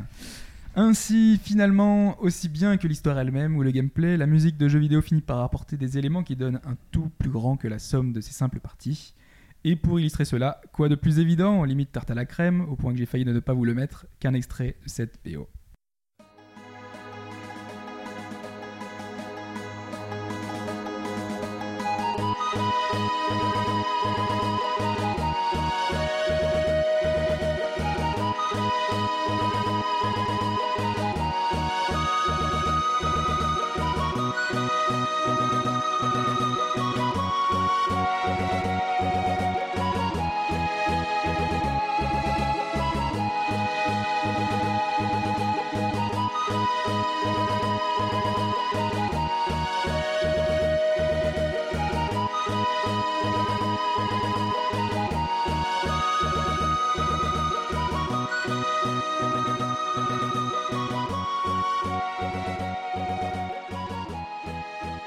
Donc derrière le rythme lent et lancinant de ce morceau, on sent les flocons qui tombent sur Narch, le pas lourd des Magita Cartmals, le destin inéluctable de cette héroïne.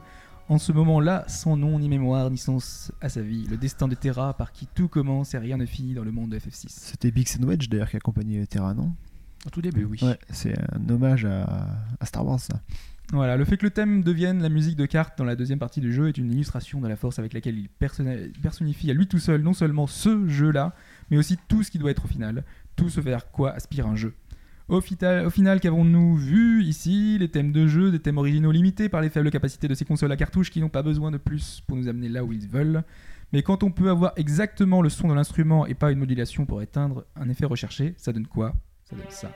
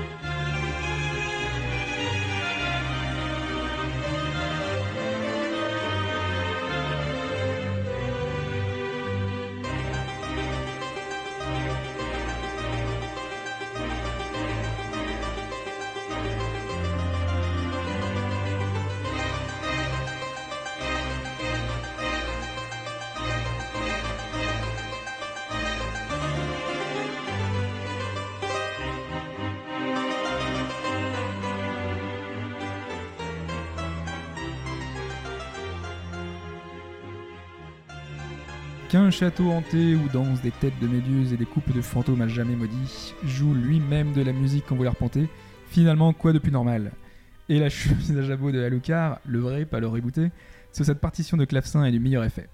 Pour finir, pour répondre à la question de savoir si finalement j'aime ce morceau, je vous raconterai que j'ai fait l'intégralité du nouveau Castlevania Mirror of Fate sur 3DS en écoutant de bout en bout ce thème de la bibliothèque de Symphony of the Night, pour lequel le romantisme musical européen vu par un compositeur japonais si mieux que les vagues nappes sonores du compositeur de l'opus de 2013.